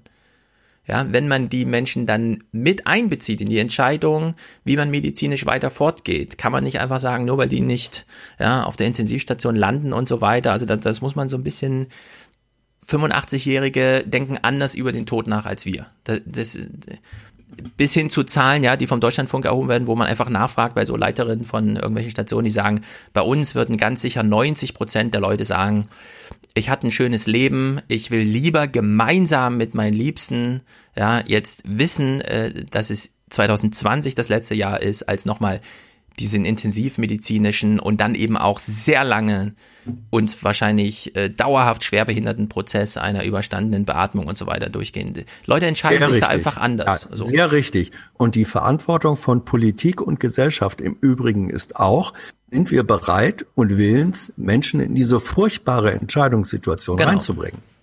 In Schweden sind sie offenbar bereiter, wie wir sehen. Eben, wir ja. haben aber da auch wirklich höhere Todeszahlen und die bedeuten auch für ja, die Ausbreitung der, des Virus etwas. Da kann man Rückrechnung machen. Das Virus, und das haben wir gelernt von Drosten, Streeck, Kikole, da sind sich alle einig, das Virus verhält sich erstmal biologisch überall gleich. Es gibt ja. kein schwedisches Virus und deswegen kann man mhm. von hinten gerechnet von der absoluten feststehenden Todeszahl gestorben mit Covid, ja, das mal kurz eingeklammert kann man einfach Rückrechnung machen über die Verbreitung nein, des Virus. Du kannst es nicht rück, nein, du kannst, du kannst rückvermuten, aber nicht rückrechnen. Okay, Vermutung reicht mir in dem Finde schon. Ah ja. Was auf jeden Fall äh, interessant ist, das haben wir jetzt ein paar Mal gehört bei äh, Anders Stengel und der Gesundheitsministerin und jetzt auch nochmal der Regierungsberater, diese Lässigkeit, also diese Selbstsicherheit, ach, das wird schon, wird schon laufen. This is about whether the course the rest of the world is on is sustainable or even beneficial in the long term. I don't think we'll have more deaths. Come back one year from now, and I think we'll have the same proportion of deaths. But this is a hunch? Uh, it's likely. I mean, it, this is a virus. It's a hell of a thing to, to, to, to base your hunch on. Yes, maybe. But I just wait a couple of months, and the death, death toll in the UK will be going up compared to Sweden. Also ich kann das, wie gesagt, inhaltlich gut nachvollziehen, was er da sagt. Ich, ich verstehe das. Es ist eine Welle, das einzige, das einzige, was die, die Zeit, ja, also auf der Zeitlinie die Differenz machen würde, wäre irgendwann eine wirksame Impfung. Ansonsten ist es eine pandemische Ausbreitung eines Virus, das zu 50 Prozent symptomfrei weitergegeben wird. Dagegen kann man gar nichts machen politisch. Das ist nur eine Frage der Zeit, bis es, ja, bis es alle erreicht. Aber das, aber genau das ist ja der Punkt. Der, der Sinn nochmal Restriktionen, ähm, Österreich, Deutschland und so weiter, hat ja im Wesentlichen die Funktion, das Virus daran hindern, äh, sich ungezügelt ausbreiten zu können. Ja, aber es zügelt, auch gezügelt breitet es sich aus. Ja, aber viel langsamer. Es ist doch, ähm, die, wenn wir jetzt mal hopefully davon ausgehen, dass es einen Impfstoff geben kann, jetzt sozusagen eine Annahme, dass es in, was weiß ich, oder so ein Impfstoff dann dienen diese restriktiven Maßnahmen doch dazu, zu sagen, wir wollen, dass in dieser Zeit, bis wir einen Impfstoff haben, die Ausbreitungsgeschwindigkeit des Virus so weit wie möglich verlangsamt wird, mhm. dass die infolge einer schnelleren Ausbreitung höheren Todesfallzahlen ja. nicht eintreten. Ja. So, das ist die Logik, das ist die Logik hinter dem, das Virus, wir wollen das Virus dran hindern, schnell auszubreiten. Und diese Logik, äh, die sagt, diese Kollateralschäden wollen wir vermeiden, kollidiert zunehmend mit anderen Logiken, die sagen, ja, aber damit nehmen wir in Kauf oder provozieren Kollateralschäden der ganz mhm. anderen Art. Der ökonomischen, teilweise auch der medizinischen. Das ist ja ein Fakt, dass, dass, dass Leute erstmal wieder lernen müssen, ähm, ich muss, wenn mein Kind krank ist oder ich selber auch, muss ich zum Arzt gehen. Ich darf nicht sagen, oh Gott, ich verweigere den Arztbesuch oder ich vermeide ihn, weil ich Angst habe, mich da anzustecken. Mhm. Man kann Benzin nicht mit, ähm, nicht, äh, man kann äh, Feuer nicht mit Benzin löschen. So. Ja. Und ähm, das sind neue Denkvorgänge, die wir auch lernen müssen. Und diese beiden Logiken, welche Art von Kollateralschäden ähm, kann man gegeneinander aufwägen? Schafft man es, äh, auf allen auf allen Ebenen gleichzeitig Kollateralschäden äh, niedrig zu halten? Das das lernen wir alle im Moment gerade. Ja. Thea Dorn war bei Markus Lanz und hat dort über ihren äh, Vater in der zweiten Hälfte des 80, also der, in den, der ist jetzt 80, in den 80ern, oder wie sagt man? Also das ist jetzt in der ja, zweiten ja. Hälfte der 80er. In, in seinen 80er ja, Und, und was sie äh, wiedergibt aus diesen Gesprächen, finde ich einfach, das ist informativ und interessant und es wird auch sehr viel in der Diskussion ändern. Das wird auch den Blick auf Schweden ändern. Und es sind aber auch Diskussionen, die kann man auf Twitter überhaupt nicht führen. In so einem Podcast vielleicht, aber mit so Betroffenen wie Thea Dorn. Also wirklich eine Empfehlung, ja. Nicht immer hier Streeck und so bei Lanz nochmal die harten irgendwas und so Sprüche, sondern einfach mal nach Thea Dorn bei Lanz suchen. Das ist wirklich sehr gut. Geld, Geld, Geld. Wer bezahlt denn jetzt das Ganze hier? Das ich ist dachte, eine super wichtige Frage. Gehen wir mal auf die Tribüne nach drei Stunden oder so? Tribüne. Okay, dann reden wir hier über das Geld und dann gehen wir auf die Tribüne. Es sind nur kurze Clips. Ich will es nur kurz abhandeln. Es ist sozusagen, ich will nur mal markieren, dass wir wieder auf so einem deutschen Sondertrip sind, ja, den wir uns auch nach zehn Jahren nicht abschminken können. Und das finde ich ehrlich gesagt skandalös. Wer bezahlt? Die Kommunen bezahlen. Das Land Nordrhein-Westfalen will Kommunen wie Wuppertal helfen. Der Plan, Städten soll erlaubt werden, für Corona-bedingte Kosten extra Kredite aufzunehmen. Die müssten erst in 50 Jahren zurückgezahlt werden. Warum nicht 100 Jahre? Österreich hat eine 100-jährige Anleihe aufgegeben, Zinsen 1%. Muss keiner drüber nachdenken, das Geld ist da, fertig ist die Laube. Stattdessen wird hier gespart, gespart, gespart. Beispielsweise bei, und das finde ich unglaublich, man vergisst sie wieder komplett, Studenten, ja. Zwei von drei Millionen Studenten hatten einen Nebenjob, der jetzt in sehr häufigen Fällen einfach Corona zum Opfer gefallen ist. Wie sieht die Kompensation aus? Nach mehreren Bundesländern fordern auch SPD sowie FDP und DGB das BAföG vorübergehend für Studenten zu öffnen, die eigentlich keinen Anspruch haben, wegen der Corona-Krise aber ihren Nebenjob verloren haben. Bundesbildungsministerin Karliczek will nur zinslose Kredite gewähren. Grundsätzlich gibt es staatliche BAföG-Zahlungen nur für Studierende, wenn ihr Einkommen und das ihrer Eltern nicht über bestimmte Grenzen liegen schenkt doch den Studenten einfach das Geld. Wirklich. Dieses, dieses für Kredite und so. Zinslos, ja, schöne gut, aber das kann man auch einfach mal ein bisschen direkter regeln. Vor allem, wenn man so viel äh, schon an direkter Unterstützung gewährt. Michael Stempfle macht hier einen Bericht zum Thema.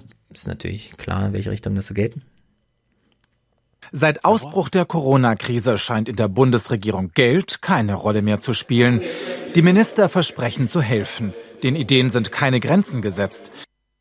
Ja, und da kommt dann auch gerade so Chefin AKK, ja, die von Corona noch länger ins Amt gerettet wird, um die Ecke mit ihren Sprüchen. Gezwungen wird. Gezwungen, gezwungen wird. richtig. Sie sucht sich ja nicht aus, das ist das Schicksal. CDU-Chefin Kramp-Karrenbauer scheint inzwischen ins Grübeln zu kommen. In einem Interview gibt sie zu bedenken, man müsse auch in Zukunft noch finanzielle Möglichkeiten haben. Mhm. Genau. Finale von diesem Bericht Summen in schwindelerregenden Höhen. Geld, das nicht da ist, sondern das der Stadt leihen und irgendwann zurückzahlen muss. Welche Konsequenzen das haben könnte, darüber herrscht bislang Schweigen. Das deutsche Märchen vom Zurückzahlen. Wer fehlt? Der Bund der Steuerzahler. Wer sonst? Und man muss eben auch dafür Sorge tragen, dass man nicht den Eindruck erweckt, dass der Staat als Helikopter über uns hinüberfliegt und überall Geld verteilen kann. Am Ende sind es die Steuerzahler, die das alles bezahlen müssen. Quasi, wir müssen uns selbst helfen. Aber die Rechnung wird irgendwann mal aufgetan werden. Ja, von hm. wem denn? Wer macht denn die Rechnung auf? Wer schickt sie uns denn? Lagarde oder was? Das hat, hat ja, hat ja der DIW zum Beispiel ausgerechnet. Wir hatten ja Stefan Bach mhm. dazu bei Junge Live. Hast du es geguckt? Ich habe es geguckt, aber ja, es war halt, ja, ihr habt, ihr, ihr dürft nicht in die FDP-Falle jetzt fallen. Im Sinne von, es muss ja eh bezahlt werden. Die Frage ist dann wer, ja, die Superreichen oder irgendwer anders.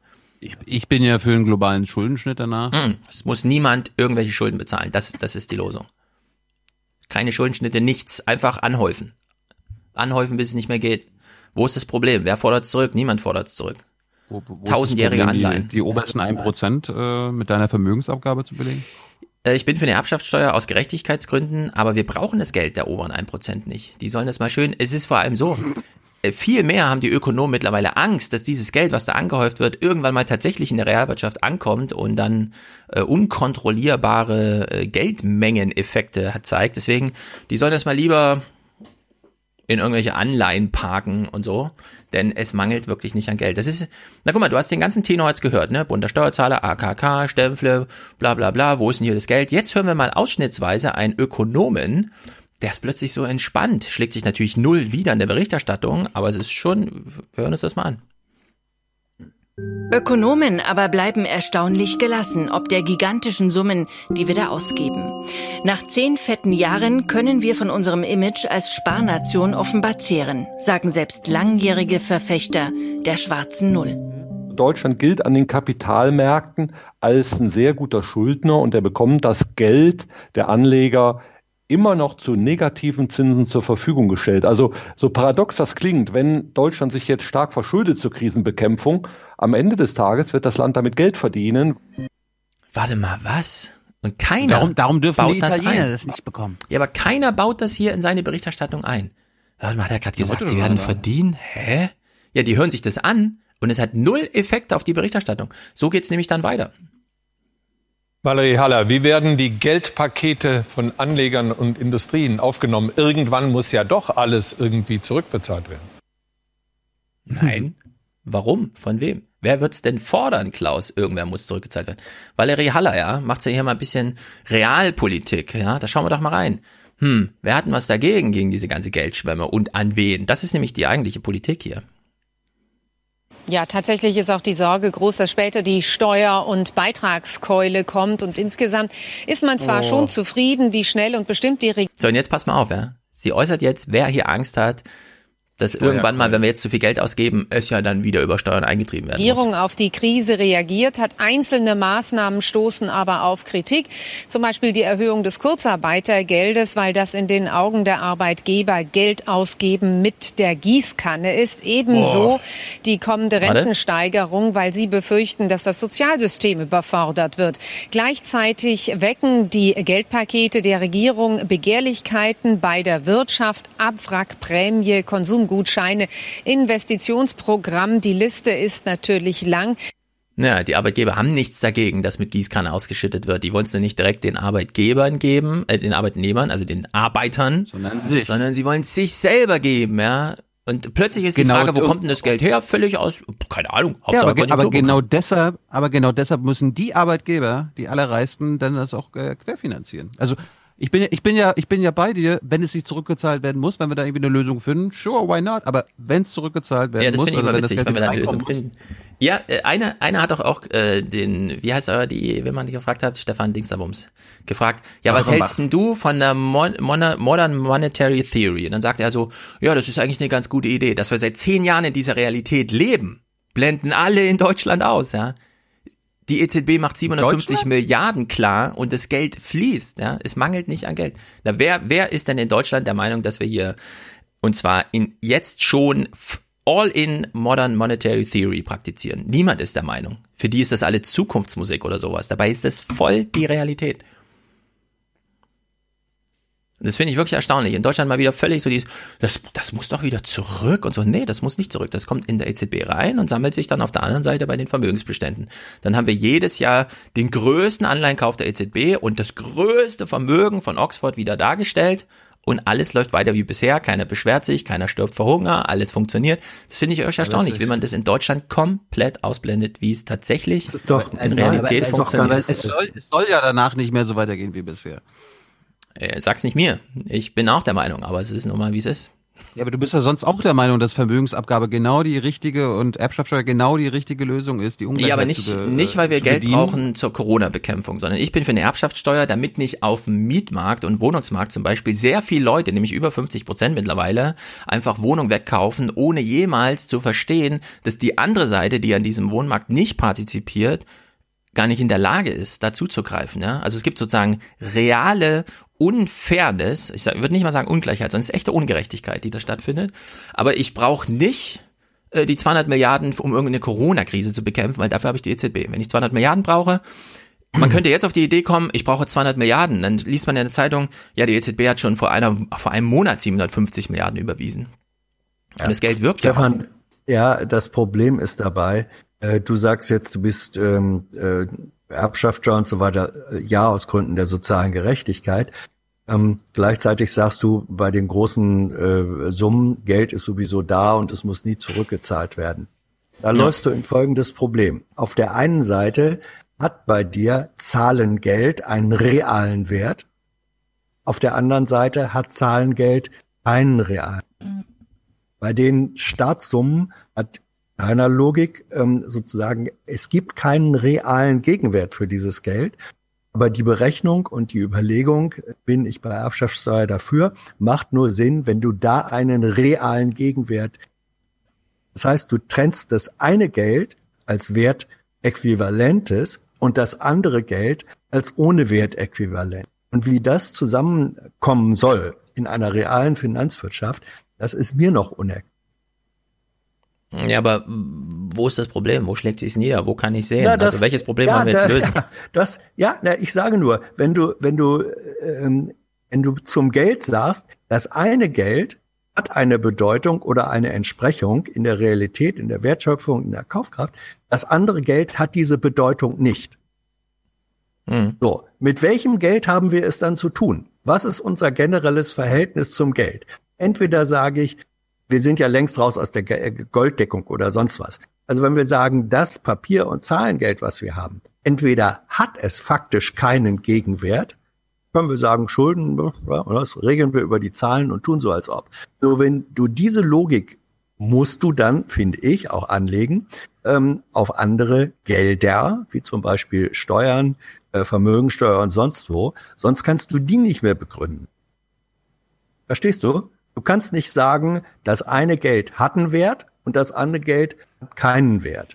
Dann frage ich mich als Bürger, da muss ich mich als Politiker fragen, mit welcher Art von Geld haben wir es denn jetzt eigentlich zu tun? Ja, das weiß ich auch nicht, das weiß niemand. Und ich ja. weiß auch nicht genau, warum ich jetzt was begründen muss. Es, die Welt funktioniert, wie sie weg ist. Und weil du, es ist ja, eben weil, nicht nur Theorie, du, sondern weil, Praxis. weil du, ja, weil du, du weil, behauptest, dass das Geld keine Rolle spielt.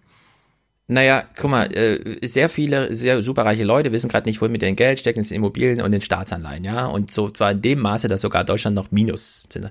So, das heißt, du hast jetzt hier einen sehr reichen und einen Staat. Der Staat, äh, der Reiche gibt jetzt dem Staat 100 Euro, der schreibt eine Anleihe, das heißt, es bleibt buchwertmäßig bestehen. Der Reiche ist weiterhin der reichste Deutsche. Er hat ja 100 Euro in Anleihen und der Staat hat aber gleichzeitig auch 100 Euro. Zack. Und jetzt kommt Nancy Pelosi um die Ecke und sagt, das können wir doch machen, dass wir dann diese 100 Euro einfach nehmen und ein bedingungsloses Grundeinkommen in Amerika einführen. Ja, wann hat man das schon mal erlebt, dass Nancy Pelosi da steht und sagt, bedingungsloses Grundeinkommen, ja, da soll man drüber nachdenken. Warum nicht? Ja, ja und das ist das einfach möglich. Das aber, aber, das, aber ist das gerecht? Das Wie ist gerecht? das gerecht? Ja, Keine wenn, Ahnung, wenn ob der, bedingungsloses Grundeinkommen gerecht ist. Wenn der Reiche die 100 Euro vom Staat bekommt, dann bleibt, dann hat, dann hat er ja, äh, dann ändert sich ja nichts an seiner, an seinen Vermögensverhältnissen. Ja, aber es kommen halt aber auch alle anderen falsch. das Geld. Ich sehe ein anderes Problem dabei. Wenn man dieses, ich nehme das Nancy Pelosi Beispiel und ähm, äh, und die äh, reichen Anleger die Staatsanleihen äh, zeichnen. So, die tun es ja deswegen, weil sie die Hoffnung haben, dass sie eben doch bedient werden. Dass sie dann doch etwas vom Staat zurückkriegen. Naja, kein Reicher, kein ja. Milliardär würde eine Staatsanleihe zeichnen, wenn du ihm sagst oder glaubhaft machen kannst, äh, das, was du da zeichnest, ist sozusagen nur Zahlen. Du wirst nie etwas davon äh, sehen. Wenn etwas realisiert werden soll von den Zahlen, bedeutet das in realer Kaufkraft. Bedeutet das, ich kann mir Autos ja. kaufen, ich kann mir Grundstücke kaufen. Jetzt stellst du mal Fragen, Hans. Darf ich dir auch eine stellen? Ja. Österreich hat jetzt eine 100-jährige Anleihe ausgegeben. Für ein Prozent. 1,17 genau genommen. Die finden dafür Käufer. Ja, natürlich. Ja, weil es ein Geschäft für die Milliardäre ist. Ja, aber Hans, du hast mich gerade gefragt, wer sollte denn die Erwartung haben, dass er in 100 Jahren, wen sollte das interessieren, in 100 Jahren Geld zurückbringt? Ich sagte, die finden dann Käufer. Sagst du, ja, natürlich. Und dann sag ich, wenn du mich fragst, warum sollten die das machen? Sagst, na, natürlich machen die das. Die machen es ja auch. Weil immer noch die Illusion aufrechterhalten wird, dass es zurückgezahlt werde. Und dass es dann, wenn es zurückgezahlt wird, auch eine reale Kaufkraft hat. Aber dieses Argument ist dann nicht mehr gültig, wenn man sagt, das Geld hat sozusagen überhaupt keine Entsprechung äh, mehr, weil wir drucken es einfach und behaupten, dass es da ist. Das sind zwei Logiken, die da aufeinander prallen. Also ich glaube, wer eine 100-jährige Staatsanleihe kauft, der mhm. weiß einfach, der kann sich sicher sein, die ist in 100 Jahren noch was da und was wert. Ja. Aber der will ja. die nicht in 100 Jahren zurückhaben, sondern der schichtet ihn um, wird umgeschuldet in die nächste 100-Jährige und dann geht genau das Spiel ja, weiter. Beziehungsweise er verkauft sie, äh, du kannst sie ja Oder verkauft sie, wie auch immer. Du, du kannst sie, so. Und dieses, dieses ganze ökonomische Prinzip, ich, ich steck mein Geld in, in, in Staatsanleihen, sonst was, in Zweifelsfall 100 Jahre Woll, 100 Jahre Sicherheit, baut darauf auf, dass das Zeug in 100 Jahren noch etwas wert ist. Ja, aber muss uns drei sagen, das interessieren. In 100 Jahren sind wir doch tot. Können die doch machen, wie sie wollen. In 100 Jahren sind wir, sind wir tot, aber alleine Hauptsache, die Tatsache, wenn ich, Hauptsache das Geld ist da. Nur wenn dieses Geld nichts mehr wert ist, sozusagen keinen, keinen realen Gegenwert hat, weil es einfach nur als Behauptung da ist, dann bricht dieses System in sich zusammen. Dann würde auch kein Milliardär, der sagt, ja gut, ich lebe keine 100 Jahre, aber dann, dann hat meine Frau, meine, meine Söhne, wer auch immer, die erben das und die mhm. können es dann 10 oder 20 Jahren versilbern. Aber das baut auf ja. auf der Vermutung oder Unterstellung, dass dieses Geld auch einen realen Gegenwert hat. Um abzukürzen, es bricht ja nichts gerade zusammen, nicht mal unter Corona-Stress, deswegen können wir sehen, dass es funktioniert, oder? Ja? Bricht es gerade irgendwo ähm, zusammen. Selbst das äh, Versprechen, 100, in 100 Jahren kriegst du es wieder, ja, funktioniert ja. Das Deswegen ist, können wir einfach festhalten. Ja, es ja, ist am Ende ja ein Geschäft. Es, am Ende ist es ein Geschäft für die Milliardäre. Ja, Nehmt's aber, ihnen doch einfach ab. Ich finde es ja auch gut, dass es ein Geschäft ist. Hauptsache, es ist Geld da, Nein. um in Amerika ein bedingungsloses Grundeinkommen zu zahlen. Ja, aber es hat schon was zu tun mit des Kaisers neuen Kleidern, Stefan. Es ist so. Hauptsache, das Geld ist da. Red mal mit Wolfgang drüber. Ja, wenn die in Amerika bedingungsloses Grundeinkommen einführen und dafür eine 100-jährige Staatsanleihe dann ist mir das, dann ist das allen, die dieses bedingungslose Grundeinkommen, egal, was in 100 Jahren mit diesem Ding passiert. Sehr richtig. Unter so, der Voraussetzung, das dass sie von diesem, unter der Voraussetzung, dass sie von diesem bedingungslosen Grundeinkommen sich auch was kaufen können. Richtig. Was sie nicht können, wenn die ganzen Superreichen plötzlich alles wegkaufen. Deswegen sollen die das Geld mal schön irgendwo anders hinbringen. In Staatsanleihen, in Schiffe, in Fußballstadien und Fußballvereine, was weiß ich. Ja. Und von mir aus auch in Steuern. Das hieß, das hieß aber abschöpfen und das ist halt historisch schwer. Deswegen haben wir das jetzt Workaround-mäßig umschifft und sagen, kriegst eine Anleihe es ist für. genau andersrum. Es ist genau andersrum. Ja. Es ist historisch äh, eine Anormalität, dass seit 20, 30 Jahren keine Vermögensabgabe ist. Wir hatten das nach dem zweiten, ersten Weltkrieg, nach dem zweiten Ja, das weiß ich Weltkrieg, das alles. vor 50 Jahren in Deutschland. Ja, schön und gut. Hatten wir halt. Aber jetzt haben wir es halt nicht und wir haben trotzdem keine Geldnot. Geld ist Ja. genug da. Wir, wir Hobby-Finanztheoretiker. Na, es ist genug Geld da. Hören wir mal hier Lars Feld. Lars Feld ist ein ganz großer Optimist, glaube ich. Nun, es ist äh, wohl eine der schwersten Krisen, die wir seit dem Zweiten Weltkrieg erleben, vielleicht sogar die schwerste. Äh, der IFO-Index ist ja immer ein guter Indikator für die spätere Entwicklung im Jahresverlauf. Das heißt, äh, wir dürfen davon äh, ausgehen, dass der Einbruch äh, relativ stark sein wird. Ähm, er wird sicher über 5,5 Prozent sein. Ja, 5,5 Prozent. Ist das ein krasser Einbruch oder was? Das ist ja nicht mal der halbe Tourismus. Ich glaube, es Oh. wird mehr. Ich glaube, es wird mehr. Erstens, ja, es wird mehr, es wird mehr. Das Die IFO-Institut hat selbst gehen- von minus 20 Ja, ja. bis minus 20. Naja, das ist ein bisschen, ja, bis zu. Also im Moment gehen die Schätzungen, glaube ich, bei 8,5 Prozent oder so. Also 8,5 Prozent des Bruttoinlandsproduktes, das sind mörderviel. Das ist wirklich mörderviel, Mhm. weil das ja auch noch asymmetrisch äh, verteilt ist. Das bedeutet wirklich ähm, Existenzvernichtungen in hohem äh, Mhm. Ausmaß. Ja, In und das, und das ja. hat eine, das hat eine Folgewirkung, weil da, wo jetzt Existenzsicherheit nicht mehr gegeben ist, wo entweder komplett Existenzvernichtung stattfindet oder massive Einschränkung, das sind dann eben auch nicht die Kunden, die du morgen brauchen würdest. Ja. In Amerika dagegen wieder Apokalypse. Insgesamt haben damit gut 26 Millionen Menschen in den Staaten Arbeitslosenhilfe beantragt. Seit Mitte März hat etwa jeder sechste US-Arbeitnehmer seine Stelle verloren. Es ist die bei weitem heftigste Entlassungswelle seit Beginn der Datenerhebung. Ja, Entlassung ist zwar nicht viel anders als Kurzarbeitergeld, allerdings werden dabei Strukturen zerstört. Und warum die Amerikaner das immer machen, das verstehe ich nicht. Könnten ja genauso gut einfach Arbeitsverträge Entschuldigung, aber aufrechterhalten. Entlassung ist was komplett anderes als Kurzarbeit. Ja, sage ich ja. Da werden Strukturen zerstört. Das habe ich Ach gerade so, gesagt. ja, ja, nee, weil du eben sagst, es ist eigentlich nichts anderes. Das Naja, Leute anderes. arbeiten nicht. ist auch Sozialismus für die. Ja, Leute arbeiten nicht. Nur in, der- in Deutschland bleiben, bleiben sie in der Struktur. Das heißt, man kann es wieder anknipsen sozusagen. Ja, der Arbeitsvertrag, die Weisungsbefugnis, alles gilt noch. In Amerika muss das alles neu gebaut werden, wenn das vorbei ist. Das finde ich schon krass, dass sie das so machen. Okay, überspringen wir mal Spanien, weil während drin sitze ich schon fürs Ausland. Und kommen wir aus Zeitgründen auf unseren äh, Tribündings. Ye are many, they are few.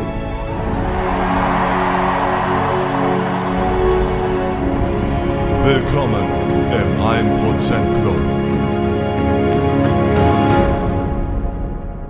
Also ehrlich gesagt, darf ich Sie mal was fragen? Wieso sind Sie so mega negativ? Hm, Philippe rennt hier mit 100 Euro in die Pool Position heute. Für seine Informations- und Ideenquelle, die unersetzbar ist, hat er jetzt einen Auftrag eingerichtet. Wir kennen ihn neub.eu. Vorhin schon Epicenter Works, jetzt neub.eu. Das sind die beiden Läden, die es da in Österreich reißen. 8723 von René, da wissen wir, Kirchensteuer. Also gehen wir auch ein bisschen beten. Mm, Nahles oder Schulz? Zufallsprinzip. Arbeitslosigkeit und Vergessenheit. Schau auf die Obdachlosen und Verarmten in unseren Großstädten. Der Kälte und der Verachtung ausgesetzt. Was macht sie Mhm. eigentlich? Ist, ist, ist sie noch im Bundestag? Nein, fünf Nein. raus. Tobias schickt 6533 und schreibt dazu 20% des Economic, äh, Economic Impact Stimulus Payment des ähm, IRS, von dem wir wissen, das wird pauschal bezahlt, weil das läuft alles noch auf 60 Jahre alter Software, da kann man keine Prozentrechnung machen. Äh, wohin sonst mit dem Geld, fragt er. Danke mehr, äh, Trump. Ja, das kann ich Ihnen sagen. Hier. Geldinteressen natürlich. Hm. Und die Leute ausnutzen. Naja, was mir Tobias noch mitgeteilt hat, das fand ich echt erstaunlich. In, gerade in Kalifornien, ne, Silicon Valley und so. Da gibt's ja eigentlich eine harte Work, Work, Work, ne, Workaholics, ne, alle Workaholics und so. Aber jetzt gerade kümmern sich die Unternehmen total dort um Familien. Bleib zu Hause, gib deinen Kram nächste Woche ab, ja, kümmere dich um deine Familie und so weiter. Alles, was man in Deutschland vermisst, selbst im Silicon Valley kriegen sie es hin. Ist unglaublich mal wieder. Danke Deutschland. Susanne schickt 60 für den Aufwachen-Podcast. Sehr gut. Grüße an dieser Stelle. Martin schickt 58 wegen Merkel, damit sie endlich mal anruft und dergleichen. Gegen Merkel! Konstantin freut sich, dass Thilo jetzt bei der GLS Bank ist und sagt, nix ist for free. Nix ist für free. Ähm, weiß Heiner schickt 50, sehr gut. Alina schickt 50. Geburtstagsgruß, Felix, ausführlich per Mail. Na, das muss ich aussuchen. Ich bin übrigens schon seit zehn Jahren bei GLS. Ah nee, warte mal, Alina haben wir schon letzte. GLS. Ja, Al- Alina haben wir letzte Woche schon vorgelesen. Das war ja der rein, rein gedingste Dingsterbums. Also sehr gut an dieser Stelle nochmal Grüße. Burkhard schickt 42 seit der ersten Folge. Shame, shame, shame für die Mimi-Frau und den Mimi-Mann und den himmlischen Marco und danke für eure wichtige Arbeit. Bitte. Mimi, Mimi, Mimi, Mimi, Mimi. Keine Ahnung, mach shame, shame, shame. Shame. Shame. Shame.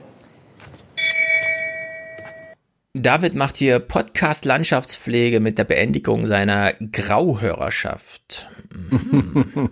Was, was ist denn das? Na, so ein Zwitterwesen, Zwischenwelt, der kommt aus Down Under, oder? Nein, er hört das Grauen. Naja, das auch. Du bist kein Schwarzhörer mehr, wir sagen Danke. Spende jetzt und hör auf, Schwarzhörer zu sein. Sehr gut. Viktor zur Geburt unseres Sohnes Paul. Von Viktor und Sabrina. Die Panikziege, bitte.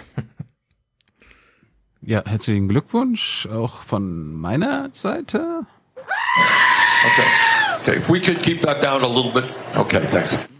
Ja, es ist grandios, jetzt Eltern zu werden in dieser Zeit. Ich hoffe, es ging alles gut.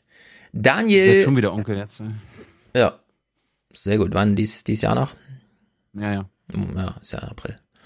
Daniel, 25 für Aufwachen und 15 extra, äh, weil Mr. Show und Junge Naiv so geil sind. Never forget, oh, Varoufakis und Wagenknecht. Peace.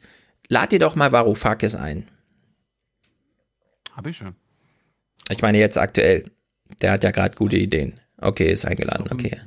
Ich hoffe, das klappt. Aber äh, nur der Hinweis, wer Jung und Live mit Hans unterstützen will, sollte Jung und Naiv finanziell unterstützen, nicht Aufwach. Ja. Leo. Äh, Samml ach, Sammlerspende, also Sammelspende im Sinne von Hörgemeinschaft, Jana und Leo. Ein Euro pro gehörter Folge, also hier 40. Vielen Dank für eure Arbeit am Torhymne.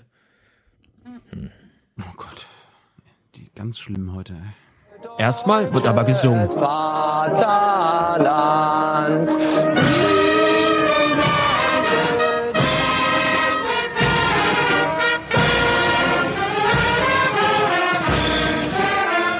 Wenn ich mir für unser Land eins wünschen darf, dann mehr davon. Nein. Fabius äh, beendet besser spät als nie seine Schwarzhörerschaft. Jawohl. Die Podcast-Landschaft wird von zwei ungleichen Gruppen repräsentiert. Circa ein Prozent der Zuhörer unterstützen Podcasts finanziell. Die anderen 99 Prozent sind Schwarzhörer. Dies sind ihre Geschichten. Wie machen das jetzt eigentlich die ganzen Podcaster in Deutschland, die ihr Geld nicht durch, wie bei uns, Spenden bekommen, sondern zum Beispiel mit Tickets verkaufen und so weiter? Äh, die können das ja alles gar nicht machen. Wie machen die das jetzt? Machen die mehr Werbung? Nee, die beantragen Hilfen als freie Kulturschaffende. Ja, kann man nicht trotzdem Tickets verkaufen? Ist doch schon mal als ähm, symbolisches Ding nicht so schlecht, oder? Ja. Man kriegt ja. halt nichts außer ein Stück Papier. Ja, ja. Und das ist vielleicht noch kontaminiert. Nein, äh, Ja, aber, keine Ahnung. ja, aber wie, wie, wie macht das Minkorrekt und so? Also die Axel. verdienen ja. Minkorrekt sind genauso hörerfinanziert wie wir. Ja, echt? Ich dachte, die verdienen ihr Geld meistens durch die Tickets und so. Nein, die Axel machen nur mal. auch eine Show, aber ich glaube nicht, dass da halt sehr viel abfällt. Die achten ja auch darauf, dass der Preis so niedrig ist, dass es zwar stattfinden kann und die Gelegenheit da ist, dass alle mal kommen können, aber es, aber es gibt ja, verdienen es gibt ja 50 wirklich Euro. Podcasts, die, die ihr Geld wirklich nur mit diesen Live-Shows verdienen.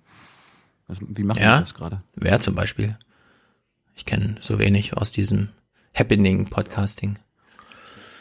Oliver und Melanie investieren hier in die Zukunft. Sehr gut, genau wie Thomas, der unterstützt nämlich den Aufwachen-Podcast. Ähm, Josie Marie. Josie Marie? Josie Marie? Mhm. Josie? Was? Äh, für meine Studierenden im Corona-Schlaf. Äh, Ich glaube, die schlafen nicht, die leiden alle. Habe ich nicht so. Ja. Kevin, die Bäume haben am Tag des Baumes Ja gesagt. Eine echte Corona-Hochzeit inklusive Mundschutz. Extra für Stefan. Das ist sehr gut. Alle weiß, alle ordentlich. Und der Bräutigam soll mal nicht seinen Mundschutz dann als weiße Fahne und so. Nein. Ke- Keine Späße an der Stelle. Ja, da kann da quasi der, der, der Bräutigam kann doch genau das gleiche machen wie die Braut, einfach so eine Haube. Oder wie- Genau, die man so runterzieht. Sie dürfen die Braut jetzt durch die doppelte Baumwolle küssen. Ja. Du bist doch korrekt Aber- aber- verheiratet, aber- Stefan. Ne? Ich bin absolut Aber mega nicht korrekt öffentlich. verheiratet. Ja, habt ihr in Weiß, hat deine, hat deine Frau in Nein, Weiß geheiratet? Nein, die hat nicht in Weiß Ah. geheiratet. Wie, Jan, habt- wie habt ihr denn geheiratet? ach, das Vom ist so privat, das kann ich doch jetzt nicht erzählen in diesem politischen Podcast. Nicht alles, Ja. was privat ist, ist auch politisch. Diese Zeiten Was hast sind du denn, vorbei. was hast du denn getragen? Was hast du denn ich getragen? hab getragen, was man dazu Hochzeit? an, anhat. Das, was du heute Was glaubt ihr denn, wie ich zu meiner Hochzeit gehe? Nichts. Jeans. Alles gut, da muss ich auch nicht drüber nachdenken. Du Jan, hast nichts angehabt? ja. Jan sagt, Und Worker, FKK-Hochzeit ist das. Workers of the World. Ja, wir haben ja nicht in Ostdeutschland geheiratet. Sonst hätten wir es natürlich gemacht. Ist doch klar, oben in MacPom, so kurz macht- vor so Rügen. DDR. So hat man das in der DDR gemacht. Man hat immer. Pionierhalsband noch, natürlich vor den Mund gezogen heute und dann, War die Zahl der Hochzeitsgäste im zweistelligen Bereich? das sage ich nicht. Wieso interessiert dich sowas? Was ist denn das für eine Kennziffer? Ja, aber hast du, hast du immer mal, hast du aber nur Standesbeamt, aber nur hin und raus und Was ist das für ein Interesse bei euch? Ja. Ja, ich, ich habe nur nicht geheiratet, Hans auch nicht. Was, Hans, du bist nicht verheiratet? Was? Du bist doch aus einer Generation, wo man geheiratet hat, sonst waren wir doch kein richtiger Mann. Hast dafür so, zwei Bäume ja. gepflanzt. Vielleicht in der DDR. da wurde ja viel geheiratet und schnell. ist ewiger Junggeselle. Aber hallo. Ich gehe mal die Liste schnell weiter, damit wir auf ähm, Lauterbach dann nicht zu. Ah ja, wir müssen Ihnen noch ein paar harte Fragen stellen. Jan sagt, Tito freut sich. Workers of the World, unite. Jawohl. Things will get better when workers of the world unite. Die Ja. Chance ist jetzt gerade da. Christopher unterstützt uns hier. Helge, mehr joggen, mehr aufwachen. Das ist sehr gut. Er geht raus und genießt die Natur. Adrian unterstützt uns genau wie Peter. Ähm, mit dem lustigen Spruch, den wir schon ein paar Mal entziffert haben von Georg Schramm und so weiter. Robert, herzlichen Dank. Samantha, erster Podcast, dann die Party und dann verkatert aufwachen. Nicht in diesen Zeiten. Liebesgrüße von Christian und Samantha. Samantha vielleicht. Zuerst kommt das Land, dann eine ganze Weile nix, dann die Partei und die Person. Ähm, erst der Podcast, dann das Land, dann die Partei und dann man selbst. Stefan, springend klingt die Münze. Wohlan, Kutscher.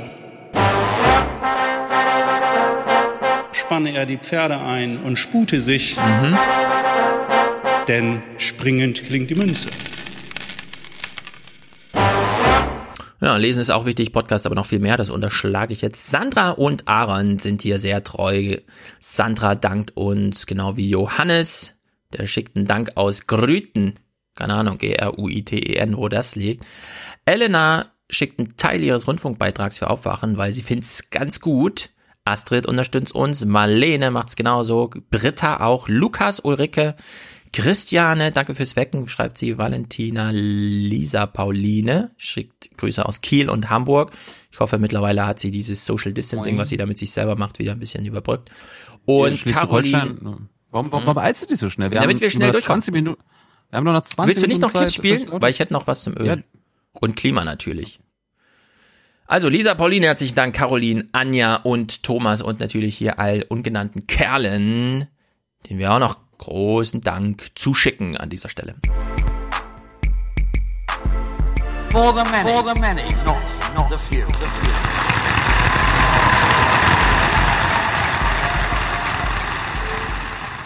wir müssen jetzt für unser Deutschland unbedingt kämpfen Ja. und uns nicht untergehen lassen. Das ist ganz, ganz wichtig, dass Deutschland bleibt. Und Heutzutage ist schon eine andere Bedeutung. Deutschland muss zu Hause bleiben. Soll nicht weggehen. Zu den Nachbarn oder so. Ähm, drei kleine Clips zum Öl, denn ähm, nichts rettet das Klima so sehr wie diese kleine Geschichte. Es ist natürlich eine Sensation, würde ich sagen. Zum einen, so ging es ja los. Wegen der Corona-Krise ist der Preis für US-Rohöl auf einen historischen Tiefstand gefallen. Mhm. Erstmals notierte der Preis für einen Terminkontrakt, also eine Öllieferung zu einem festen Preis und Termin im negativen Bereich. Mhm. Käufer würden bei Abnahme somit Geld erhalten. Das Problem ist nur, du musst das Öl dann auch nehmen. Das ist wirklich nicht schlecht. Aber ne? bei, mir, bei mir stehen im Keller jetzt drei Fässer. Habe ich für Ja. habe ich 54 Dollar für bekommen. Dann darfst du es ja nicht selber lagern. Musst ja einen Lagerplatz finden. Ich glaube nicht, dass es in Äh. deinem Keller steht. Jedenfalls, das war ja nur Montag, ne? Dienstag ging es ja so weiter. Was gestern bereits für einen noch nie dagewesenen Preisverfall sorgte, hat sich heute sogar noch verschärft. Der Rohölmarkt ist förmlich kollabiert. Nicht nur Millionen von Fässern werden täglich nicht mehr verkauft, auch an den Terminmärkten geht praktisch gar nichts mehr.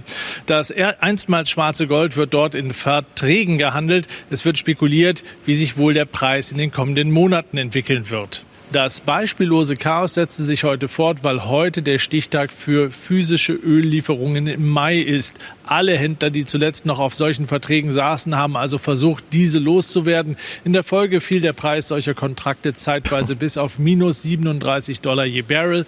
Die Verkäufer mussten den Käufern also sogar noch Geld dazugeben. Ach, herrlich. Ja, ich muss immer wieder Das- an Richard David Brecht denken, ja. Es werden wir vergessen und so weiter. Ölpreis minus 37 Dollar. So, da hängen so unfassbar viele Arbeitsplätze in Amerika dran. So viele, wie soll ich sagen, nationalstaatartigen äh, Kunststücke in Saudi-Arabien, von Russland ganz zu schweigen. Äh, alle Investitionsentscheidungen für die nächsten 30 Jahre werden gerade völlig neu gepolt. Aber wir werden es alles wieder vergessen. In drei Jahren Im wird niemand mehr Übrigen- über Corona sprechen. Ja, ähm, ach, Ah. gebe Gott, dass das wahr werde. Unsere deutschen es Philosophen. Ist, ja, es ist, es ist nicht der Ölpreis. Es ist nicht der Ölpreis, der, der ins Markt, sondern Sondern- es ist der, es ist der Kontraktpreis für Termine. Richtig. Aber die So, Lager sind also- jetzt voll und das sind sie im Juni auch noch, würde ich sagen. Natürlich. Deswegen muss jetzt Ja, keiner ja, kommen ja, das ist eben. nur April und März. Nee, nee, nein, nein, es, es ist nur so, ähm, im Moment äh, jemand, der der so einen Kontrakt hat, ja also verpflichtet, für den er vielleicht mal, sagen wir mal, Mhm. 50, 50 Dollar bezahlt hat, dass er eben im Mai oder wann, nee, wann ist Ja. das? Äh, ja, dass er im Mai äh, dann ein Fass Öl kriegt. So, der weiß jetzt, für dieses Fass Öl ähm, habe ich gar keinen Für Lagerraum August mehr. bestelle ich mal keins. Ja, ne? So, und deswegen Ja. sagt er jetzt, damit ich diesen Kontrakt loswerde, damit ich diese Abnahmeverpflichtung loswerde, zahle ich dir noch dafür, wenn du diesen Mhm. Schrott nimmst. Weißt du, was ich Das witzig also- finde? Tito will ja immer Verbot von Leerverkäufen. Beim Öl ist nur Leerverkauf. Zack, fällt alles auseinander. Allerdings. Meine, das, das, das Problem ist ja jetzt, äh, es wird immer noch nicht im Boden gehalten. Also die produzieren ja immer Man noch. könnte die es auch im ja Boden lagern, ja, das wäre das Beste. Nee, das, das soll- muss aber da bleiben. Und Ja, sag ich äh, ja, darauf warte ich, darauf warte ich ja jetzt, dass die Krise da auch beim Ölpreis weitergeht, damit Ey, die aber hallo. aufhören zu fördern. Ja, sie Hallo, haben ja hallo, schon, hallo, sie haben ja aber schon gedrosselt. Ja, aber das, ist, das muss ja muss ja aufhören. Und das ist vielleicht auch, das ist irgendwie vielleicht äh, kollabiert das System in sich zusammen, ja. Und ja, wir wollen uns das mal nicht zu sehr wünschen, ne? Weil so wie bei Doch, Corona, wir wissen vieles nicht, wollen wir hier das auch mal Ich anmerken. Wir wissen vieles nicht. Ja, du wünschst dir ja, ja- ganz vorsichtig, Du ganz wünschst, dir vorsichtig. du wünschst dir ja auch, Thilo, dass alle deutschen Automobilfabriken äh, zumachen. wir sehen ja einfach eine Entwicklung, die ist, wie sie ist und die wird auch die nächsten Monate erstmal Ja, ja. nicht einfach wieder revidiert und wir verbinden damit mal keine Wünsche, weil wir wissen nie, was wir dann kriegen, ja. Ein kleiner Verbraucherhinweis sei aber hier noch angemerkt. Weil aber gerade niemand Öl braucht und auch nicht will, haben Abnehmer ihre Kontrakte schnell abgestoßen, Okay. auch wenn sie Geld drauflegen mussten. Kostenloses Benzin und Diesel wird es deshalb aber nicht geben. Ah. Dafür Ah. sorgen Beschaffungs- und Lagerkosten und auch der Steueranteil des Staates. Tja, der Staat will seine Steuern haben. Das musste ich gestern meinem Vater erklären. Der so, äh, äh, der wird ja immer noch weiter sinken und immer noch weiter sinken. Ich so, Papa, äh, irgendwann, Hm. irgendwann Ja. gibt's, gibt's ein, Wenn du tanken fährst, kriegst du bei, bei jeder, bei jedem Volltanken kriegst du 10 Euro genau, geschenkt. das wäre geil. Das, Äh, das wär's doch. Ich meine, bislang, Tanken für Deutschland. bislang hat ja die, ja, also man unterstellt ja mal Amerika eine Außenpolitik zu machen wegen des Öls, koste es, was es wolle, ne? Jetzt hat der Jetzt Markt wir das. entschieden, was es so kostet. Und ich glaube nicht, dass wir das lauter Samariter haben, die jetzt einfach weiterhin das Öl fördern, damit Tilos Papa irgendwann mal äh, Geld bekommt, wenn er tanken geht. Das wäre natürlich super cool, ja. Da könnte man jetzt so eine Aktion draus machen von so einem Radiosender oder so. Kommen Sie tanken bei uns, Ja. Sie kriegen noch 10 Euro dazu. Das wäre dann auch wieder was, um die Luftfahrtbranche anzuschieben. Die, Anzuschieben die ist vor allem gut, ja. Anzuschieben, nicht? Ähm, wieder Die von der ja. Rollparkposition, ja, vollen Schub. Ähm, die, die fliegen dann leer, aber für jede Round the World Tour, wo sie einmal Kerosin voll verbrennen, kriegen Genau. sie 1000 Dollar geschenkt. Das ist wie, ja, wenn das Flugzeug die Tickets schon verkauft hat, aber alle Leute wegen Ja. Corona-Angst zu Hause bleiben. ja, es ist schon, also das mit dem Öl ist ehrlich gesagt ziemlich gruselig. Das, äh, ich, wir wissen alle, dass in Russland der halbe Haushalt von 40 Ja. Dollar abhängt und nicht von minus 37. Und in Saudi-Arabien nicht Ähnlich. schön, in Amerika auch nicht schön, ehrlich gesagt. Weil das kommt ja noch on top jetzt auf das drauf, was sie da gerade durchleben. Ja. Was aber sehr erfreulich ist, dass damit Fracking, glaube ich, auf mittlere, Die nächsten 200 Jahre absehbare nicht, Zeit ja. wirklich kein Thema mehr ist. Nee, weil die wollen 60 Dollar dafür haben oder so. Tja, was soll man sagen? Bleiben wir doch mal. Öl hat ja was mit dem Klima zu tun. Auch noch ganz kurz. Äh, Klimaziele aus Sicht der CDU, also großen Teilen der CDU, könnten aufgewichen werden. Bisher aber galt, nach jeder Krise folgte ein Nachholeffekt. Die CO2-Emissionen stiegen sprunghaft wieder an. Gelingt diesmal ein grüner Neustart? Schon zielen die Kritiker auf den Green Deal, das Klimaprogramm der Europäischen Kommission, vorgestellt noch vor der Corona-Krise. Während das Pariser Klimaabkommen eine Minderung der CO2-Emissionen bis 2030 um zunächst 40 Prozent vorsah, plant die Kommission mit einem Minus von bis zu 55 Prozent. Wegen Corona solle man das vergessen, schimpfte zuerst der tschechische Ministerpräsident Babiš und bekommt, wenn auch vorsichtiger formuliert, Unterstützung aus der Unionsfraktion. Also der Green Deal wurde ja auch noch konzipiert mit ganz anderen äh, Rahmenbedingungen und Voraussetzungen. Ich glaube, nicht nur in Deutschland, sondern in Europa ist es dann Zeit, einen Kassensturz zu machen und sich zu überlegen, was sind die Prioritäten. Deshalb äh, muss man sich schon überlegen, welche Belastungen sind da zumutbar und machbar. Ja. Ja, aber es ist nicht nur der CDU-Flügel. Ich meine, wer Junge Live mit Stefan Weil gesehen hat oder gehört hat, da ist auch die SPD-Führung, also zumindestens der Ministerpräsident in Niedersachsen, äh, auf ähnlichem Wege. Ich, wir hatten ja gefragt, ob er sich äh, gegen die Bemühungen der Autoindustrie, die EU-Regeln für Abgaswerte zu lockern, äh, stellen wird. Hat er gesagt, nein. Ja. Wer hat diesen O-Ton da gegeben? Wie bitte? Wer hat gerade diesen O-Ton Joachim gegeben? Pfeiffer. Joachim Pfeiffer, der wirtschaftspolitische Sprecher der CDU. Ja, das war glatt gelogen, was er gesagt hat. Der Green Deal von äh, der EU-Kommission war natürlich keine schönen Wetterveranstaltung, jetzt läuft ja gerade gut, das kann man machen, sondern der hatte die Krise vor Augen und hat gesagt, die wenden wir jetzt mal ab.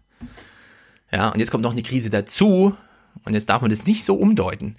Der ist dafür da, eine Krise abzuwehren. Ja, es ist wirklich, dass sie das so hinbiegen, Im ist schon Übrigen, erstaunlich. während wir, während wir sprechen, ist ja äh, Petersberger Klimagipfel. Merkel wird da heute reden, hat schon geredet, weiß ich nicht. Das wird interessant zu sein. Ähm, was kommt dabei raus? Was er gesagt? Wie positioniert sich? Also es ist immerhin ein Zeichen, dass dieses, äh, dass dieser Klimagipfel noch stattfindet oder wieder stattfindet. Und mal gucken, wie sich da positioniert wird. Die SPD-Umweltministerin Schulze hat sich ja gegen so eine Abwrackprämie für Benziner und Diesel ausgesprochen.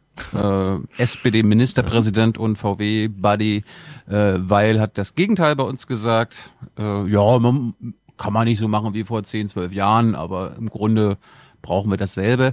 Äh, wir hören das jetzt auch mal von der Autoindustrie selbst. Längst trommeln Lobbyisten für ihre Branchen. Die Autoindustrie etwa fordert staatliche Kaufprämien, egal für welchen Antrieb. Damit das System wieder in Gang kommt, ist es jetzt wichtig, Jawohl. dass Anreize durch den Staat gesetzt werden. Und dabei ist es, glaube ich, wichtig, dass Anreize an die Verbraucher gerichtet werden, dass das Interesse steigt, auch in dieser schwierigen Situation Autos oder Nutzfahrzeuge zu kaufen. Noch blockt die Umweltministerin solche Ideen ab. Fraglich nur, ob sie sich auch durchsetzt. Natürlich nicht. Ja. Ja, und man muss es ein ums andere Mal sagen, Hildegard Müller gehört zum allerengsten Kreis Was. Merkel und Hildegard Müller, Mhm. die wir gesehen haben. Äh, ne, die, die sozusagen Ja, ja. Cheflobbyistin der gehört zum allerengsten Vertrautenkreis von Angela Merkel und schon seit ziemlich langen Jahren, seit sie mal, ich glaube, junge Union-Chefin. Also das ist, ähm, wenn, wenn man einen direkten Wechsel von der politischen Funktion über die Regierungs-, regierungsnahe Funktion in die Lobbyindustrie nachvollziehen will, Hildegard Müller ist im Moment das schlagendste, prägnanteste Beispiel für diesen Weg. Ich freue mich schon auf nächste Woche, wenn Stefan die, das Interview von Herbert Dies mitbringt in den Tagesthemen von gestern Ja, Abend. der war jetzt überall, ne? Erstaunlich. Geht richtig auf Tour. Vielleicht auch bald bei Jung und Live. Hm. Äh, wir haben noch, ach, das wollte ich vorhin, da bist du zu schnell zur Tribüne gewechselt. Das Geld, das Geld, das liebe Geld. Äh, Italien ist ja neben anderen europäischen Ländern für eine neue Art von äh, gemeinsamer Schuldenpolitik in Europa. Wir gucken mal, wie die Stimmung dort ist. Am Tag, an dem es Bürgermeister Cesario reicht, meldet Italien 12.000 Corona-Tote und meldet die EU. Deutschland lehnt Corona-Bonds weiter ab. Seit diesem Tag darf die EU-Fahne nicht mehr wehen. Über Cadoneghe, Provinz Padua in Italien wird ein blaues Tuch eingeholt, zerrissen, verbrannt. Vielleicht sehen wir uns später wieder, sagt Parlamentsvizepräsident Fabio Rampelli. Vielleicht. Forse ci vediamo dopo. Forse. Mittlerweile erlebt man also diese, diese Welle von, äh, von Hass und ich bin ziemlich besorgt darüber, denn äh, äh, selbst in den Umfragen sieht man, dass äh, fast die Hälfte der Italiener mittlerweile sich negativ gegen Deutschland äußern. Für 45 Prozent der Italiener ist Deutschland jetzt Feind Nummer eins. Als Freund Nummer eins bezeichnen 52 Prozent China. Und der deutsche Philosoph so, in drei Jahren ist alles vergessen. Ja, ich komme nicht drüber hinweg. Stronzo, Ich komm nicht Stronzo, Tedesco. Ähm, ich, Spanien ich glaube, der, ich glaube, der Bürgermeister hat extra nochmal seine Schärpe umgelegt in äh, Hm. weiß-grün, um dann vor die ZDF-Kamera zu treten und diese Fahne einzuholen. Also das ist natürlich auch Gaga. Mal sehen. Ja. Ich hätte auch gerne gewusst, äh, von welcher Partei der ist. Also ist der jetzt hier von äh, Salvinis Club oder was? Who knows? Offensichtlich nicht der italienische Botschafter, der ist ein bisschen persönlicher. Ich bin überzeugt, dass diese erste Enttäuschung dann überwunden wird, wenn eine starke gemeinsame Antwort Europas konkret wird, mit einem starken Beitrag der Bundesrepublik Deutschland. impulso con il forte contributo di pensiero e di azione della Germania federale. Ambassador. willkommen. Willkommen. Leute, Willkommen. Abstand, abhalten, Abstand halten. Deutschland muss Abstand halten, obwohl es Italien am liebsten umarmen würde. Nur gemeinsam werden wir das schaffen, schreibt die deutsche Politik. Aber Italien hat inzwischen gelernt, gemeinsame Schulden sind nicht gemeint. Aber ob der in Italien gerade so verhassten EU der Wiederaufbau gelingen wird, hängt ausgerechnet vom gerade so verhassten Deutschland ab. Deutschland konnte als Reaktion auf die Krise 1200 Milliarden Euro mobilisieren. Das sind 35 Prozent des Bruttoinlandsprodukts. Das ist siebenmal mehr als die Summe, die Italien aufbringen kann.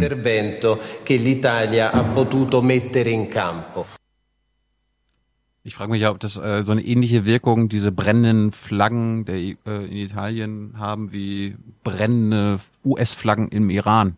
Ja, da gibt's dann auch keine Sympathie aus Amerika für die iranischen Demonstranten. Ja, ich glaube, noch wurden aber keine äh, Deutschen in der Botschaft in Rom von aufgebrachten Italienern festgesetzt. Nein, das, das ist, ich meine. Ja, aber diese, aber diese Bilder immer wieder so reproduzieren. Ja, es, es ist schrecklich. Es ist schrecklich. Ich bin da ehrlich gesagt, wir hatten ja Markus Preis, war es letzte oder vorletzte Woche, wo er gesagt hat, Leute, ähm, am Ende kommt es darauf an, welches Geld wird gesamteuropäisch auch für die Unterstützung Italiens generiert. Und wenn da nachher nicht das Etikett äh, Corona-Bonds aufhebt, aber es ist faktisch eine gemeinsame äh, Schuldenübernahme, dann ist es auch richtig. Also das sollen die, das sollen die Italiener bitte auch bedenken. Ja, aber es ist trotzdem komisch, dass, dass die Deutschen ja. nicht mal einfach diese 40 Jahre vorausdenken können, was Ach, Klima ja. und Europa angeht. Ja, 70 Prozent, 70 Prozent so des deutschen Exports ja. gehen in den Itali äh, in den in den europäischen in den in den europäischen Raum. Das ist, wenn wir sagen, wir ja, wenn wir sagen, wir ermöglichen den Menschen durch unser Geld, dass sie auch morgen noch unsere Produkte kaufen können, das ist reiner Eigennutz. Ja, aber ich meine, selbst Christian Schmidt, ne, den wir kennen als äh, Hardcore-Keule der Wirtschaftsweisen, sitzt mittlerweile beim SWR 2 Forum und ermahnt die Deutschen, denkt nicht immer nur in BIP und so weiter, sondern guckt doch jetzt, wenn ihr an Wirtschaft denkt, mal richtig auf die Lebensgrundlage der Leute. Haben sie Hunger? Ja oder nein? Haben sie, leben sie ordentlich? Ja oder nein? Ja, haben sie Vergnügungsangebote? Ja oder nein? Und immer dieses deutsche Durchgerechne von, und nee, das müssen wir auch Oma Erna verkaufen und so. Ja. Das ist wirklich, selbst diese Wirtschaftsweisen, ja, drei Monate nicht im Amt, zack, ja, selbst die kommen dann so ein bisschen zur Vernunft und sagen, hören Sie auf, mich zur BIP-Zahl zu fragen. Ja, wir reden jetzt mal über das, was Wirtschaft eigentlich ist. Und das ist so ah ja. unverständlich, diese, diese deutsche Poli also ich nenne es mal Politik, ja, aber das ist weit entfernt von allem, was ich Politik nennen kann. Aber auf der anderen Seite drückt sich genau das im BIP mit aus. Also äh, ja, man kann es ja, ja kein, immer akademisch ja zusammenschnurren auf irgendeine Zahl, aber man kann auch mal ein ernsthaftes Gespräch über die Lebensgrundlagen in Europa. Selbstverständlich, äh, selbstverständlich. Man muss das, man muss das BIP realisieren. Ja, richtig. realisieren, auf die realen Lebensverhältnisse ja. und die Auswirkungen äh, runterbrechen. Das ist der Punkt. Äh, wir haben noch ein paar Minuten Zeit. Wir bleiben mal in Europa, gehen mal nach Spanien. Mhm. Stefan hat es ja schon angesprochen gehabt. Mhm. Sonntags ist eigentlich Familientag, aber heute kommen nur Mutter Laura und die jüngere Tochter Martina vor die Tür. Ein Erwachsener und nur Kinder unter 14. Deshalb kann die Große nicht mit. Irgendwie fühlt sich das komisch an. Vor dieser Sache mit dem Virus sind wir immer zu viert ausgegangen. Mama, Papa, Paula und ich. Es gab Diskussionen zu Hause. Warum darf sie gehen, warum nicht ich? Bei der Großen waren wir uns nicht sicher. Sie ist altersmäßig an der Grenze. Während also Vater Inigo mit dem Hund um die Ecke geht, was schon immer erlaubt war, laufen Mutter und Tochter Richtung Park, was erst seit heute erlaubt ist. Am Ende ist es aber ehrlich gesagt auch nur eine Art Gassi gehen. Parks und Spielplätze sind nämlich geschlossen. Das, das ist geil, ne? Also äh, mit Hunden darf Gassi ja. gegangen werden oder durfte schon immer Gassi gegangen werden, mit den Kindern nicht. Wir gucken mal kurz zu Ende. Und so tummelt sich halb Madrid auf zubetonierten Plätzen, nicht immer regelkonform. Mit dem zwei Meter Mindestabstand zu anderen Familien ist es so eine Sache. Und auch das mit nur einem Erwachsenen, naja, aber es ist halt so schön, endlich wieder an der frischen Luft zu sein. In ein paar Wochen ist vielleicht alles schon wieder normal und dann könnte ich sogar meine Freunde wiedersehen. Für die Kinder ist das jetzt wie Weihnachten. Sobald wir aus der Tür waren, sind meine losgerannt wie die Wilden. Und dann auch noch gutes Wetter. So schön habe ich mir das nicht vorgestellt. Ja, also diese Politik, die die da gemacht haben in Spanien, war sinnlos, wirkungslos, absolut falsch. Das wird sich auch herausstellen. Das hat null Effekt auf die Epidemie. Und es ist echt eine Schande, dass man sowas überhaupt gemacht hat. Selten so einen großen politischen Fehler gesehen. Woraus schließt du das? Das ist mir total egal, woraus ich das schließe. Ach so. Es ist einfach, wie es ist. Kannst du nicht einmal sagen. Aber Stefan. Ja, klar. Guck mal, wir werden gleich mit Lauterbach darüber reden. Ja. Bei allen Modellierungen, die man gefunden hat, bringt die Schulschließung an sich zwei bis vier Prozent aus den Grippewellen und SARS-1 und so weiter. Zwei bis vier Prozent. Ja, Schulschließung zwei bis vier Prozent. Das hieß runtergebrochen auf Kinder sehen überhaupt niemanden mehr, nicht mal die eine Freundin und die kann man draußen auf der Wiese treffen. Das ist irgendwo im Promillebereich und das wird sich auch herausstellen. Das wird nachgerechnet werden und es ist absolut sinnlos, was da gemacht wurde. Ja, also ich bewundere deine prophetischen Gaben, ich mhm. habe die nicht. Aber gut.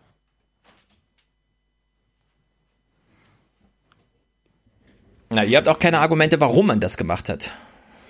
Besser als ja, nichts. Du, das ist ein gutes du, Argument. Du, du, du behauptest, es ist Bullshit gewesen. Na, kannst, ihr, sagt ihr im Gegenzug, es hat was gebracht oder was? Ist das eure Also ich sag, ja, pass mal auf. Ich sage, ich sage mal Folgendes: Wenn wir einen Stadtwald haben und äh, in unregelmäßigen Abständen äh, irgendjemand überfällt in diesem Stadtwald nachts Menschen und wir wissen nicht, wer es ist, wir wissen nicht, wann er wiederkommt oder so. Wenn man dann sagt, in diesen Stadtwald gehen jetzt erstmal, bis wir die Sache aufgeklärt haben, geht überhaupt niemand nachts rein. Mhm. Ja, so. Wenn das passiert, dann kann eben auch niemand überfallen werden. Und dann stellt sich irgendwann raus, wer es war oder so. Und dann sagst du, das war ja Bullshit, weil ähm, das hat gar nichts gebracht, das so zu machen. Wir, da wir ja, nicht wissen. Dann stellen wir doch ja. sofort den individuellen Autoverkehr ein, weil er 3000 Tote im Jahr zur Folge hat. Und zwar sofort Nein. stellen wir den dann ein, heute, mit einer politischen Notmaßnahme, die alternativlos verkündet wird. Ja, und da weißt du auch ganz genau, warum das Beispiel nicht zieht. Warum? Weil Autoverkehrunfälle berechenbarer sind als dieses. Das Virus ist, als wenn du, als wenn alle Autofahrer oder alle Autos Tarnkäppchen aufhätten. Ja? Oder, oder lass es nur zehn sein. Wenn du ja, wir kriegen es ja nicht berechnet. Sonst ja, hätten wir ja, wir könnten, wenn du sagst, es ist berechenbar, könnten wir die Unfälle rausrechnen und nicht zulassen und es gelingt uns ja nicht. Es geschehen ja trotzdem also Unfälle. bei den, bei den, bei den, bei den Autofahrern wir, ähm, ist berechenbar, welche Kreuzungen, welche Straßen, auch welche Auto, welche Automarken, sogar welche Altersgruppen besonders hohe Risikofaktoren sind. Das drückt sich unter anderem auch in den Schadensfreiheits, äh, lassen aus, die du hast oder nicht. Ja, da ist viel mehr Berechenbarkeit Und daraus ließe sich keine Politik stricken, die das äh, Autofahren auf null Tote bringt im Jahr, wenn es so einfach ist, wie du sagst? Wieso ja, machen wir da diese wenn, Politik? Wenn es so, wenn es, wenn es so wäre, dass das Risiko des Autofahrens, sozusagen das Unfallrisiko des Autofahrens in den exponentiellen Bereich rücken könnte, was es nicht kann. Allein das macht es zu Corona völlig unvergleichbar. Ähm, ich sag ja nur, äh, es mag sein, dass sich ähm, am Ende rausstellen wird, ähm, ja, äh, die, die Übertragungswege durch Schüler, ja, durch Schüler dann an Erwachsene waren nur ein Nebenweg und so weiter. Also nur exponentiell ist es nicht, das Übertragen denn? von Kindern. Also man verhindert kein exponentielles Wachstum durch Kinder wegsperren. Das wäre maximal linear, wenn überhaupt, ja. Aber ein exponentielles, wie du es gerade gesagt hast, das ist völlig ausgeschlossen. Und da brauchen wir, auch keine Zahlen. Nein, wir haben doch bei dem, bei dem Corona, jetzt sag ich mal, bei den weitgehenden Restriktionen inklusive Schulen. Das ist ein Gesamtpaket, das, äh, wo die Entscheidung getroffen wurde zu einem Zeitpunkt, wo man so gut wie nichts wusste oder noch viel weniger wusste über Übertragungswege als heute. So, ich kann Entscheidungen ähm, muss ich schon auch immer bewerten unter den Bedingungen des Wissens zu dem Zeitpunkt, als sie getroffen wurden. Hm. Und du kommst jetzt ex post und sagst, weil sich nachträglich rausgestellt hat oder vielleicht noch rausstellen wird, das war nur ein zwei oder vier Prozent Anteil. Deswegen ist es verbrecherisch so ungefähr, ähm, diese Entscheidung getroffen Ich bleibe einfach haben. bei dieser Meinung. Das ist ein absolutes Verbrechen. Ja, gewesen. aber das ist, ja, aber, aber. aber klingelt schon zum dritten Mal. Ich muss mal an die Tür. Ja, geh mal an die Tür. Aber redet mal weiter, dann können wir zu. Ja, ja, okay. Also das Aber Argument. Das, das, ist doch dieses Vermeidungsparadox, was Drosten auch mal anspricht, wo er ja. sagte, äh, er versteht nicht, wie Leute das dann nicht verstehen können. Ja, Und, äh, ich wundere mich ich auch, dass Stefan das dann so sagt. Ja. Also, Nein, da, ich verstehe Stefan da sehr gut. Stefan ist der einzige von uns, ähm, der sozusagen Kinder in dem äh, in dem Alter hat, wo, wo das häusliche ähm, will nicht sagen einsperren, aber wo, wo die Hausquarantäne sagen, die dramatischsten Auswirkungen für ihn sichtbar hat. Ja? Deswegen ist er dann natürlich am angefasstesten und sagt mit, mit einer Berechtigung der Eigenerfahrung, das kann man doch nicht machen. Ja, aber äh, du kannst doch nicht von dir auf eine Gesellschaft schließen. Das tun wir alle ein Stück weit. Ich, ich verstehe ihn ja. Aber eben, eben. Ich verstehe ihn auch. Ich habe auch ähm, keine Kinder, aber. Ja, ich, ich verstehe ihn auch und ich verstehe Erst recht alle Eltern, die nicht so wie wir in relativ bürgerlich, gut bürgerlichen Verhältnissen leben mit Platz und so weiter. Wenn du nachher mit einer vier- oder fünfköpfigen Familie auf 70 Quadratmeter hockst und die nicht raus können, ähm, das ist furchtbar. Und dazu sagen, mit welcher Berechtigung macht ihr das eigentlich? Wo ist eure Datengrundlage dafür?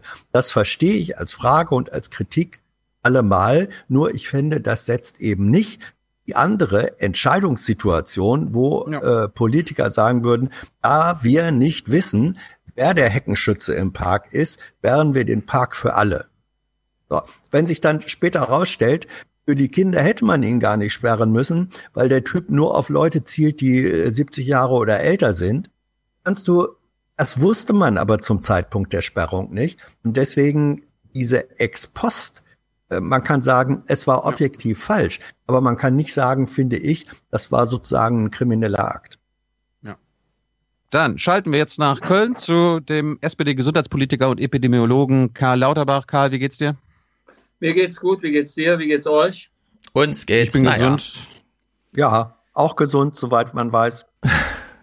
so wir, haben schon, wir, haben schon vier, wir haben schon vier Stunden Podcast hinter uns, Karl. Oh, wow. Du bist jetzt quasi der, bist, bist jetzt quasi der Höhepunkt. Okay. Und einiges gelernt? ja. ja wir, wir, haben uns zum Beispiel, wir haben uns zum Beispiel mit Schweden beschäftigt oder jetzt gerade nochmal mit Spanien, da haben wir uns so ein bisschen gestritten. Wir haben ein paar Fragen. Du bist Politiker, du kennst dich in Berlin aus, du kennst die Protagonisten, die Bundesregierung, du hast einen Bundesgesundheitsminister, mit dem du ja sehr eng zusammenarbeitest und so weiter. Ähm, lass einfach, Lupi, lass einfach. Ja? ja, dann nehmen wir näher mit rüber. Sehr gut. Schön. Ja, so ist das Homeoffice mit Sechsjährigen. Ja, so. Ja, also wir haben ja jetzt eine Diskussion, ich will mal so richtig tief einsteigen. Wir haben eine Diskussion über Apps. Die hat sich am Sonntag gravierend gewandelt nach großem zivilgesellschaftlichem Engagement.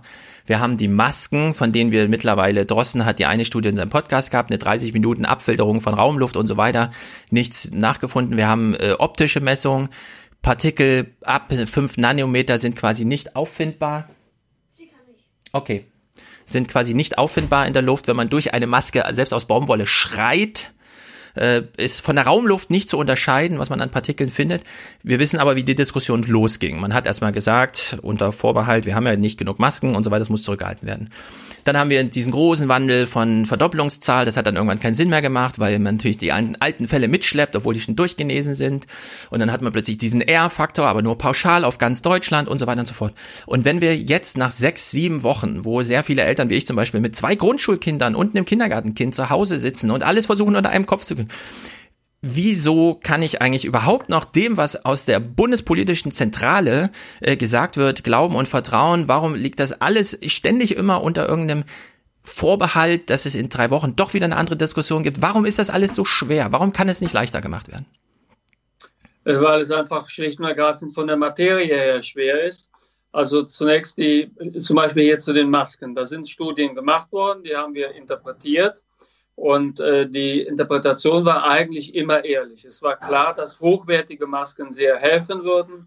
Die hatten wir aber nicht, somit konnten wir die nicht also bundesweit vorschreiben. OP-Masken zum Beispiel haben eine hohe Qualität. Diese Fließmasken, die schützen denjenigen, der einem gegenübersteht, die schützen einem aber auch ein Stück weit selbst. Die hätten wir, wenn wir die massenhaft gehabt hätten, hätten wir natürlich von vornherein empfohlen, das ist gar keine Frage, aber sie, sah, sie waren ja nicht da, sind es bis jetzt nicht. Dann sind dann immer mehr Studien gemacht worden, wie ist das eigentlich mit Masken, die nicht diese Qualität haben. Das gab es ja früher nie einen Grund für. Wer wäre früher auf die Idee gekommen, medizinische Studien mit Alltagsmasken zu machen? Hätte es ja keine Gründe für gegeben. Die haben dann aber gezeigt, dass die auch einigermaßen gut wirken. Daher haben wir dann für die Maskenpflicht gesprochen, habe ich ja auch gemacht. Und somit sind es schon also Veränderungen gewesen in der Wissenschaft. Und wenn man dann ehrlich ist und nicht nur bei seiner Meinung von gestern bleibt, sondern sagt, wir haben jetzt neue Daten und auf der Grundlage dessen, also äh, empfehlen wir das und das, dann ist das vollkommen okay. Ja, so. Und genauso mhm. gut mit dem R-Wert, um es simpel zu machen. Wenn etwas, wenn das Wachstum exponentiell ist, dann ist der R-Wert entscheidend. Wenn wir einmal kein exponentielles Wachstum mehr haben, sondern sind sozusagen bei langsamerem Wachstum, bei linearem Wachstum, kommen andere Fakten zum sagen. Das ist alles ein, schwer, ein bisschen schwer zu erklären, aber im Großen und Ganzen sind unsere Wissenschaftler, Epidemiologen und Virologen die sind erstklassig und auch also relativ offen im Umgang mit äh, also der Bevölkerung, haben auch keine großen Fehlinformationen gestreut. Da haben wir eigentlich Glück gehabt. Ja, und dazu die Anschlussfrage. Die Politiker sehe ich jetzt schon wieder darunter leiden, dass sie nicht wissen, wie sie einen zweiten, etwas härteren Lockdown, also wir bleiben hier noch im Lockdown-Modus, äh, ja. Beschränkung und so weiter. Ich sehe jetzt die Politiker schon darunter leiden und jetzt schon die Uneinigkeit, weil sie nicht wissen, wie sie den zweiten Lockdown vielleicht Ende Juni oder so ankündigen müssen. Obwohl man doch jetzt uns alle darüber informieren kann, erstens, wir haben bis dahin alle Masken und sei es nur die selbstgestrickt, aber vielleicht haben sogar alle OP-Masken. Taiwan baut ja fleißig und schickt die auch her. So, wir haben dann vielleicht sogar die App und wir wissen dann auch, auf welche Kennzahlen wir achten müssen. Wir können sozusagen live, fast gamification-mäßig mitverfolgen, wie so ein zweiter Lockdown verlaufen würde. Warum kann man das jetzt nicht schon mal einpreisen, dass man jetzt schon nicht nur Angst vor dem zweiten Lockdown hat, sondern klar die Botschaft sendet, es könnte durchaus sein, dass wir mal wieder so eine sechs Wochen Phase haben, beispielsweise wenn er 1,4, 1,3 überschreitet. Warum wird das nicht schon vorbereitet? Warum sehe ich nur diesen Streit? Warum gibt's da nicht auch ein bisschen Disziplin? In der politischen Klasse? Also wir hatten in der politischen Diszi äh, Klasse hatten wir eine sehr gute Disziplin in den letzten Wochen. Da haben sich alle dran gehalten, da haben wir alle mehr oder weniger ins gleiche Horn gestoßen. Es war super, hat mir auch sehr gut gefallen. Auch da sind viele von uns, also sagen wir mal, in, ähm, ja, zusammen unterwegs gewesen, die sich sonst politisch überhaupt nicht nahestehen. Jetzt läuft das auseinander. Jetzt also versuchen tatsächlich einzelne Ministerpräsidenten sich zu profilieren, indem sie die schnellsten Lockerer der Nation sind und andere wiederum also äh, sind besonders vorsichtig. Also jetzt sagen wir, ist das Ganze ein bisschen ausgefanselt. Und das betrachte ich mit einer gewissen also Skepsis und auch mit einer gewissen Sorge, weil es kann tatsächlich sein, wenn die Werte wieder schlechter werden, wir müssen dann ja mit allen Mitteln eine zweite Welle verhindern, weil eine zweite Welle wäre total verheerend, wenn die käme. Dann äh, wäre Warum? Eine Warum? Warum? Weil das Virus ja, dann schon durchdiffundiert ist.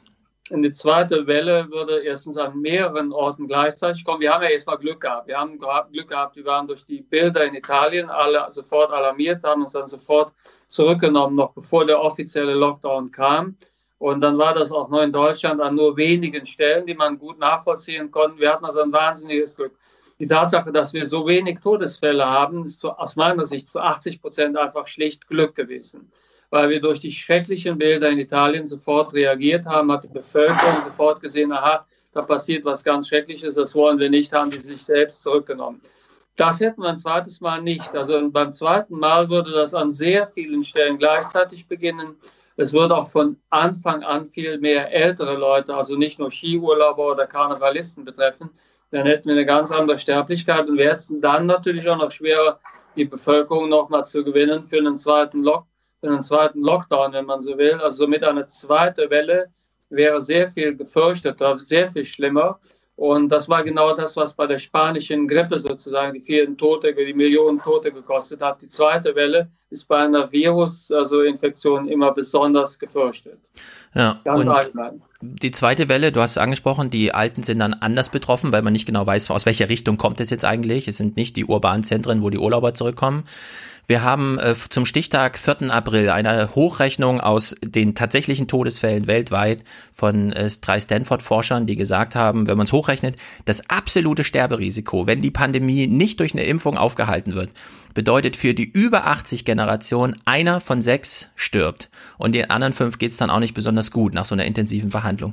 Warum ist das so wenig in der politischen, ich meine jetzt so ganz praktisch, warum hört man so wenig von diesem besonderen Schutz der da nötig ist, weil bei der U65 Altersklasse, da geht's um 1 zu 1000 aber bei der Ü80 um 1 zu 6 und das fand ich, und das ist sozusagen die Zählung, Stichtag 4. April, ist schon ein bisschen weiter weg, aber das gab damals auch schon viele Fälle. Warum gibt's hier nicht sehr unterschiedliche Politiken je nach Altersklasse?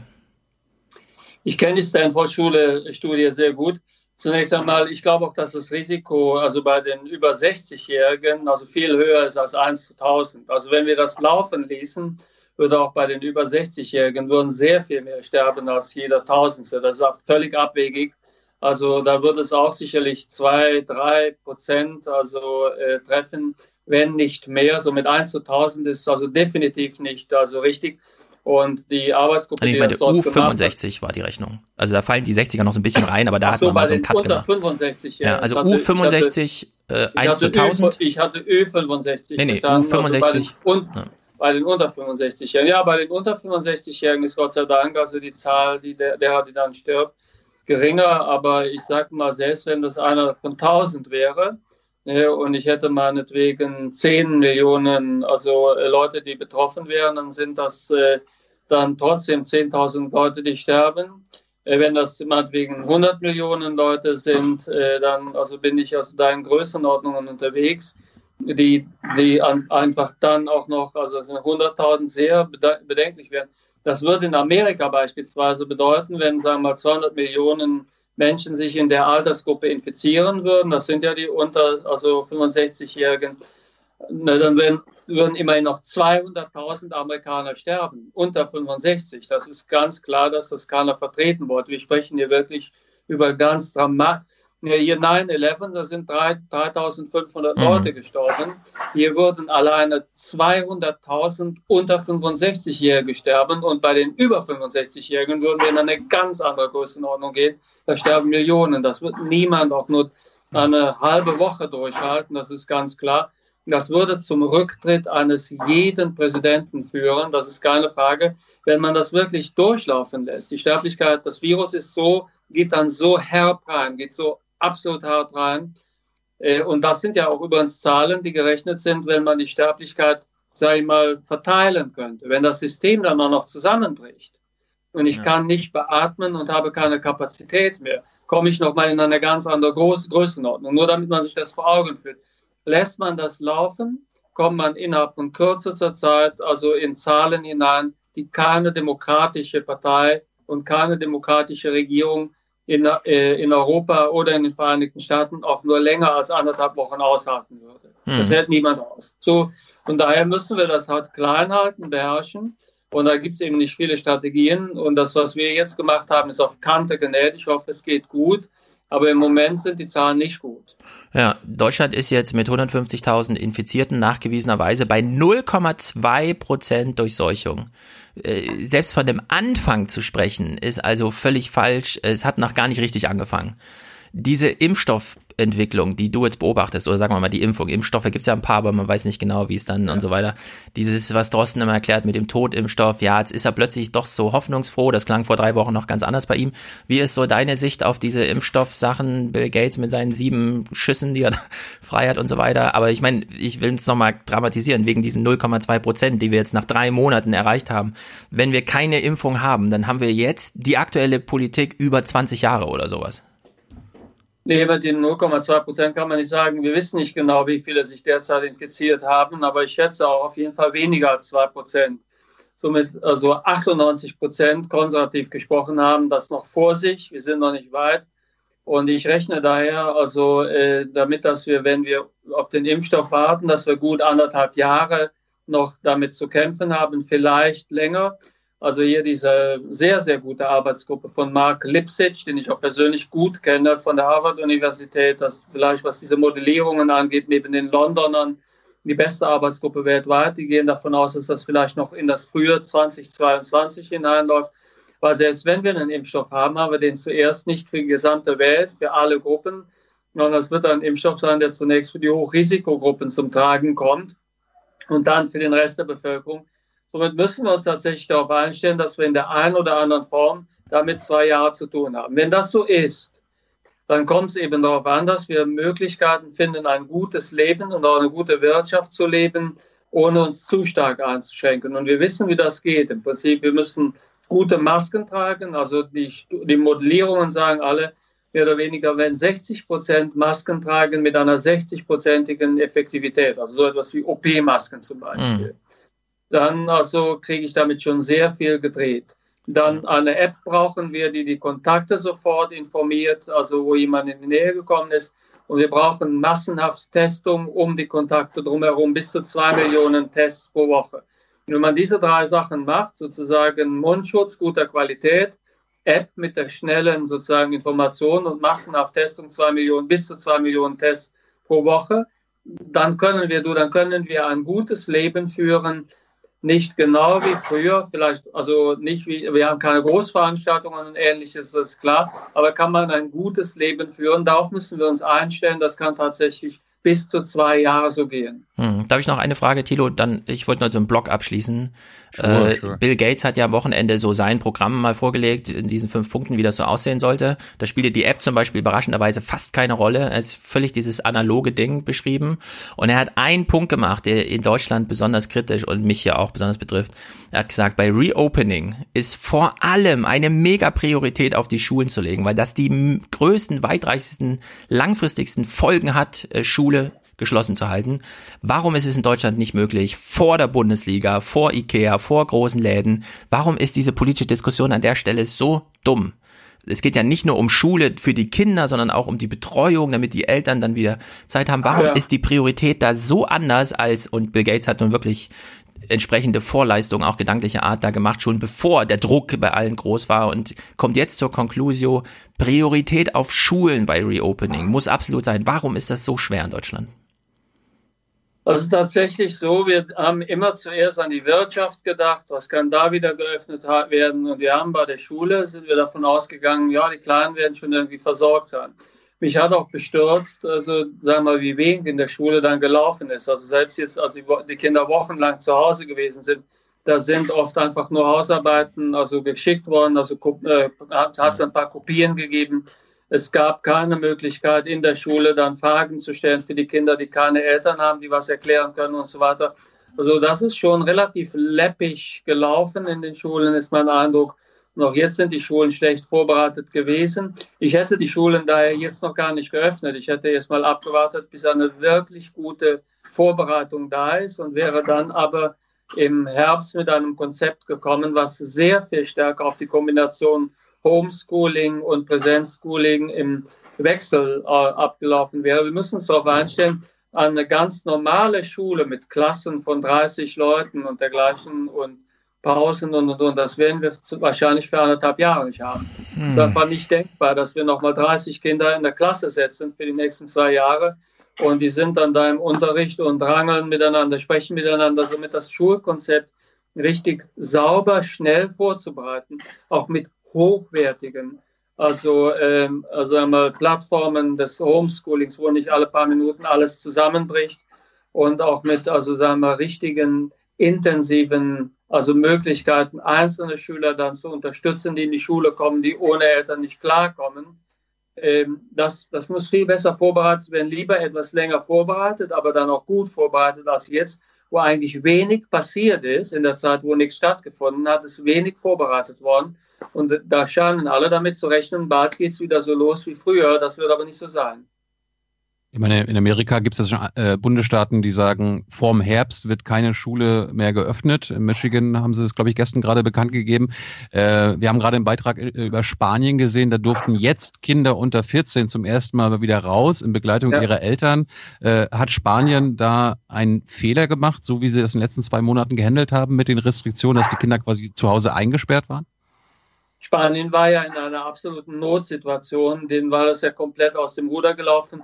Die waren früher dran mit der Epidemie. Ich habe eben schon mal gesagt, also wir haben wirklich super Glück gehabt, weil wir spät dran waren, haben bei uns die Bürger sofort reagiert. 80 Prozent dessen, was wir erreicht haben, ist einfach Glück gewesen. 80 Prozent war Glück. Die Spanier, genau wie die Italiener und die Franzosen, die hatten das Glück halt nicht. Und äh, daher haben die eine Notlösung machen müssen. Ähm, viel mehr hätten die gar nicht mehr machen können. Die hätten jetzt für die Kinder nicht groß was anbieten können, weil es war dafür schon zu dramatisch. Wir sind aber, wir wären in der Lage gewesen, erstmal eine gute Studie zu machen, die jetzt erst anfängt. Übrigens, hätten wir vor sechs Wochen schon machen können. Wie infektiös sind eigentlich Kinder für Erwachsene? Wie, also wie ansteckend ist ein Kind für einen Erwachsenen, wenn das Kind positiv ist? Und zum Zweiten, wir müssen halt, äh, also Schulkonzepte entwickeln, hätten wir jetzt entwickeln müssen, wo die Kinder zu Teilen auch weiter zu Hause unterrichtet werden, weil wir nicht drum herum kommen. Wir werden im Herbst keinen normalen Schulalltag wie jetzt im letzten Jahr gehabt haben. Das wird einfach nicht gehen. Völlig unmöglich. Karl, wir haben, wir haben äh, schon, bevor wir mit dir jetzt sprechen, haben wir das Thema auch schon unter uns zu dritt diskutiert. Und da war ein Aspekt, den hast du eben teilweise beantwortet. Ähm, darf man, äh, Beispiel Spanien, Extremform, aber auch Deutschland, darf man Kinder wegsperren, ähm, aus der Schule wegsperren, zu Hause einsperren über so lange Zeiträume, wenn wir gar nicht wissen, wie infektiös, wie gefährlich als Virenverbreiter diese Kinder tatsächlich sind. Ist das verhältnismäßig, ist das zulässig? Zulässig ist das, das ist keine Frage, aber es ist nicht zulässig, in dieser Zeit nicht präzise zu prüfen, wie gefährlich das wirklich für die Erwachsenen ist. Also wir haben die Kinder ja jetzt zu einem großen Teil, ich sag mal, zu Hause eingesperrt, um Ältere zu schützen. Das kann ich eine Zeit lang machen, aber das wenigste, was ich den Kindern in dieser Zeit schulde, ist, dass sie eine gute Beschulung zu Hause bekommen. Und zwar eben durch, also sagen wir mal, Unterstützung der Lehrer auch, also äh, wenn sie zu Hause sind. Das hat viel zu wenig stattgefunden.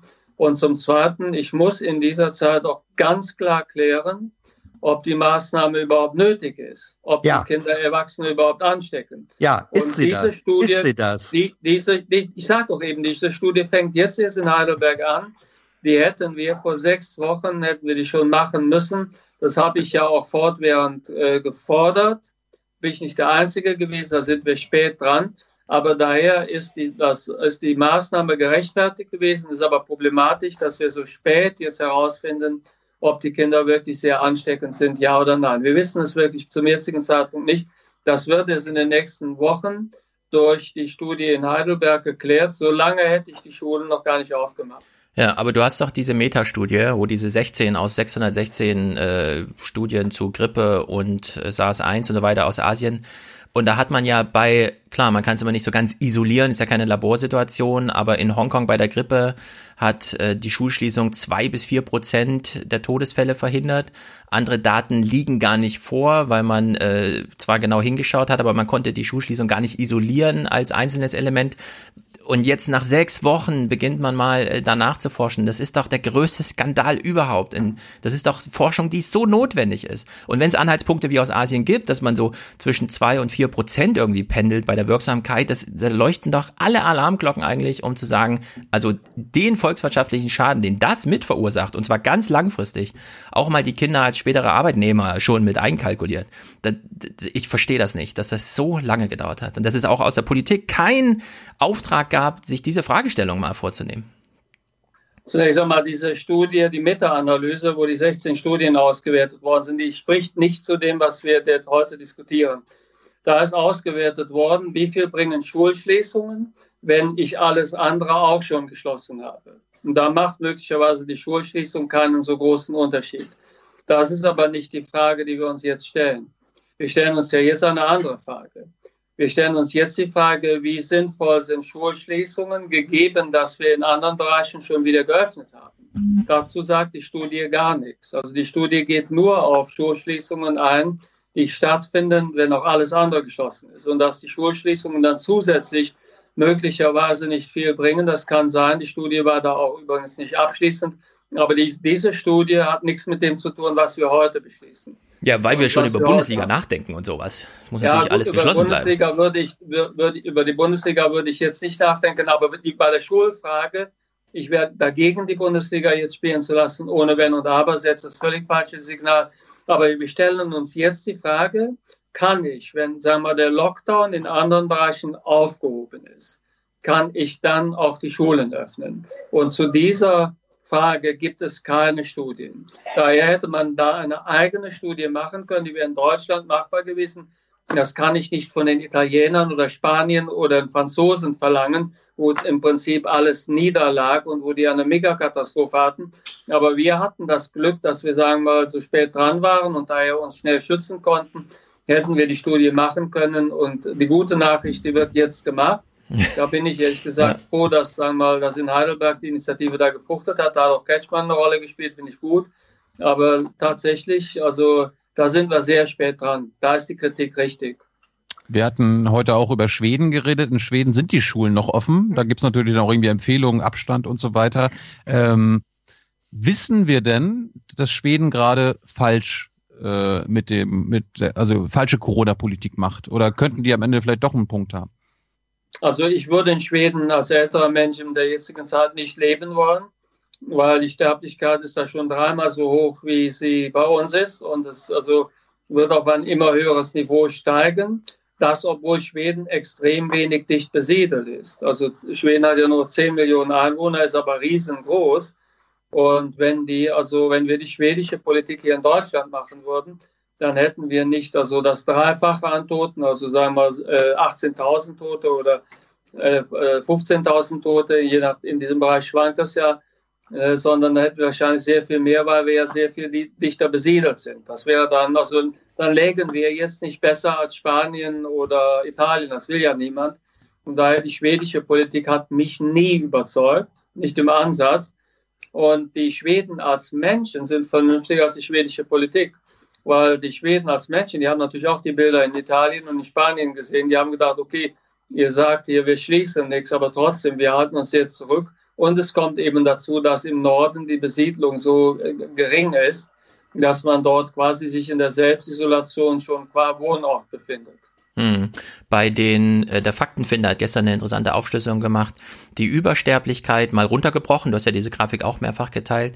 In europaweit ist die Übersterblichkeit der Ü80 um Faktor 10 höher als selbst in den krassen Grippejahren 2018. Das betrifft natürlich Deutschland insbesondere, weil nirgendwo gibt es so viele alte Menschen, also in Italien nochmal punktuell wie in Deutschland. Ja. Und jetzt gibt es ja auch erste Stimmen, die sagen, wenn man Leuten, also wenn man mit Leuten spricht, die schon in einer palliativen Situation sind, also die schon stationär gepflegt werden und denen ist das Allerwichtigste, dass das Besuchsrecht bleibt. Denen geht das sogar über das eigene Leben. Die klammern nicht am 90. Lebensjahr, äh, wie äh, Thea Dorn das zum Beispiel kürzlich sagte, sondern die wollen, wenn dann schon im, in, also in unter sozialen Bedingungen, und da ist vor allem Gemeinschaft mit der eigenen Familie und so weiter, dann auch sterben. Viele haben sie ja auch schon, sind schon auf dem Abschiedsweg.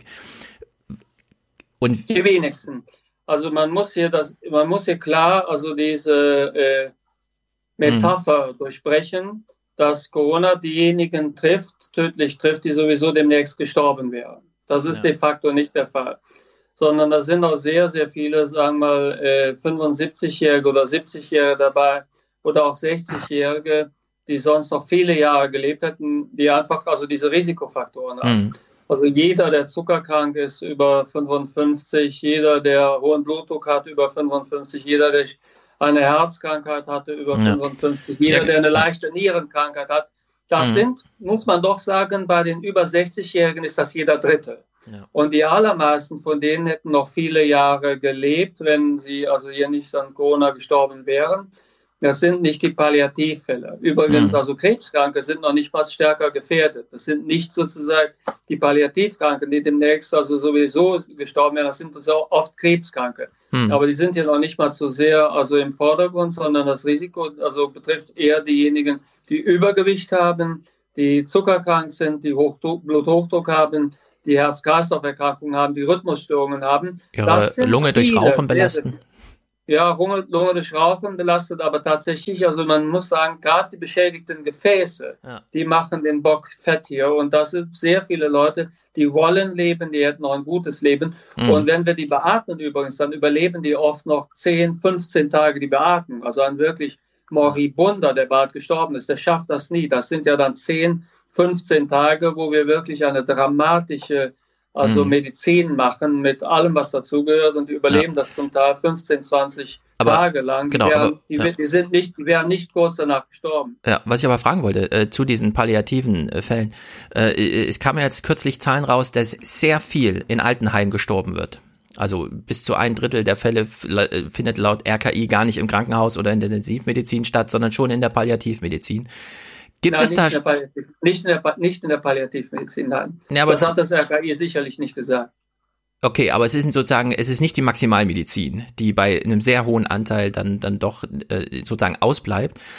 Gibt es da schon äh, eine Politik, die sozusagen neben der Öffentlichkeit sozusagen stattfindet? Also hat man äh, sich in Deutschland schon auf die alten Fälle so ein bisschen anders, guckt man da anders drauf als äh, diesen maximalmedizinischen Blick bei allen äh, Risiko, äh, die, die Sie jetzt so genannt haben, also die Zivilisationskrankheiten und so weiter. Weil ich fand die Zahl, die das RKI nannte, also ein Drittel verstirbt nicht auf der Intensivstation oder im Krankenhaus, sondern tatsächlich in Pflegeheim. Äh, das fand ich doch eine, ich will nicht sagen erschreckend, aber eine sehr deutliche Zahl, die, die schon auch so ein Gesinnungswandel hinsichtlich Sterben äh, betrifft.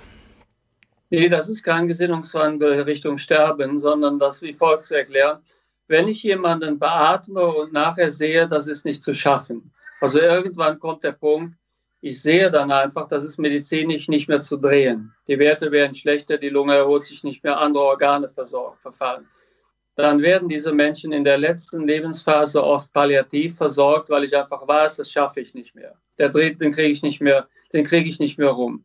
Und das ist dann quasi keine Veränderung der, also sagen wir, Gewichtung oder so, sondern also irgendwann ist klar, hier können wir nicht, hier können wir nicht mehr heilen.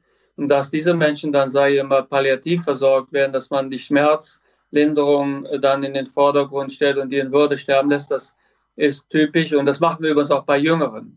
Also wenn ich jetzt, wir haben auch viele, sagen wir mal, 60-Jährige, insbesondere in den Vereinigten Staaten sind viele 60-Jährige, die wir nicht gedreht bekommen, wo es einfach klar ist, 80 Prozent der amerikanischen Fälle, die beatmet werden, über alle Altersgruppen jetzt betrachtet, sterben. Also das, daher ist die Beatmungsmedizin da auch keine Verheißung, sondern 80 Prozent der New York Beatmeten über alle Altersgruppen, also sterben. Und wenn der, wenn der Tod nicht mehr abzuwenden ist, dann werden diese Menschen in der Regel nochmal palliativ versorgt, weil es macht keinen Zweck, hat einfach keinen Zweck noch zu beatmen, weil ich sehe, diese Organe erholen sich nicht mehr, ist nicht mehr drin. Mhm. Ähm, ich möchte eine Frage, deine Zeit, Karl, ist begrenzt, aber eine Frage ist ein Themenschnitt, ist aber mir wichtig. Äh, wir sehen auf der bundesdeutschen Landkarte, dass ähm, es gibt Hotspots und es gibt äh, das genaue Gegenteil davon.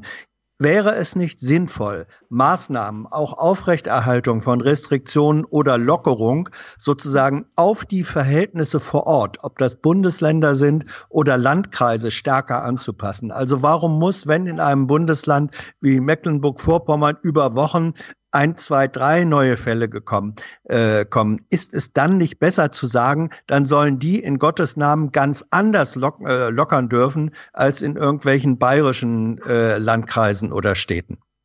Also davon halte ich nichts. Zum Ersten haben wir die lokale Zuordnung der Fälle oft nicht so genau. Das ist eine Pseudogenauigkeit. Ich habe jetzt gehört, dass sagen wir Bayern seinen eigenen R-Wert, also ausrechnen und so Davon, da wäre ich sehr vorsichtig. Also äh, man braucht in der Regel große Zahlen, bundesweite Zahlen, um bei so kurzen Zeitintervallen wirklich eine gute Analyse machen zu können. Und zum Zweiten, die Regeln müssen auch also mehr oder weniger einheitlich sein. Sonst kriege ich das Warum? nicht vermittelt. Warum? Ja, weil ich, weil, weil ich die, die Regeln müssen sozusagen begründet werden und die Begründung muss in sich konsistent sein. Ich kann nicht sagen, also die gleiche Begründung.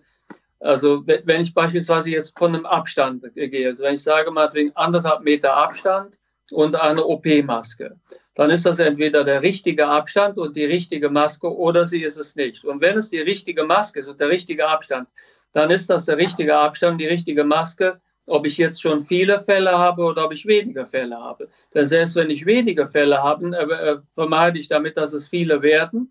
Und wo ich viele Fälle habe, erreiche ich, dass es weniger werden. Also somit etwas ist entweder medizinisch sinnvoll oder es ist medizinischer Unsinn. Sonst laufe ich darauf hinaus, dass ich dort, wo ich sozusagen weniger Fälle habe, so viel lockere, dass ich dann demnächst auch viele Fälle habe, dann verliere ich dann dort. Also ich kann, ich, wir haben im Moment, wir sind im Moment ganz gut durchgekommen, weil wir in einigen Bereichen sehr wenige Fälle hatten. Hätten wir denen mehr erlaubt, hätten wir viel mehr Fälle, würde uns das aus der Hand geraten. Aber ich meine, Rostock hat sich jetzt Corona-frei erklärt und äh, da würde der Bürgermeister gerne lockern. Was spricht denn dagegen?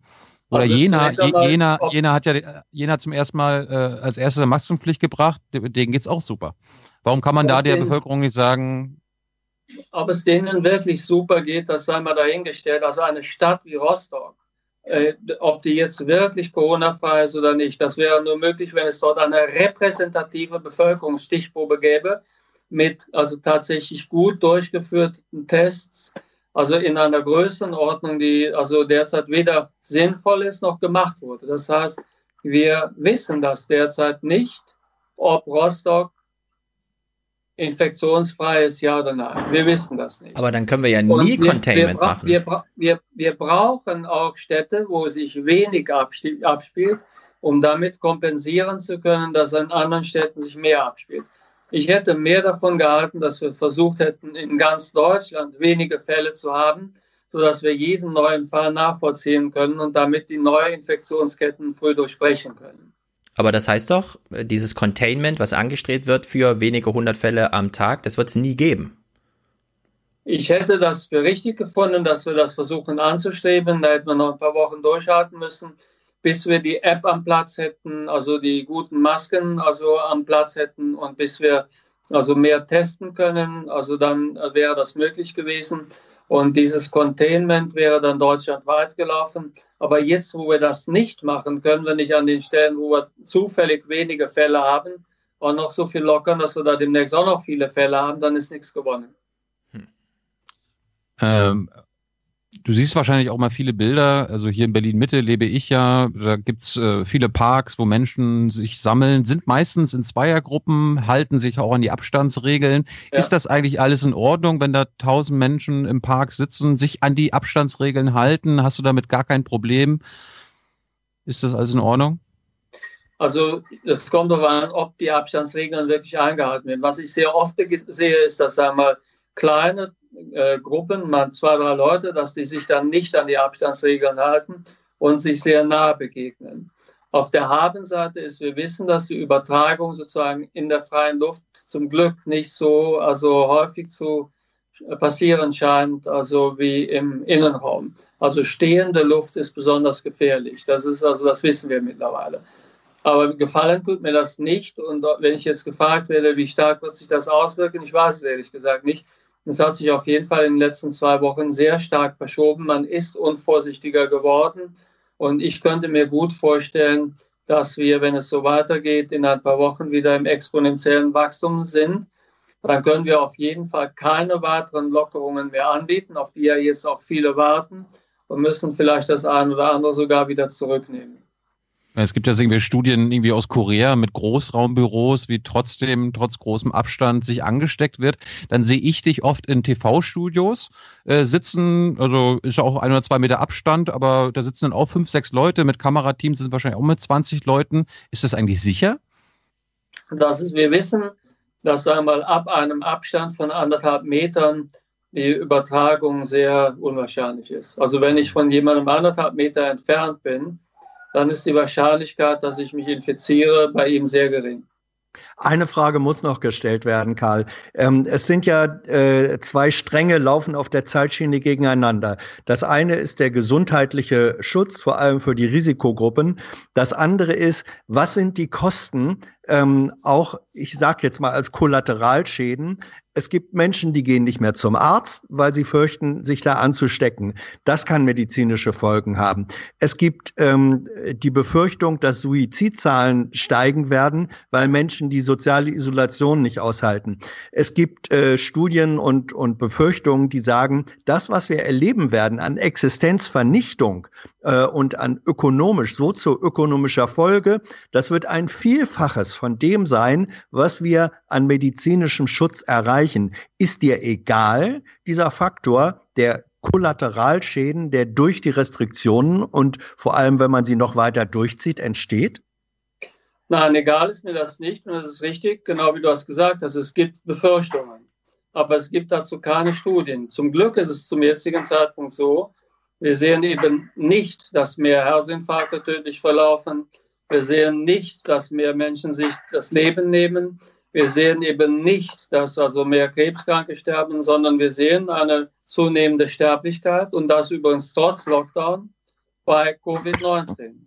Somit also sind das alles sehr wichtige Befürchtungen, die wir im Auge haben müssen und auch im Auge haben. Aber auf der Habenseite ist bis zum jetzigen Zeitpunkt sehen wir dort keine also sage ich mal, dramatischen Veränderungen. Das müssen aber die ökonomischen, die finanziellen, ja, die existenziellen. Ja, ja, dazu komme ich ja dazu, aber das war ja nicht gerade dein Punkt, ja, sondern ja. Punkt war, machen wir medizinisch mehr kaputt, als wir sozusagen retten, indem, sagen wir, zwar die, die bei den Alten die Covid-19-Fälle also verhindern, aber die Jungen bringen sich um, so ungefähr. Das ist zum Glück nicht so, das beobachten wir natürlich, aber das wird nicht festgestellt. Das wäre somit möglich gewesen aber die gute Nachricht ist, Gott sei Dank, es findet nicht statt, weil die jungen Leute auch sehen, dass wir in einem gemeinsamen Notfall sind und daher damit klarzukommen scheinen. So, jetzt zur Ökonomie. Die Ökonomie ist einfach wie folgt wenn uns das aus der Hand gerät, sagen wir mal, wir lockern noch etwas schneller, das wäre ja die Alternative zu dem, was wir jetzt tun, wir lockern etwas rascher. Dann geht es vielleicht wieder vollkommen aus dem Ruder und dann passiert so etwas, wie wir es in Italien oder in Spanien eben gesehen haben. Das würde dann eben bei uns passieren.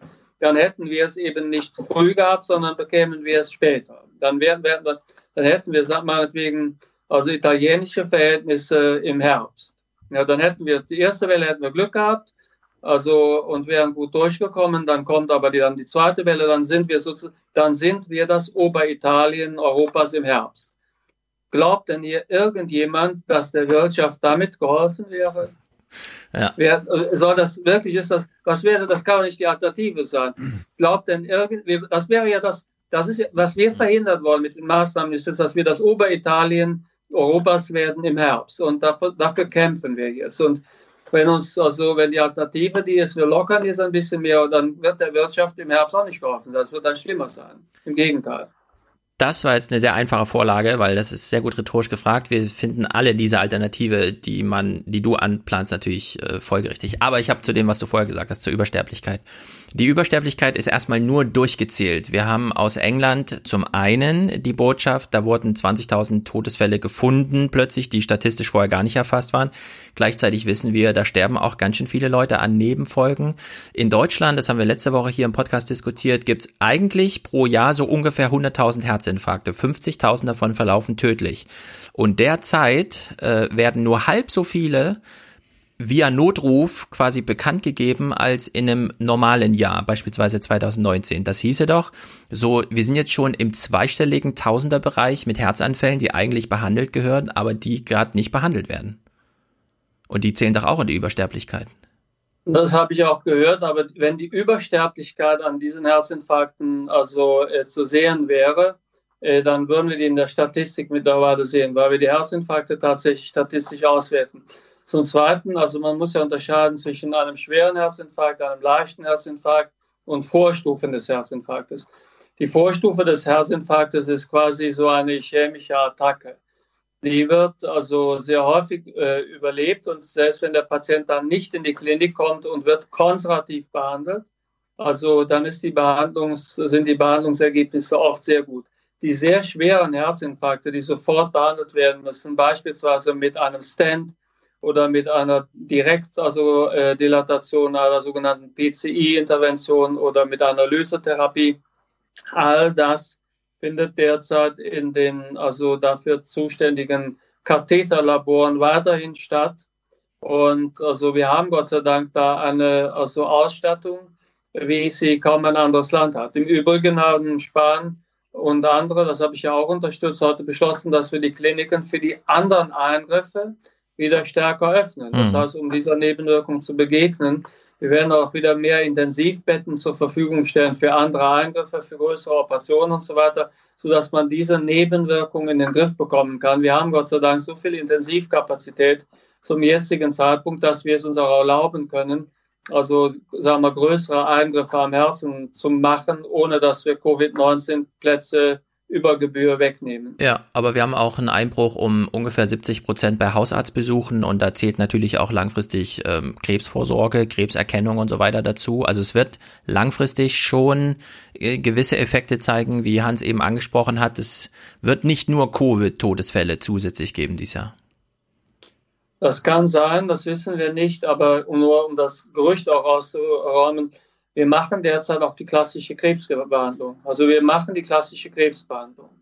Wir machen die Chemotherapien. Wir machen die also äh, äh, Krebschirurgie. Wir machen es einfach. Wir machen auch quasi die Darmspiegelung. Wir machen weiter, also die Mammographie findet weiter statt. Und dort, wo wenn die Patienten wollen, genau. Ja, wenn die Patienten nicht wollen, dann wird es auch sonst nicht gemacht. Aber wir werden, das ist richtig, wir werden das noch mehr in den Vordergrund stellen, dass wir die Leute, sagen wir, zur Vorbeugung auffordern, auch in Covid-19-Zeiten. Wir werden sagen, vernachlässigt insbesondere die Darmspiegelung nicht, aber auch die Mammographie nicht. Das sind die zwei wichtigen, also Früherkennungsuntersuchungen bei also Krebsfrüherkennung. Und äh, wir werden also äh, großen Wert darauf legen, dass die Leute trotzdem auch ein bisschen Sport machen, um dort fit zu bleiben. Wir werden die großen Operationen wieder stärker zulassen. dafür auch Intensivbetten zur Verfügung stellen, sodass wir die Nebenwirkung der Einschränkungen im medizinischen Bereich gut in den Griff bekommen. Wir haben da auch mehr Kapazität als jedes andere europäische Land. Also ich weise darauf hin, wir haben 2000 Krankenhäuser, wir haben eine enorme Kapazität und wenn wir die Krankenhäuser aufteilen, solche, die Covid-19 behandeln und solche, die es nicht machen, kriegen wir alles behandelt. Du bist ja auch Politiker und Bundestagsabgeordneter. Ich weiß nicht, ob du letzte Woche bei der Debatte warst. Äh, was denkt man als äh, Epidemiologe, wenn Christian Lindner sich hinstellt und die große Einmütigkeit für beendet erklärt? Fand ich falsch. Was mich noch mehr gestört hat, er hat also sozusagen Mundschutz und Abstand als Methoden des Mittelalters bewertet. Hat er also, gesagt, ja? Freunde, oh das hat er gesagt, ja, ja. Das, also das sind Methoden des Mittelalters. Das sind keine Methoden des Mittelalters. Das sind die Methoden, denen wir hier verdanken, dass Zehntausende Leute nicht gestorben sind. Darf ich als Historiker sagen, man kann, das Mittelalter ist ja gar nicht abqualifiziert, sondern das waren schon im Mittelalter sehr gute Methoden, so muss man sagen. Ja, aber es sind ehrlich gesagt auch andere Methoden, die wir heute einsetzen. Die Masken, die wir heute haben, die waren im Mittelalter nicht erfunden. Also die moderne Fließmaske beispielsweise. Ja. Und die genau, dass wir genau wissen, wie die Abstände sind und, und, und. Also wir haben also das, was wir jetzt hier an Maßnahmen gemacht haben, das war schon wissenschaftlich gut untermauert. Das ist gar keine Frage.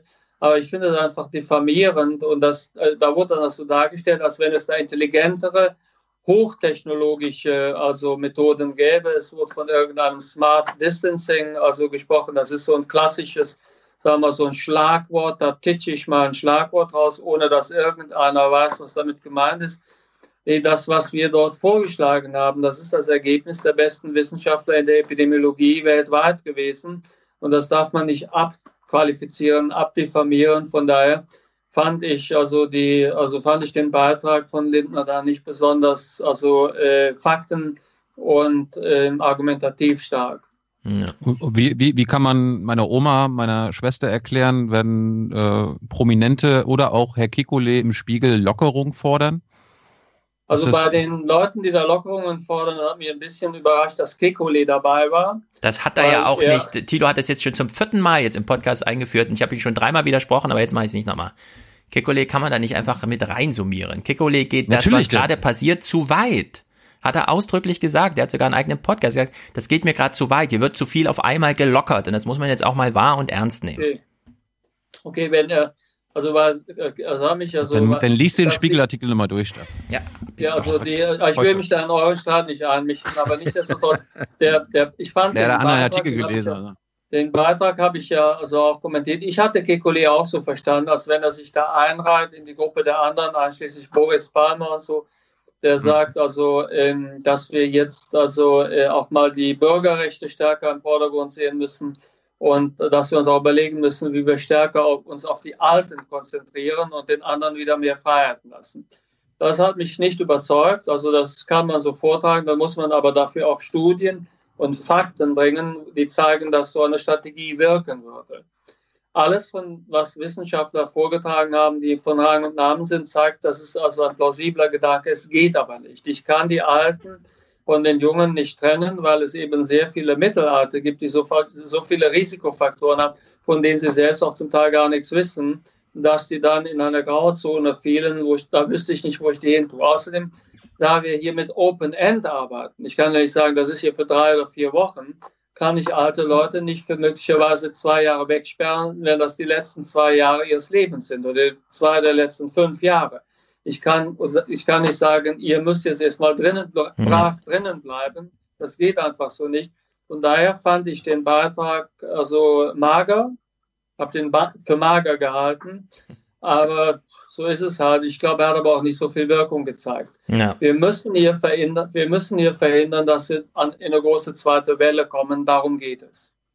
Ja, ich habe eine Abschlussfrage zu Streeks Studie, will aber vorher trotzdem noch mal kurz. Also Kikoles gestriger Podcast hat den Titel Wir machen bei den Lockerungen zu viel zugleich mit der ersten Zeile. Professor Kikole hält Lockerung des Lockdowns für nötig, ich auch. Findet aber, dass die Hausaufgaben nicht gemacht sind. Es fehlen Konzepte, es fehlen Prinzipien, es fehlt an allem, ja. Und das ist die Kritik, die wir alle teilen können. So, meine Abschlussfrage. Ähm, Die Heinsberg-Studie ist natürlich jetzt schon mal sehr prominent. Wir wissen aber noch nicht sehr viel und Herr Streeck will auch noch nichts sagen, bis dann der Text dasteht und für sich sprechen darf. Das sei ihm zugestanden, genauso funktioniert's. Ähm, es gibt natürlich andere Hotspots, die nicht so früh, aber noch viel krasser jetzt betroffen sind als der Landkreis Heinsberg. Trotzdem ist es eine große Studie, äh, sehr umfangreich, was die äh, Testfälle angeht. Was, welche so ein, zwei Fragestellungen äh, verknüpfst du mit der Streeck-Studie in der Hoffnung, dass sie so beantwortet werden, dass wir da echt was lernen können? Also ich bin nicht sicher, ob die Streeck-Studie so viel äh, sagen wir, Neues bringen wird. Was wir vielleicht lernen werden, ist, wie die Leute sich infiziert haben. Beispielsweise kann es sein, dass wir da ein bisschen rausbekommen, also sagen wir mal, äh, wie die Sterblichkeit in unterschiedlichen Altersgruppen gewesen ist, dass wir rausbekommen, also äh, wer wen angesteckt hat. Wir können auch rausbekommen, wie viele Leute gestorben sind von den Infizierten aber trotzdem muss das alles in Perspektive gebracht werden. Wir hatten hier in Heinsberg hatten wir eine Sondersituation. Und zwar deshalb, weil das also sehr lokal gekommen ist. Daher haben wir die Leute, die es bekommen haben, sehr schnell behandeln können, weil wir ja wussten, die sind da beim Karneval gewesen. Wir haben die also sehr früh behandeln können.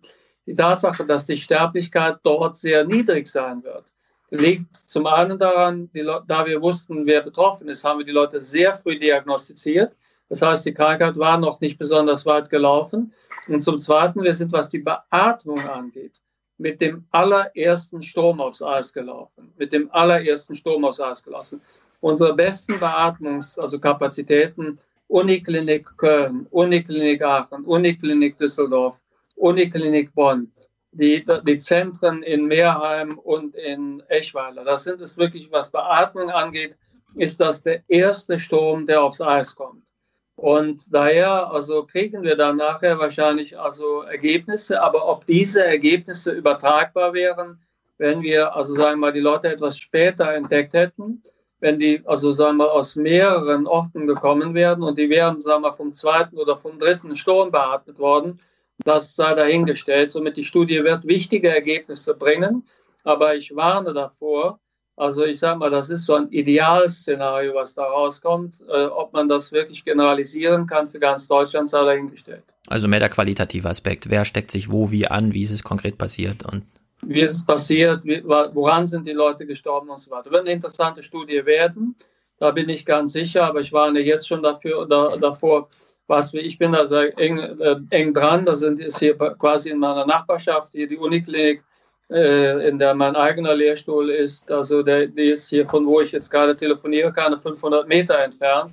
Und also das, da sind schon, da sind Beatmungsmethoden gewährt worden. Da ist also Musik gemacht worden, die in dieser Form nicht überall aufgespielt werden kann. Ja. Karl, ähm, direkt daran anknüpfen, das soll meine letzte Frage äh, an dich sein. Wir kennen von der Studie, es ist keine Heinsberg-Studie, sondern eine Gangelt-Studie. Es ist die Studie wurde durchgeführt an einem Ort, 12.500 Einwohner von 250.000. Ja. Ähm, wir kennen bislang wirklich nur das Zwischenergebnis. Eins aber ist, glaube ich, klar dieser Wert oder die äh, Letalitätsrate äh, von 0,37 Prozent, also 0,37 Prozent der Infizierten sterben äh, an Covid-19, bedeutet in absoluten Zahlen, das kann man rückrechnen, sechs oder sieben Todesfälle. Aus sechs oder sieben realen Todesfällen in Gangelt wurde geschlossen und kommuniziert, wir haben hier ein Risiko von 0,37 Prozent egal wie das Endergebnis ähm, ausfallen wird, ist es zulässig, bei einer solchen geringen absoluten Fallzahl solche Prozentzahlen, die dann auch politische Wirkung entfalten, ähm, raus zu veröffentlichen und dann noch als Zwischenbilanz? Also ich hätte die Studie zu dem Zeitpunkt, wo sie vorgestellt wurde, in so einer sensiblen Phase vor Ostern, wo Laschet unbedingt lockern wollte. Er wollte ja sozusagen also das Ostergeschenk machen. Äh, hätte ich keine Werte vorgestellt. Ich hätte mich davon nicht also, sagen wir, ähm, einsetzen lassen, vorführen lassen. Aber genauso wenig werde ich jetzt die Studie, die ich noch nicht gesehen habe, kommentieren. Das gehört sich auch nicht, sondern ich warte einfach ab. Streeck ist wirklich jemand, der in dem Feld einen sehr guten Ruf hat. Das hat den einen oder anderen von uns überrascht, dass er da vorgeprägt ist, aber soll jetzt wirklich auch eine Chance haben, die Studie sauber zu Ende zu machen. Und daher werde ich nicht den Fehler hier machen und sage etwas zu den sechs oder sieben Fällen, also auf der Grundlage derer dann die Sterblichkeit berichtet werden soll. Ich warte einfach ab, was er da bringt. Er ist ein Hochkaräter und hat bisher immer sehr gute Arbeit gemacht und man muss ihm jetzt auch erlauben, quasi wieder in den Verein derer zurückzukommen, die sozusagen die Ergebnisse zeigen, wenn, wenn sie es verdienen. Gnädig. Okay. telefoniert, telefoniert ihr eigentlich mal miteinander und ist, äh, streitet wenn, man da sich oder ist das? Also, also äh, sage ich mal nichts zu, ne, aber äh, es wird viel miteinander telefoniert. Aber das sagen wir, daher kein Kommentar zu mir von meiner Seite hier zu der, zu der Sterblichkeit. Hm. Gut. Karl, wir haben dich schon länger beansprucht als eigentlich geplant. Vielen, vielen Dank für deine Zeit. Gerne. Bleib, bleib gesund und äh, wir verfolgen deine Arbeit weiter. Alles klar, ich danke euch. Viel Erfolg. Danke. Bis bald. Danke. Bis bald. Danke. Ja, er wohnt nur 500 Meter von der Uniklinik entfernt. Das ist spektakulär. Bei mir sind es immerhin zwei Kilometer oder so. ich fühle mich gut aufgehoben. Ich kann rufen. Ja, meine, ich brauche Hilfe. Meine Eltern irgendwie. Wollen wir wieder 100 zurück? Kilometer. Ja. Ja, ich bin schon bei Discord. Also. Okay. 100 Kilometer. Ja, ich habe eine Karte aus Amerika gesehen. Wo fährt man länger als 30 Minuten bis zum zack, alles rot im Westen. Hatten Amer hatte Amerika nicht genauso viele Kliniken wie wir? Irgendwie 2000 oder so? War das nicht auch? Also Amerika ist ein sehr urbanes Land, das übersieht man immer mal wieder. Ja, ja. Und ja. da leben dann halt so viele Menschen auf einmal, dass alle Kliniken auch dort sind. Und man muss sie sich halt auch leisten können. Ne? Deswegen, da wo die Reichen, da wo eng gelebt wird, leben die Reichen und da wo die Reichen stehen, stehen auch die Kliniken eng. Sehr gut. Hm. Na. Na dann. Hau uns mal raus, würde ich sagen. Was? Noch was gucken? Nee, lass komm. Ja. Das, das geht auch nächste Woche. Hau uns raus. Gut, äh, Musik. Matthias hat dir wieder einiges geschickt. Ich bin gespannt, was du da raussuchst. Äh, unter anderem, ich glaube, wir gucken, glaub so, wir hören tatsächlich kennen, oder? Ich ja, find's so witzig, unbedingt. aber man muss halt echt sagen, so ich, abgedreht. Ich wollte es dir jetzt nicht sagen. Ich meine, ich war, ja. ich war vor Ort, das müssen wir noch mal erzählen jetzt. Ja, erzähl. Ähm, du wirst ja erstmal reingelassen und äh, die meisten stehen ja um die Absperrung herum, weil die Polizei die diese Hans, ich höre dich gerade nicht. Hans, ich höre dich nicht. Oh, pardon. aber er spricht gerade von der Volksbühne, ja, ja. würde ich sagen. Dings. Ich sprich vom Rosa-Luxemburg-Platz, wo sie sich vor der Volksbühne versucht haben zu versammeln. Das haben sie dann geschafft und nach einer Viertelstunde hat die Polizei das aufgelöst, aber trotzdem stehen die Leute ja dann drum herum. Naja. Und da müsst ihr euch vorstellen, dann gibt's aber trotzdem so 50 verschiedene Leute, die mit Presseausweis rumlaufen und sich selber dabei filmen. Ja, das sind dann diese ganzen Verschwörer, YouTuber, Esoteriker, Rechte, ja. Rechtsextreme, AfDler und so weiter. Der Volkslehrer führt Gespräche mit den und den und den und den und den. Und da kommen auch so Leute an, auch mit der Kamera, hm, ich schätze mal so um die 60, kommt auf mich zu. Ich sehe, dass er mich erkennt, äh, spricht mich an, sagt, dass ich bescheuert bin, äh, äh, ein Systemling sei, zu Merkel gehen soll und dann sagt er, ich soll Hans Jessen grüßen. Ich so, was? Ja, das ist ein Terrorist. Was? Und dann, und dann legt er nach, Hans Jessen ist Terrorlügner. Oh. Und, hat er, und er hat dreimal, dreimal mich so angeschrien. Und äh, Hans, das wollte ich dir hiermit sagen. Oh Gott. Ähm, das hast, ist eine ganz tolle keine... Geschichte für den Ausstieg aus diesem Podcast. Sensationell. Ich, ich, hörst du mich jetzt eigentlich? Ja, ja wir hören ja, dich so ein bisschen. Falls du was beitragen willst, du ähm, Journalist und Terrorlügner. Ja. Also, ja, aber, aber diese Wort, nee, es geht um diese Wortkreation, ja. Stefan, die ich vorher noch nie gehört habe. Und aber diese diese Wut auf Hans, also die war fast noch stärker als auf mich und dich. Was auf mich? Die sollen sich alle mal. Nur kein ähm, Neid, nur passt kein auf. Ja, wir wollen es dazu machst sagen. Du, was wir ja. was wir nicht machen, ja. Also. Ja, da da das jetzt auch bei dir bei Twitter so ein bisschen Präsenz bekommt und so. In Amerika sind das gerade 5000 Leute oder so, die diesen Trump-Protest irgendwie, das ist alles zentral gesteuert, das sind die alten Tea Party-Verknüpfungen. In Deutschland, ich habe das nur aus Berlin gesehen, da vor der Volksbühne. Die Volksbühne tut mir sehr leid, dass sie da Kulisse sein musste. Sie hat ja Symbol da verhüllt. Die wehren sich auch dagegen. Da waren 300, 400 Leute oder was. Also wir haben damit 1500. 1500. Okay, das ist kein ernsthaftes Problem. Ja, also es ist alles ja, noch wird in jede Woche mehr, Stefan. Das ist das Problem. Das ja, das wird Woche mehr. Selbst wenn das exponentiell wächst, sind es halt 15.000 irgendwann, aber das ist auch nicht. Ähm, ja und äh, was wollte ich sagen? Ach so, ja, die Zustimmungsrate für Merkel sind ja gerade, das ist ja unglaublich, so insgesamt. In deren Sicht Noch sind wir safe, aber wir haben ja gerade mit Lager äh, Lauterbach auch so ein paar Sachen besprochen, die die Diskussion wirklich mal verändern dann, ja. Und da muss man dann halt jetzt schon mal so ein bisschen, ich sehe die Politik zu ängstlich, ja. Von mir aus können die ruhig ein bisschen ja, so Laschet, Laschet bei äh, will, alle will, so vorgelehnt und äh, erregt, das, das brauche ich nicht. Bleib lieber zu Hause, Armin, ja. Ehrlich, das braucht niemand. Der will aber was werden. Jetzt nicht mehr. So kann es nicht weitergehen. Das will niemand sehen in Deutschland. Naja. Haben wir Hörerkommentare? Ja, schon, bestimmt. Sofern sie reinpassen. Wir sind ja hier gut in der. Ja, ja. Aber so noch nicht mal fünf Stunden. Also Ja. jetzt. Ja, nicht mal fünf Stunden. Jetzt gerade. Nein, nein, passt. Pa pa passen rein. Sehr gut, ja.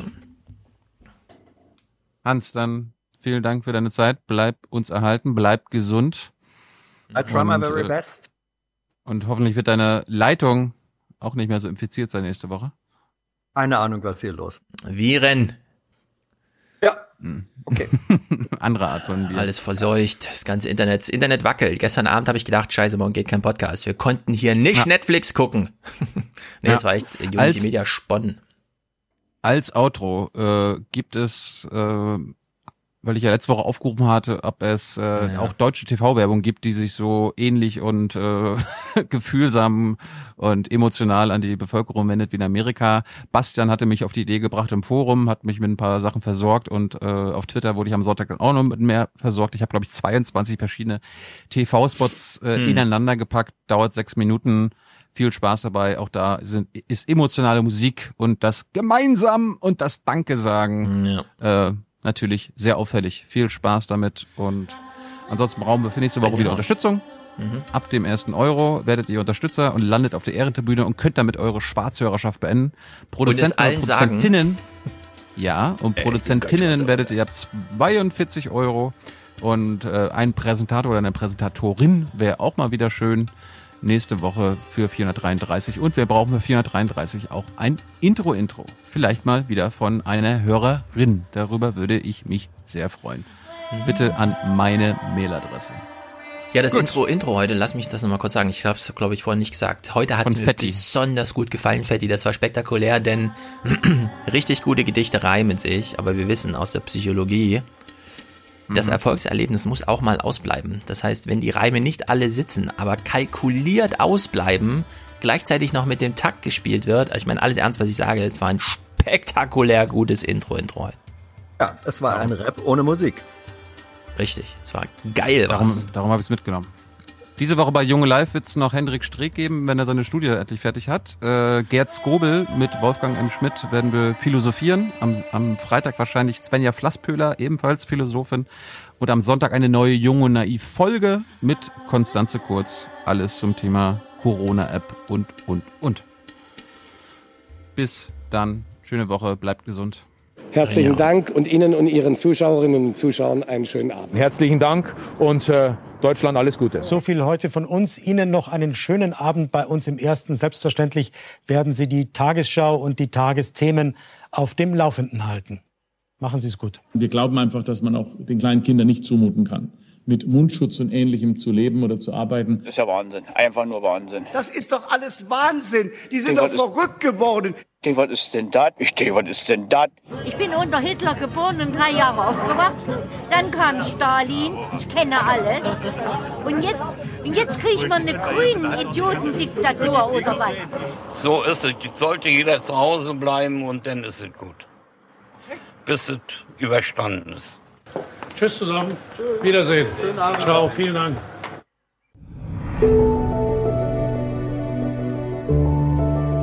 Corona. Die Welt ist in Aufruhr und steht dennoch still. An alle, die jetzt zu Hause bleiben. Wir senden euch Mut und Zuversicht. Und so ziemlich alles, was ihr sonst noch braucht. Otto. Normalerweise ist es gut, wenn Sie nicht an uns denken. Wenn alles so gut klappt, dass Sie gar nicht wirklich an uns denken müssen.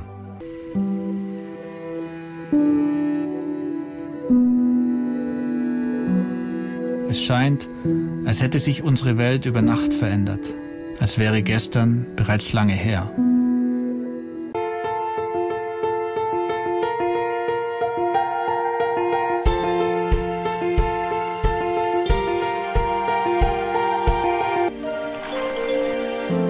Stay home.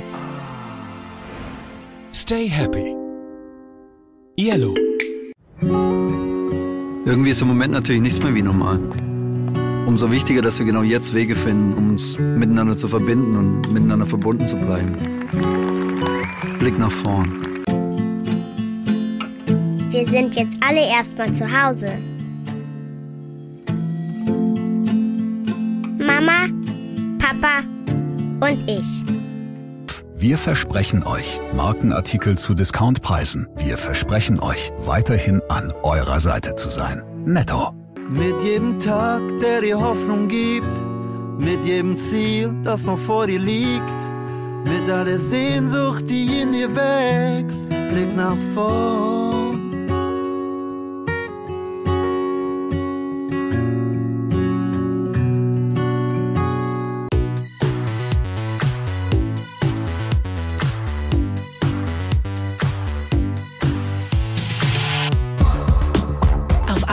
Bleiben. Virus fighten.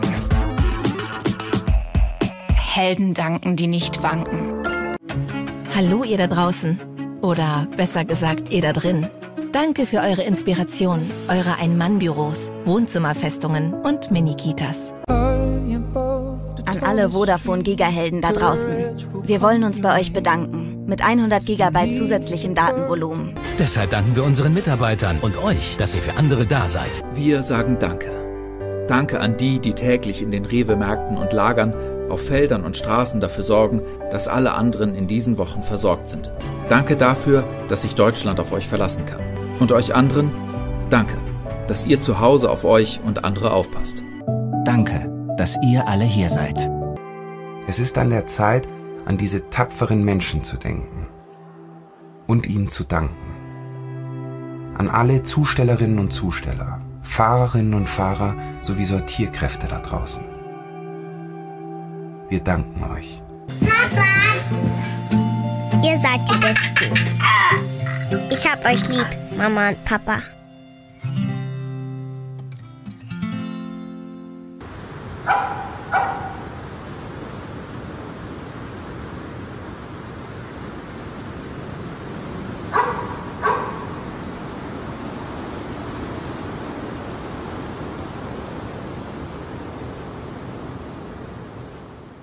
Wir fühlen uns verantwortlich, weil wir Teil dieses Landes sind. Jetzt kämpfen wir gemeinsam und nach der Krise lachen wir auch wieder gemeinsam. Gemeinsam dadurch.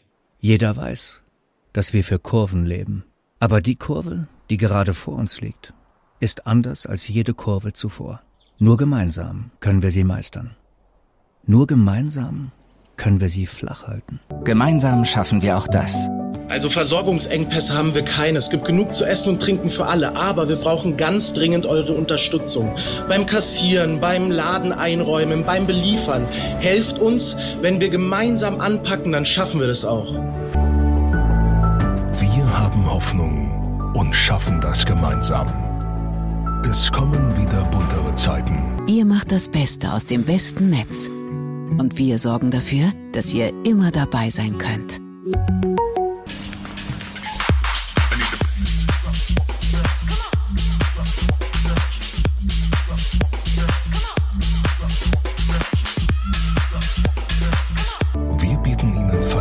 Verlässlichkeit in einer Zeit, in der vieles unsicher scheint. Bei Aldi sorgen wir gemeinsam dafür, dass ihr mit möglichst allem versorgt seid. Denn Aldi ist für euch da. Für 83 Millionen. Ich bin für meine ältere Nachbarin da. Für meine Oma. Für Kitty. Meine Schwester. Für die, die jetzt Hilfe brauchen. Gemeinsam geht alles. Wir wissen, es ist eine schwierige Zeit. Und es ist stark, wie ihr füreinander da seid. Verlasst euch drauf. Auch wir geben alles, damit euch das gelingt. Lasst uns die gemeinsamen Stunden nutzen. Hier hilft man sich. Hagebaumarkt. Weil ihr täglich euer Bestes gebt, tun wir es auch. Für euch. Bild. Die Krise trifft uns, aber unser Zusammenhalt ist stärker. Wir lieben gute Geschichten. Wir lieben Menschen. Und auch wenn wir jetzt noch viel werden durchstehen müssen, ich werde dieses neue Kapitel nicht mehr aus den Augen verlieren. Versprochen. Wir werden es gemeinsam schreiben und vertraut dabei immer auf das Wir in uns.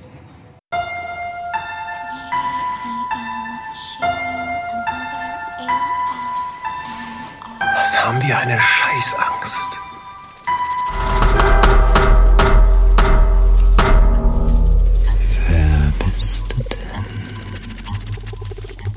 Mann, haben wir eine Scheißangst, wie das ausgeht.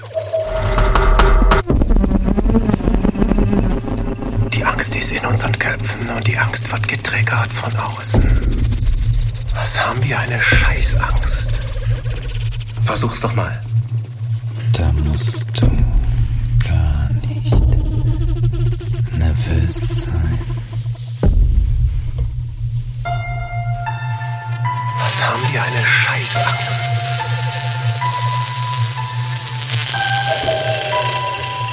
Das ist äh, vielleicht möglicherweise, ist das vielleicht Absicht. Nee, das kann ja nicht sein. Also wird es einen Anruf geben, ne? Was ist denn das hier eigentlich, was hier im Moment passiert? Was ist das? Tragen wir lieber Masken. Da kann mir absolut nichts passieren.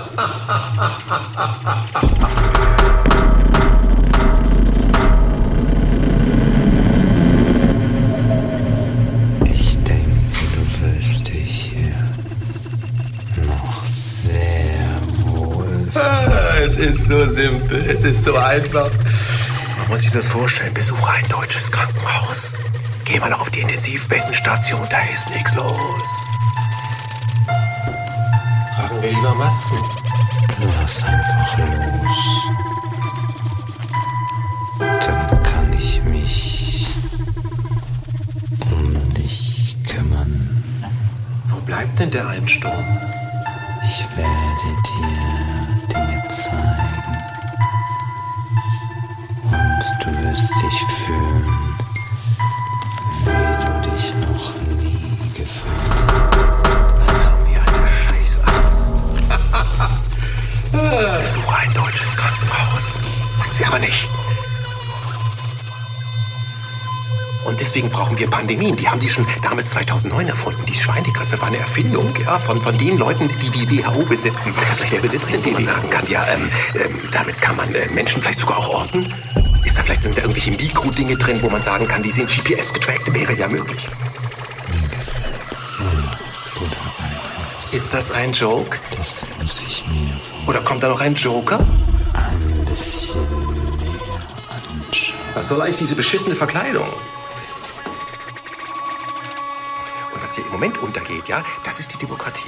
Die hat gerade diese Schräglage. Und das, was du spürst, ne, der Klavierhintergrundsound, ne, ja, das ist, ähm, das ist sind die stetig tätigen, die täglichen Pressekonferenzen äh, vom, Robert-Koch-Institut und von der Charité, die immer auf dem Laufenden halten, also in diesem Lauf dran, immer neue Informationen. Dabei gibt es gar keine neue Information, weil ich darf halt, Pandemie ist vorbei. Bin, kann man nie vergleichen, habe ich aber gerade gemacht.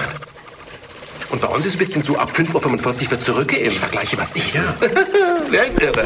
Und wer ist noch irre? Wer sich das anhört. Da bekomme ich ja gar nicht genug davon. Wer bist du denn? Ich bin ja auch Schauspieler. Das wissen ja viele nicht. Doch, doch, ich bin auch Schauspieler. Und ich kann das, äh, ich kann mich da reinfräsen, damit man euch noch erreicht. Weil mit reinen Fakten erreicht man euch nicht mehr. Thank you for joining me today for hopefully a relaxing experience. Please subscribe to my channel.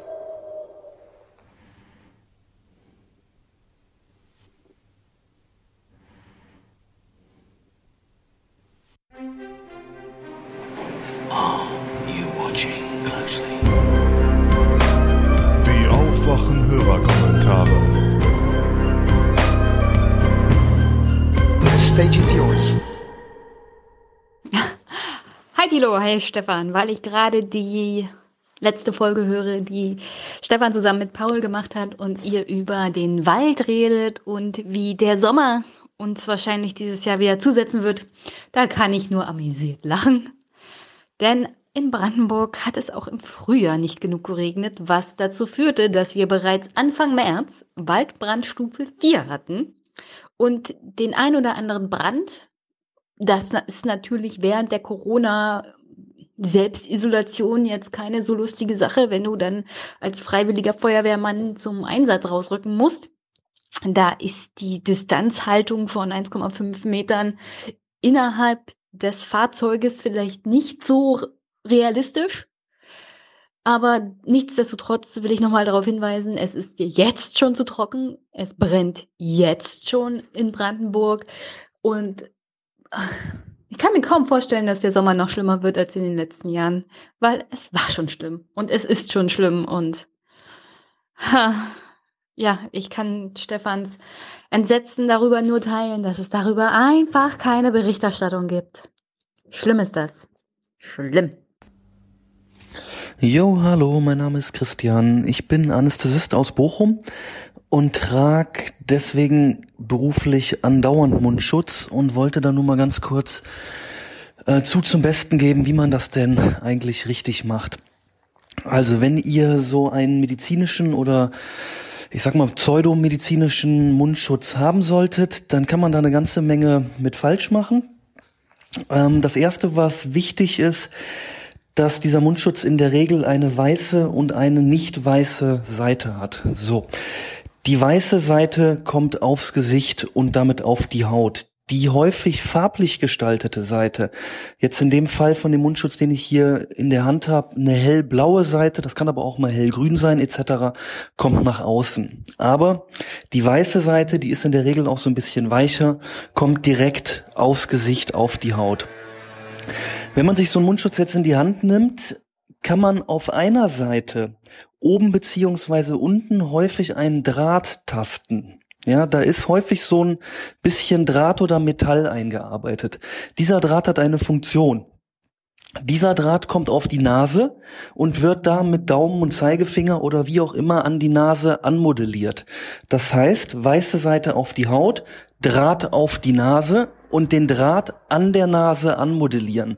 Damit ist die Maske nach oben dicht.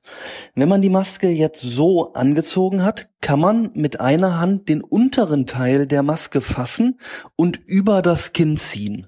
So, und dann hat man einen Abschluss von der oberen Nase abgedichtet mit Draht komplett unten bis zum Kinn und atmet komplett durch die Maske. Ja, das heißt, diese sollte nicht so locker aufgesetzt sein, dass man im Endeffekt doch irgendwie an der Seite vorbei atmet, sondern bei einer richtig angezogenen Maske hat man die Situation, dass man wirklich durch die Maske durchatmet, auch ohne viel Widerstand. Da hat man vielleicht als, ich sag jetzt mal Anfänger, ähm, auch manchmal das Gefühl, man wird da zu wenig Luft durchbekommen. Das ist nicht der Fall. Man kann da ganz problemlos durchatmen, auch wenn sich das initial erstmal ein bisschen komisch anfühlt. Mehr möchte ich dazu eigentlich nicht sagen. Meine Meinung ist, tragt Masken, Draht auf die Nase, weiße Seite auf die Haut und die Unterseite der Maske übers Kinn ziehen. Alles Gute. Hallo, liebes Aufwachen, Rudel. Hier sind Rosa und Andreas aus Jena. Wir melden uns zu Wort, um äh, zu versuchen, etwas richtiger zu stellen zum Thema angeblicher Mundschutzpflicht. Ähm, uns ist aufgefallen, dass ihr sowohl in den letzten Podcasts Aufwachen als auch explizit in dem Aufwachen Live, äh, Moment, Jung und Live äh, Podcast mit der linken Politikerin Susanne Hennig-Welso darauf verwiesen habt, dass es in Jena angeblich eine Mundschutzpflicht gibt genau, das wollen wir einfach ähm, versuchen zu konkretisieren. Und zwar, weil wir in Jena wohnen und eben von dieser Pflicht betroffen sind, die übrigens nicht überall in Jena gilt, sondern in Verkaufsstellen, Supermärkten, Apotheken, was auch immer, öffentliche Verkehrsmittel auf dem Markt, also wo sich Menschen eben näher kommen und unter gewissen Bedingungen auch am Arbeitsplatz, wenn der Arbeitgeber kein anderes Hygienekonzept vorle vorlegen kann.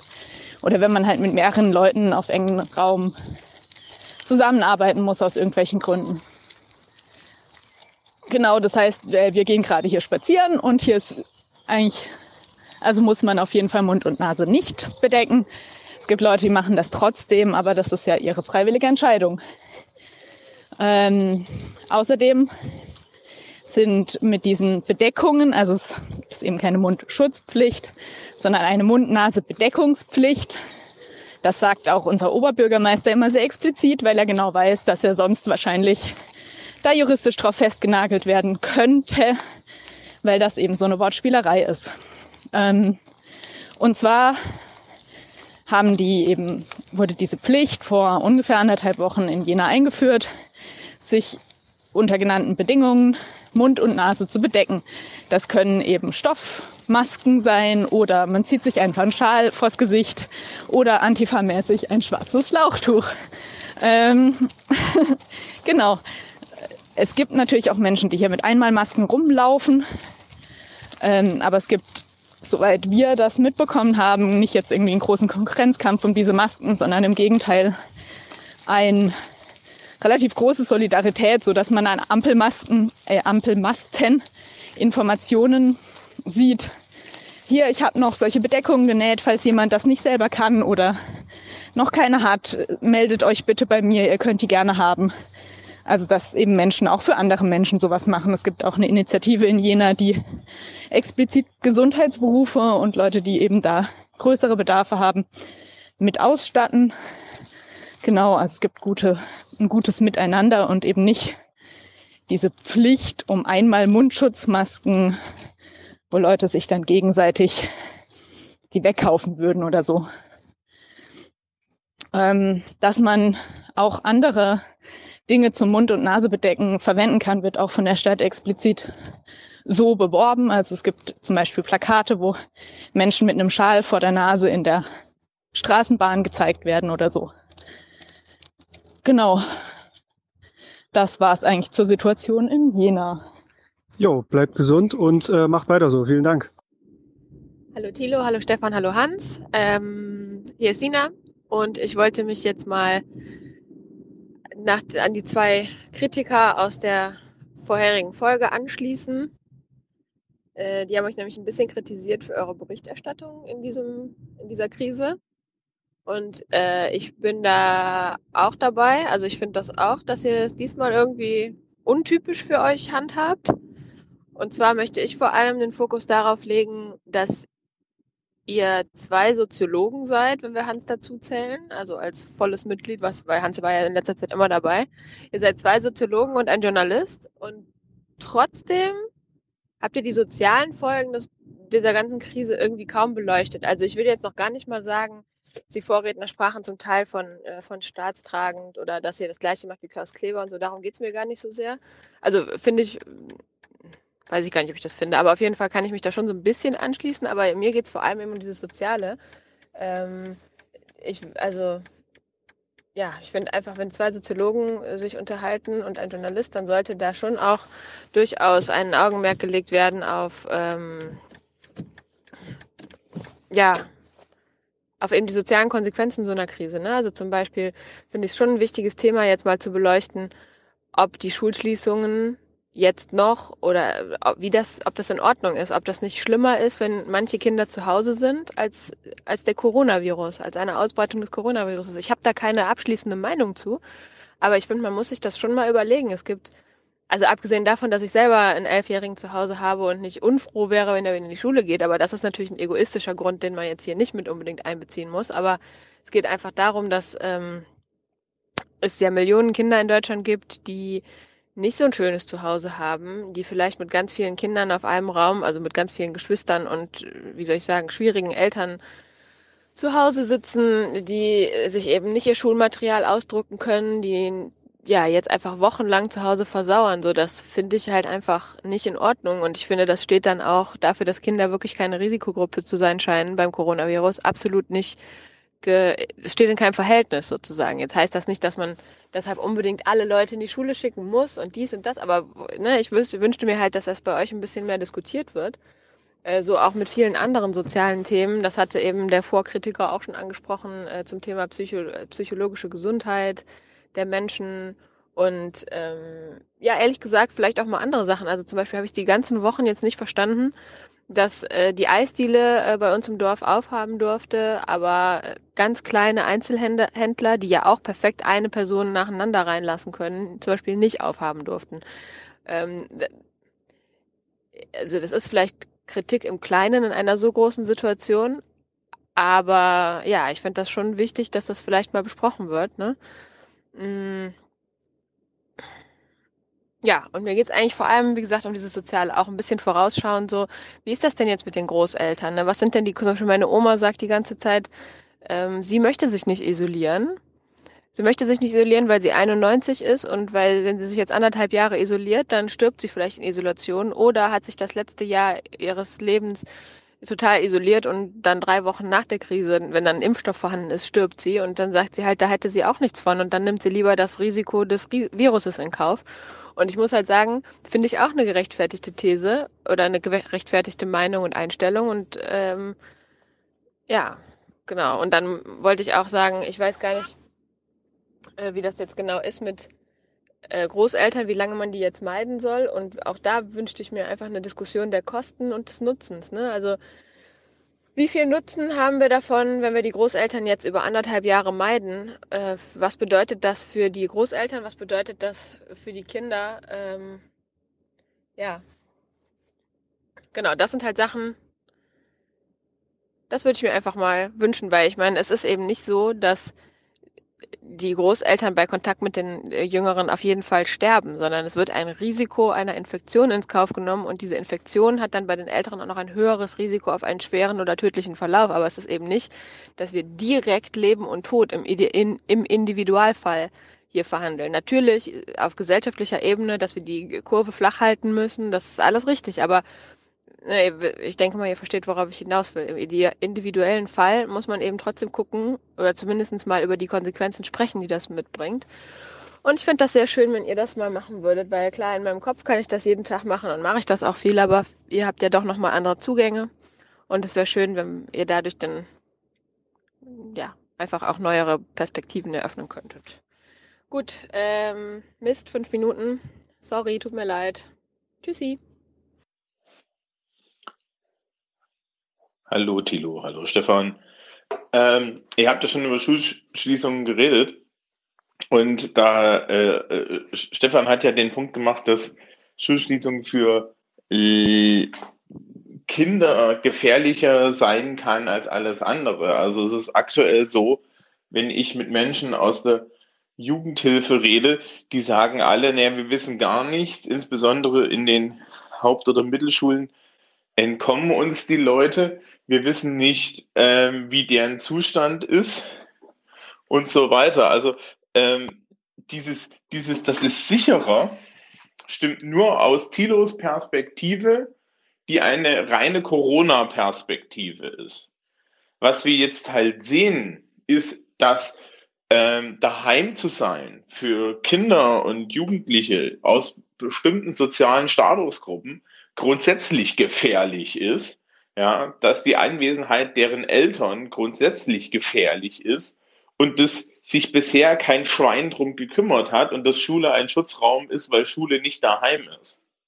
Ja, ähm, da muss man dann halt auch mal so ein bisschen so eine Abwägung machen, wie das wichtig ist. Also Stefans Idee, dass man grundsätzlich sagt, naja, äh, wir, wir, bieten jetzt, wir bieten jetzt eine Betreuung oder äh, Schulunterricht auf freiwilliger Basis an, ist, glaube ich, da schon so ein bisschen der richtige Weg, weil, naja, äh, es, es würde uns wenigstens dabei helfen, Kinder, die auch zum Beispiel sozial schlecht versorgt sind, besser wieder in die, äh, besser wieder irgendwie zu versorgen. Ja, also es gibt ja auch in Deutschland einfach Kinder, die brauchen eine schulische Versorgung, weil die Eltern kein Geld haben.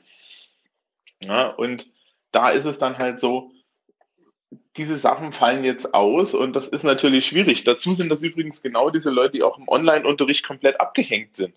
Ja, also die, ich habe das jetzt schon mehrfach, mehrfach gesagt, äh, die, die Idee, dass irgendwie alle äh, dickes Internet haben und dass da irgendwie jede dreiköpfige Familie daheim drei Rechner, drei Schreibtische und ähm, und irgendwie Möglichkeiten hat, dass ihre äh, Kinder da in, in Ruhe arbeiten können, die ist sowas von realitätsfern, insbesondere für, für Menschen in den unteren Statusgruppen. Das kann man sich nicht vorstellen. Dazu nochmal der Hinweis, ja. Also es wird immer nur über das Abi geredet. Es gibt auch noch Leute, die machen was anderes als ein Abitur.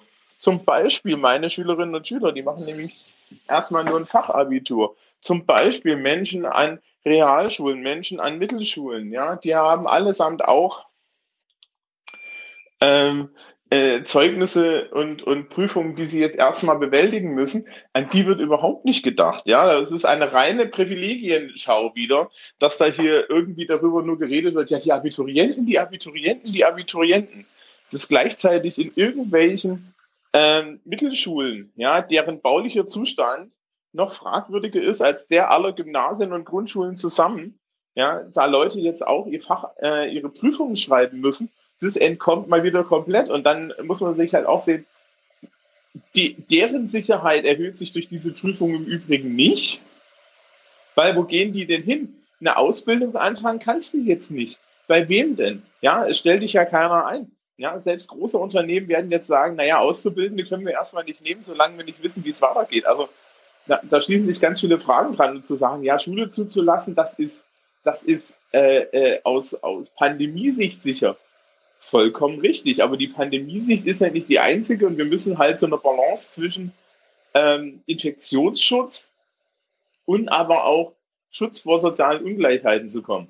Also zu, einem Ausgleich zwischen dem, was Söder sagt, ja, der hier in Bayern jetzt relativ wenig macht, also wir machen halt hintenrum so Ausgleichszeug, ja, und ähm, äh, dem, was, dem, was Laschet sagt. Die haben beide einen Punkt, sie haben beide aber auch an verschiedenen Stellen äh, im Unrecht und die Balance ist unheimlich schwer politisch zu treffen und wahrscheinlich nicht richtig zu treffen, aber ich finde es wie immer, ja, von allen möglichen Menschen, die vom Schulsystem und von ihren den sozialen Problemen, die sich so hinten anschließen, keine Ahnung haben, total geil und wohlfeil, wenn sie jetzt ankommen und schlaue Ratschläge geben, während sie sich ansonsten ja maximal mal darüber mokieren, äh, dass eine Matheabschlussprüfung eingezogen werden muss, weil, äh, weil die Schülerinnen und Schüler sie nicht ausfüllen konnten. Ja, ansonsten kümmert man sich ja um, um Schulabschlüsse, um die Art, wie Schulen gemacht werden, außer dem äh, statistischen anderthalbjährlichen Aufreger darüber, dass wir nicht digitalisiert sind und keine Sau weiß, was das bedeutet, und dem Aufreger darüber, dass wir Lehrermangel haben, keine Sau um Schule und schon gar nicht um Schulen, die nicht Grundschulen ja, zum kleinen Teil und Gymnasien zum größeren Teil sind. Über meine Schülerinnen und Schüler habe ich bis jetzt noch nichts gehört. Ja, und das ist, glaube ich, hier eher so das Problem, dass man da sehr schön sehen kann, wie überhaupt über Bildung in diesem Land nachgedacht wird, nämlich immer nur aus drei Perspektiven und aktuell ist die einzige Perspektive anscheinend Corona. Aber ich habe mich ja schon länglich aufgeregt. Das ist da nochmal die, äh, das, das, das ist noch da, da mal so der Abschluss dazu. Hallo, liebe Aufwachende, hier ist Susanne. Ich ähm, wollte mal ähm, eingehen auf, kurz eingehen auf den letzten Beitrag vom Aufwachen-Podcast mit dem Titel Corona-Katalyse. Da war ja ähm, das ein großer Schwerpunkt lag ja da auf dem Thema Wirtschaft, welche Auswirkungen hat das alles wirtschaftlich? Und da möchte ich noch einen Hinweis geben. Und zwar schaue ich gerade ein Video auf YouTube, ähm, wo das Magazin Moment, ist anscheinend ein österreichisches Magazin, Ulrike Herrmann interviewt. Und ich bin schon, und es geht um die Corona-Krise und die wirtschaftlichen Auswirkungen. Und ich finde, also ich bin schon seit langem ein absoluter Fan von Ulrike Herrmann, weil ich finde, dass sie unser Wirtschaftssystem gerade für Laien sehr gut erklärt und es auch so erklärt, dass man das Gefühl hat, man versteht praktisch elementare Punkte, auch wenn man jetzt nicht Wirtschaftswissenschaftler von Haus aus ist, ähm, ohne dass man das Gefühl hat, es ist jetzt irgendwie total simplifiziert. Aber sie kann im Grunde die, diese, das, was einem immer völlig komplex und unüberschaubar vorkommt, eigentlich ganz gut runterbrechen auf, ähm, auf so eine Art, auf rote Fäden, die man als Prinzip erkennt. Und ich finde, dass ähm, es ist ja letztlich immer ein Modell und es streiten sich auch die Geister drüber. Aber ich finde, dass ihr Modell mir sehr plausibel erscheint.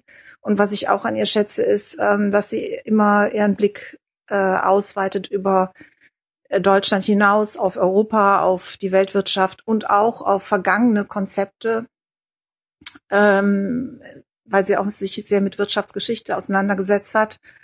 Und ähm, ja, ich finde, ich stelle mal fest, man kann sie zu allem befragen. Weltwirtschaftskrise 29, Parallelen, Unterschied, Finanzkrise, Corona-Krise.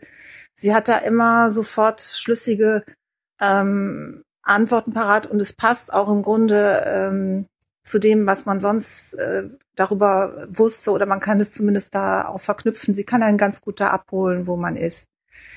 Und was ich grundsätzlich finde, ist, dass mich immer wundert, also sie hat im Prinzip zu dem gängigen Mainstream Wirtschaftswissenschaftlern ähm, eher zumindest bislang eher ein Ausnahme äh, Status von ihrer Position her, weil sie eben äh, die Neoklassik oder den Neoliberalismus, wie es ähm, populär heißt, kritisiert und für falsch hält.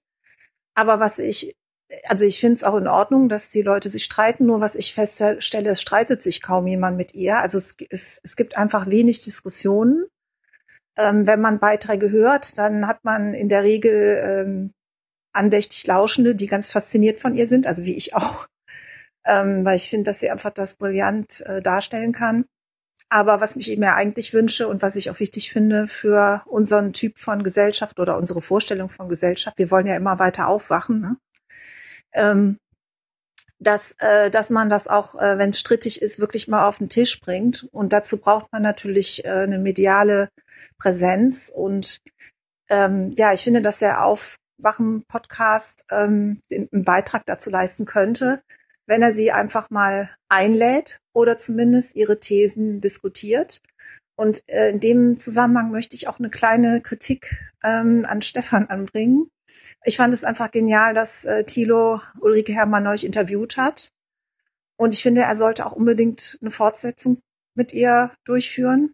Ich fand es aber irgendwie ein bisschen ernüchternd, dass ähm, das in eurem Podcast dann nicht weiter äh, besprochen wurde, sondern dass, dass äh, du, Stefan, hat sich, glaube ich, ziemlich daran gestört, dass sie ähm, so pessimistisch ist in Bezug auf die Vereinbarkeit vom Kapitalismus, in dem wir leben, mit der Vorstellung einer Kreislaufwirtschaft oder einer ähm, klimaschützenden Wirtschaft.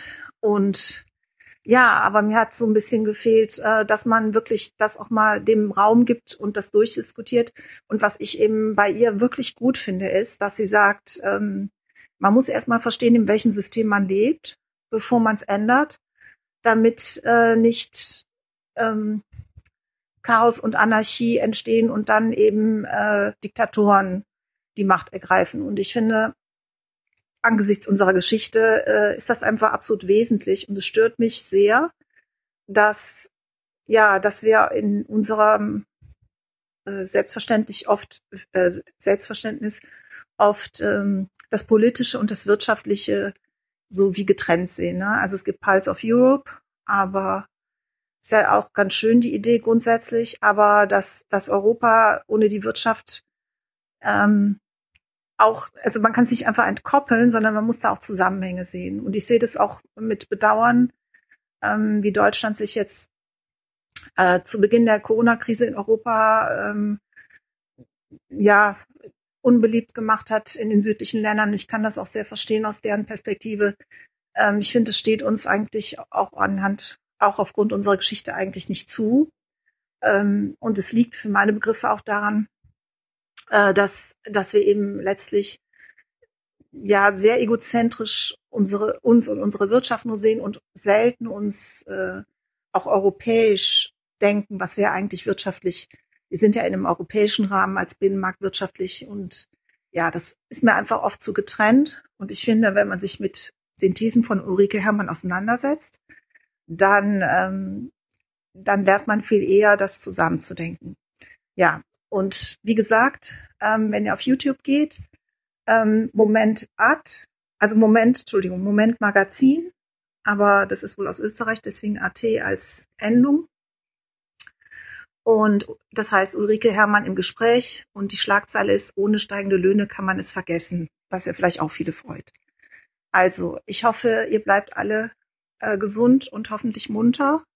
Und ja, es würde mich freuen, wenn ihr den Beitrag senden würdet. Alles Gute. Tschüss. Hallo Tino, hallo Stefan, hallo Hans. Ähm, zu eurer Spargeldiskussion. Äh, ich wollte jetzt nichts zu Corona und Co. sagen, aber im Endeffekt geht's ja auch darum. Ähm, der Spargel ist heilig. Das habt ihr irgendwie noch nicht so richtig verstanden. Ähm, der ist so heilig, dass man äh, Leute aus Rumänien einfliegt äh, zum Spargelstechen. Ähm, und zum Thema Mindestlohn, das kannst du voll vergessen, dass der da ausgezahlt wird. Äh, es geht nämlich dort nach Gewicht. Ähm, die Mindestlohnregelung gilt nur für einheimische Arbeitskräfte. Äh, meistens ist es so, dass du einer Firma, die dir Arbeitskräfte leiht, ähm, ein, den Mindestlohn bezahlst. Diese Firma nimmt sich dann diesen Mindestlohn äh, und der Spargelstecher, der wird dann schlussendlich nach Gewicht bezahlt. Ist vielleicht ein bisschen illegal, aber mei, wer, wer guckt denn da so genau hin? Ne? Ähm, die Leute werden in Bussen angekarrt, äh, in denen sie meistens auch schlafen und dann äh, wird mal locker zwölf Stunden auf dem Acker gestochen und dann äh, kommt der Spargel billig hier auf die Theken. Ähm, es gibt da so eine Modellrechnung, was ein Spargelstecher in den knapp drei Monaten, die er dann hier auf dem Acker steht, sind zweieinhalb, aber die arbeiten halt sieben Tage die Woche. Von daher ähm, bricht sich's dann eben doch runter auf so knappe 75 Arbeitstage, in denen der Spargel gestochen wird. Äh, und die bekommen dann, wenn Kost und Logis, die sie ja gnädigerweise gestellt bekommen, abgezogen wird, äh, wenn die Reisekosten abgezogen werden, die sie ja auch gestellt bekommen, ähm, dann zahlen die noch so, so eine grobe eine, eine winzige Lohnsteuer und sonst nichts, ja, so ein Glück. Also die bekommen dann für diese drei richtig harten Monate ähm, ungefähr 2000 bis zweieinhalbtausend Euro, je nachdem, wie viel, wie schnell und wie gut äh, sie Spargel gestochen haben.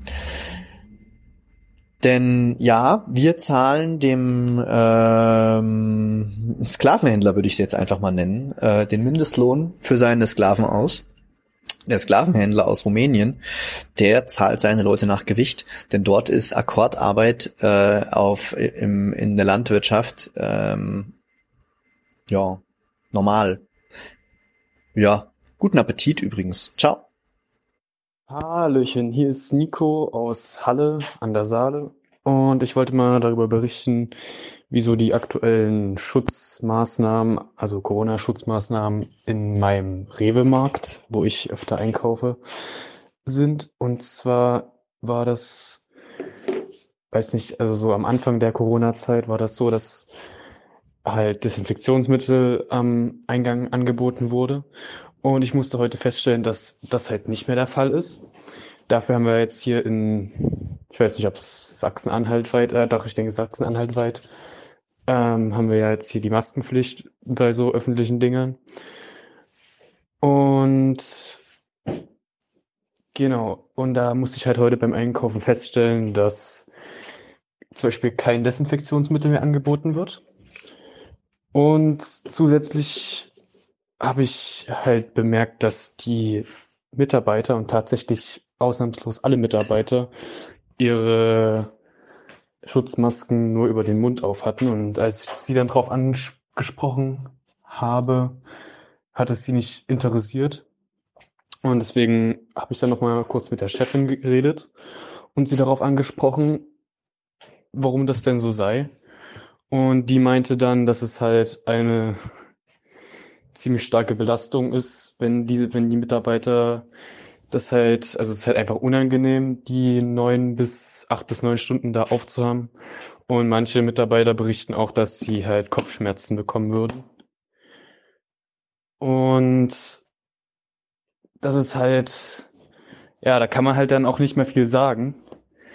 Man kann ja jetzt die Leute nicht zwingen, ihre Gesundheit da zu riskieren, nur um die Maßnahmen einzuhalten. Also könnte man natürlich schon, aber das, da tun mir halt einfach die, die Leute, die da arbeiten, die sowieso schon wahrscheinlich nicht so gut bezahlt werden, einfach leid.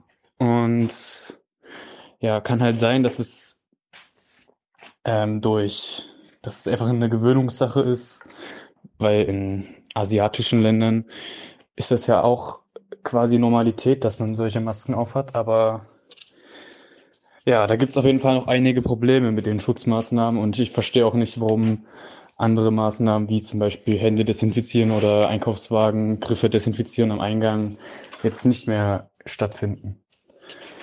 Ja, so viel von mir. Äh, liebe Grüße an euch. Liebe Aufwachenkohorte, ich melde mich aus dem schönen Salzburg, Österreich und wollte eine kleine Anekdote einsprechen, die mir im Rahmen von Regelungen zur Lockerung des äh, verhängten Lockdowns aufgefallen ist.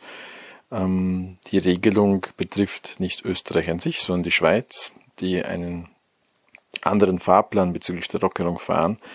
Und ähm, sie ist mir in gewisser Art ein, als absurd aufgefallen und ich wollte das gerne mit euch teilen. In der Schweiz wird ja mit dem 27. April zugewartet, damit äh, überhaupt etwas öffnen kann und es ist ein sehr beschränkter äh, Kreis an Geschäften, die aufmachen dürfen, namentlich Garten, Fachgeschäfte, Gärtnereien und Coiffeure, also Friseure. Und im Rahmen einer öffentlichen Radiosendung durften dann von Zuhörern Fragen gestellt werden und eine betraf äh, eben den Bereich Friseure. Und zwar hat sich eine Hundesalonbesitzerin zu Wort gemeldet und wollte wissen, ob sie denn von dieser Regelung auch mit umfasst sei und ihren Hundesalon auch machen dürfe. Die Antwort war klipp und klar und äh, sehr nachteilig für die Frau, namentlich, dass sie da nicht darunter falle und sich noch einen Monat gedulden müsse, bis vielleicht die allgemeinen Geschäfte geöffnet werden können. Äh, weil die Regelungen, die getroffen waren, sozusagen nur äh, Ausnahmen sind in ähm, Handelsbereichen oder Geschäftsbereichen, die von Mensch zu Mensch quasi Kontakt äh, begründen. Also Ausnahmen von diesen ähm, ähm, Geschäftsbereichen, in denen Menschenkontakt stattfindet. Und das ist sozusagen eben bei einem Besuch eines Friseursalons der Fall. Bei einem Hundesalon kommt es zwar Kontakt zwischen Hundesalon, Friseurin und Hund, aber eben nicht zwischen Mensch zu Mensch Kontakt. Und das Absurde ist daran, ich meine, man kann es sich ja denken, wir wissen ja ziemlich gesichert, dass Hunde als Überträger äh, des äh, Virus ausscheiden und äh, dass das Risiko dann eben um einiges geringer ist, als wenn jemand normal in einen Friseurladen geht, wo ein sehr enger Kontakt zwischen Friseur und Frisierten besteht. Ähm, und trotzdem wird hier quasi, gibt es hier eine Benachteiligung, für die, wenn es eine sachliche Rechtfertigung geben würde, dann nur in die Gegenrichtung, namentlich dass Hundesalons äh, früher und leichter unter, äh, leichter öffnen dürften als eben Coiffeure besteht. Ja, diese wirklich ähm, absurde Regelung ähm, ist mir aufgefallen und ich wollte sie mit euch teilen. Bleibt gesund und liebe Grüße aus Österreich von Milan. Baba. Hallo Stefan, hallo Tilo, schöne Grüße auch an Jens Jessen und Alex Tyler sowie das ganze Aufwachenrudel da draußen. Ich hoffe, ihr seid soweit alle fit und gesund. Ich melde mich nach gut einem Monat jetzt mal mit einem Corona-Update bei euch und möchte mich darin fokussieren auf das Thema Studium, Lehre, Bildung. Dazu kommen noch ein paar Dots, die connected werden und am Ende haben wir hoffentlich auch noch einen roten Faden drin. Mal gucken. Also gestern ging ja das Semester los und das Motto ist ziemlich klar. Digitalisierung der Lehre mit der Brechstange. Denn das, was sich eigentlich jeder hätte denken können, passierte gestern natürlich auch. Massenhaft stürzen Server ab. Über Stunden gab es keine erreichbaren E-Learning-Plattformen und die Dozierenden können sich nicht darauf verständigen, einheitlich ein Programm zu nehmen, mit dem sie Vorlesungen, Webinare oder sonst was durchführen. Aber wenn, dann greifen sie vielfach auf Zoom zurück, das ja nicht erst seit gestern dafür bekannt ist, erhebliche datenschutzrechtliche Mängel zu beinhalten. Trotzdem gibt es Dozierende, die sagen, wir führen damit mündliche Prüfungen durch. Und richtig affig wird's, wenn es dann heißt, ja, sie nehmen ihren Laptop oder ihr iPad und filmen dann vorher ihr Zimmer ab, damit wir sicher gehen können, dass dort keine Spicker positioniert sind total affig. Könnte man natürlich auch mit Mundschutz machen und viel Desinfektionsmittel in einem gesonderten Raum, abseits des Campus, wenn der noch geschlossen ist. Aber stattdessen nimmt man Zoom. Und Zoom bekommt natürlich dann halt auch die Prüfungsleistung mit, denn bei einer mündlichen Prüfung wird die ja meistens direkt im Anschluss mitgeteilt. Ich weiß nicht genau, wie das datenschutzrechtlich umzusetzen ist oder wie man das dann ähm, tatsächlich wasserdicht machen möchte. Kann ich mir schwer vorstellen, aber lassen wir uns einfach mal überraschen. Und sehr witzig auch, was ich bei Jodel dann gelesen habe, Szenerie, Chat fragt, gibt es die und die Funktion in diesem Programm? Der Dozierende antwortet, ich weiß es nicht. Der Chat antwortet, ja, aber bei Twitch gibt es das. Und dann antwortet der Dozierende, Twitch? das war mir zu bunt. Schrecklich. Einfach nur schrecklich. So, und ähm, ich hatte ja beim letzten Mal schon angesprochen, dass äh, sowieso die Koordination sehr, sehr schwierig zu sein scheint. Denn ich habe drei Mails bekommen von jeweils einer Fakultät und dann nochmal vom Kanzler. Und der Kanzler schrieb sowas Wunderschönes wie, wir bieten in diesem Semester auf jeden Fall ein vollwertiges Semester an. Machen Sie sich keine Sorgen. Und ein, zwei Absätze später hieß es, haben Sie bitte Verständnis, wenn nicht alles so reibungslos läuft. Und dann hieß es noch, und einige Sachen werden eventuell auch noch improvisiert. Und ganz ehrlich, da wird mit Sicherheit viel improvisiert und Improvisation und Vollwertigkeit decken sich in den seltensten Fällen. Denn meistens muss man improvisieren, um überhaupt noch was hinzukriegen. Und das ist meistens nicht vollwertig. Anyway, ich mache den Dozierenden selber auch gar keinen Vorwurf. Äh, bei der einen Fakultät ist es super geregelt gewesen. Da haben wir quasi für alle Kurse, die es gibt, dann auch direkt Infos bekommen, äh, wie wir die erreichen und alles wunderbar. Aber diejenigen, die es halt auch ausbaden müssen, sind meistens die Leute im Mittelbau, die sowieso schon ähm, die A-Punkt-Punkt-Karte haben, denn sie haben limitierte Verträge und machen die ganze Arbeit eigentlich. Und hinzu kommt noch, was diese Arbeit übrigens angeht, ist es so, weil man ja die Credit Points auch für einen gewissen Teil von Anwesenheit bekommt, rechnet man die jetzt einfach mal um in Literatur und man wird zugeschüttet mit Haufen von Literatur, der eigentlich und de facto vom Arbeitsaufwand her viel mehr ist, als die Credit Points dann nachher dann doch abbilden.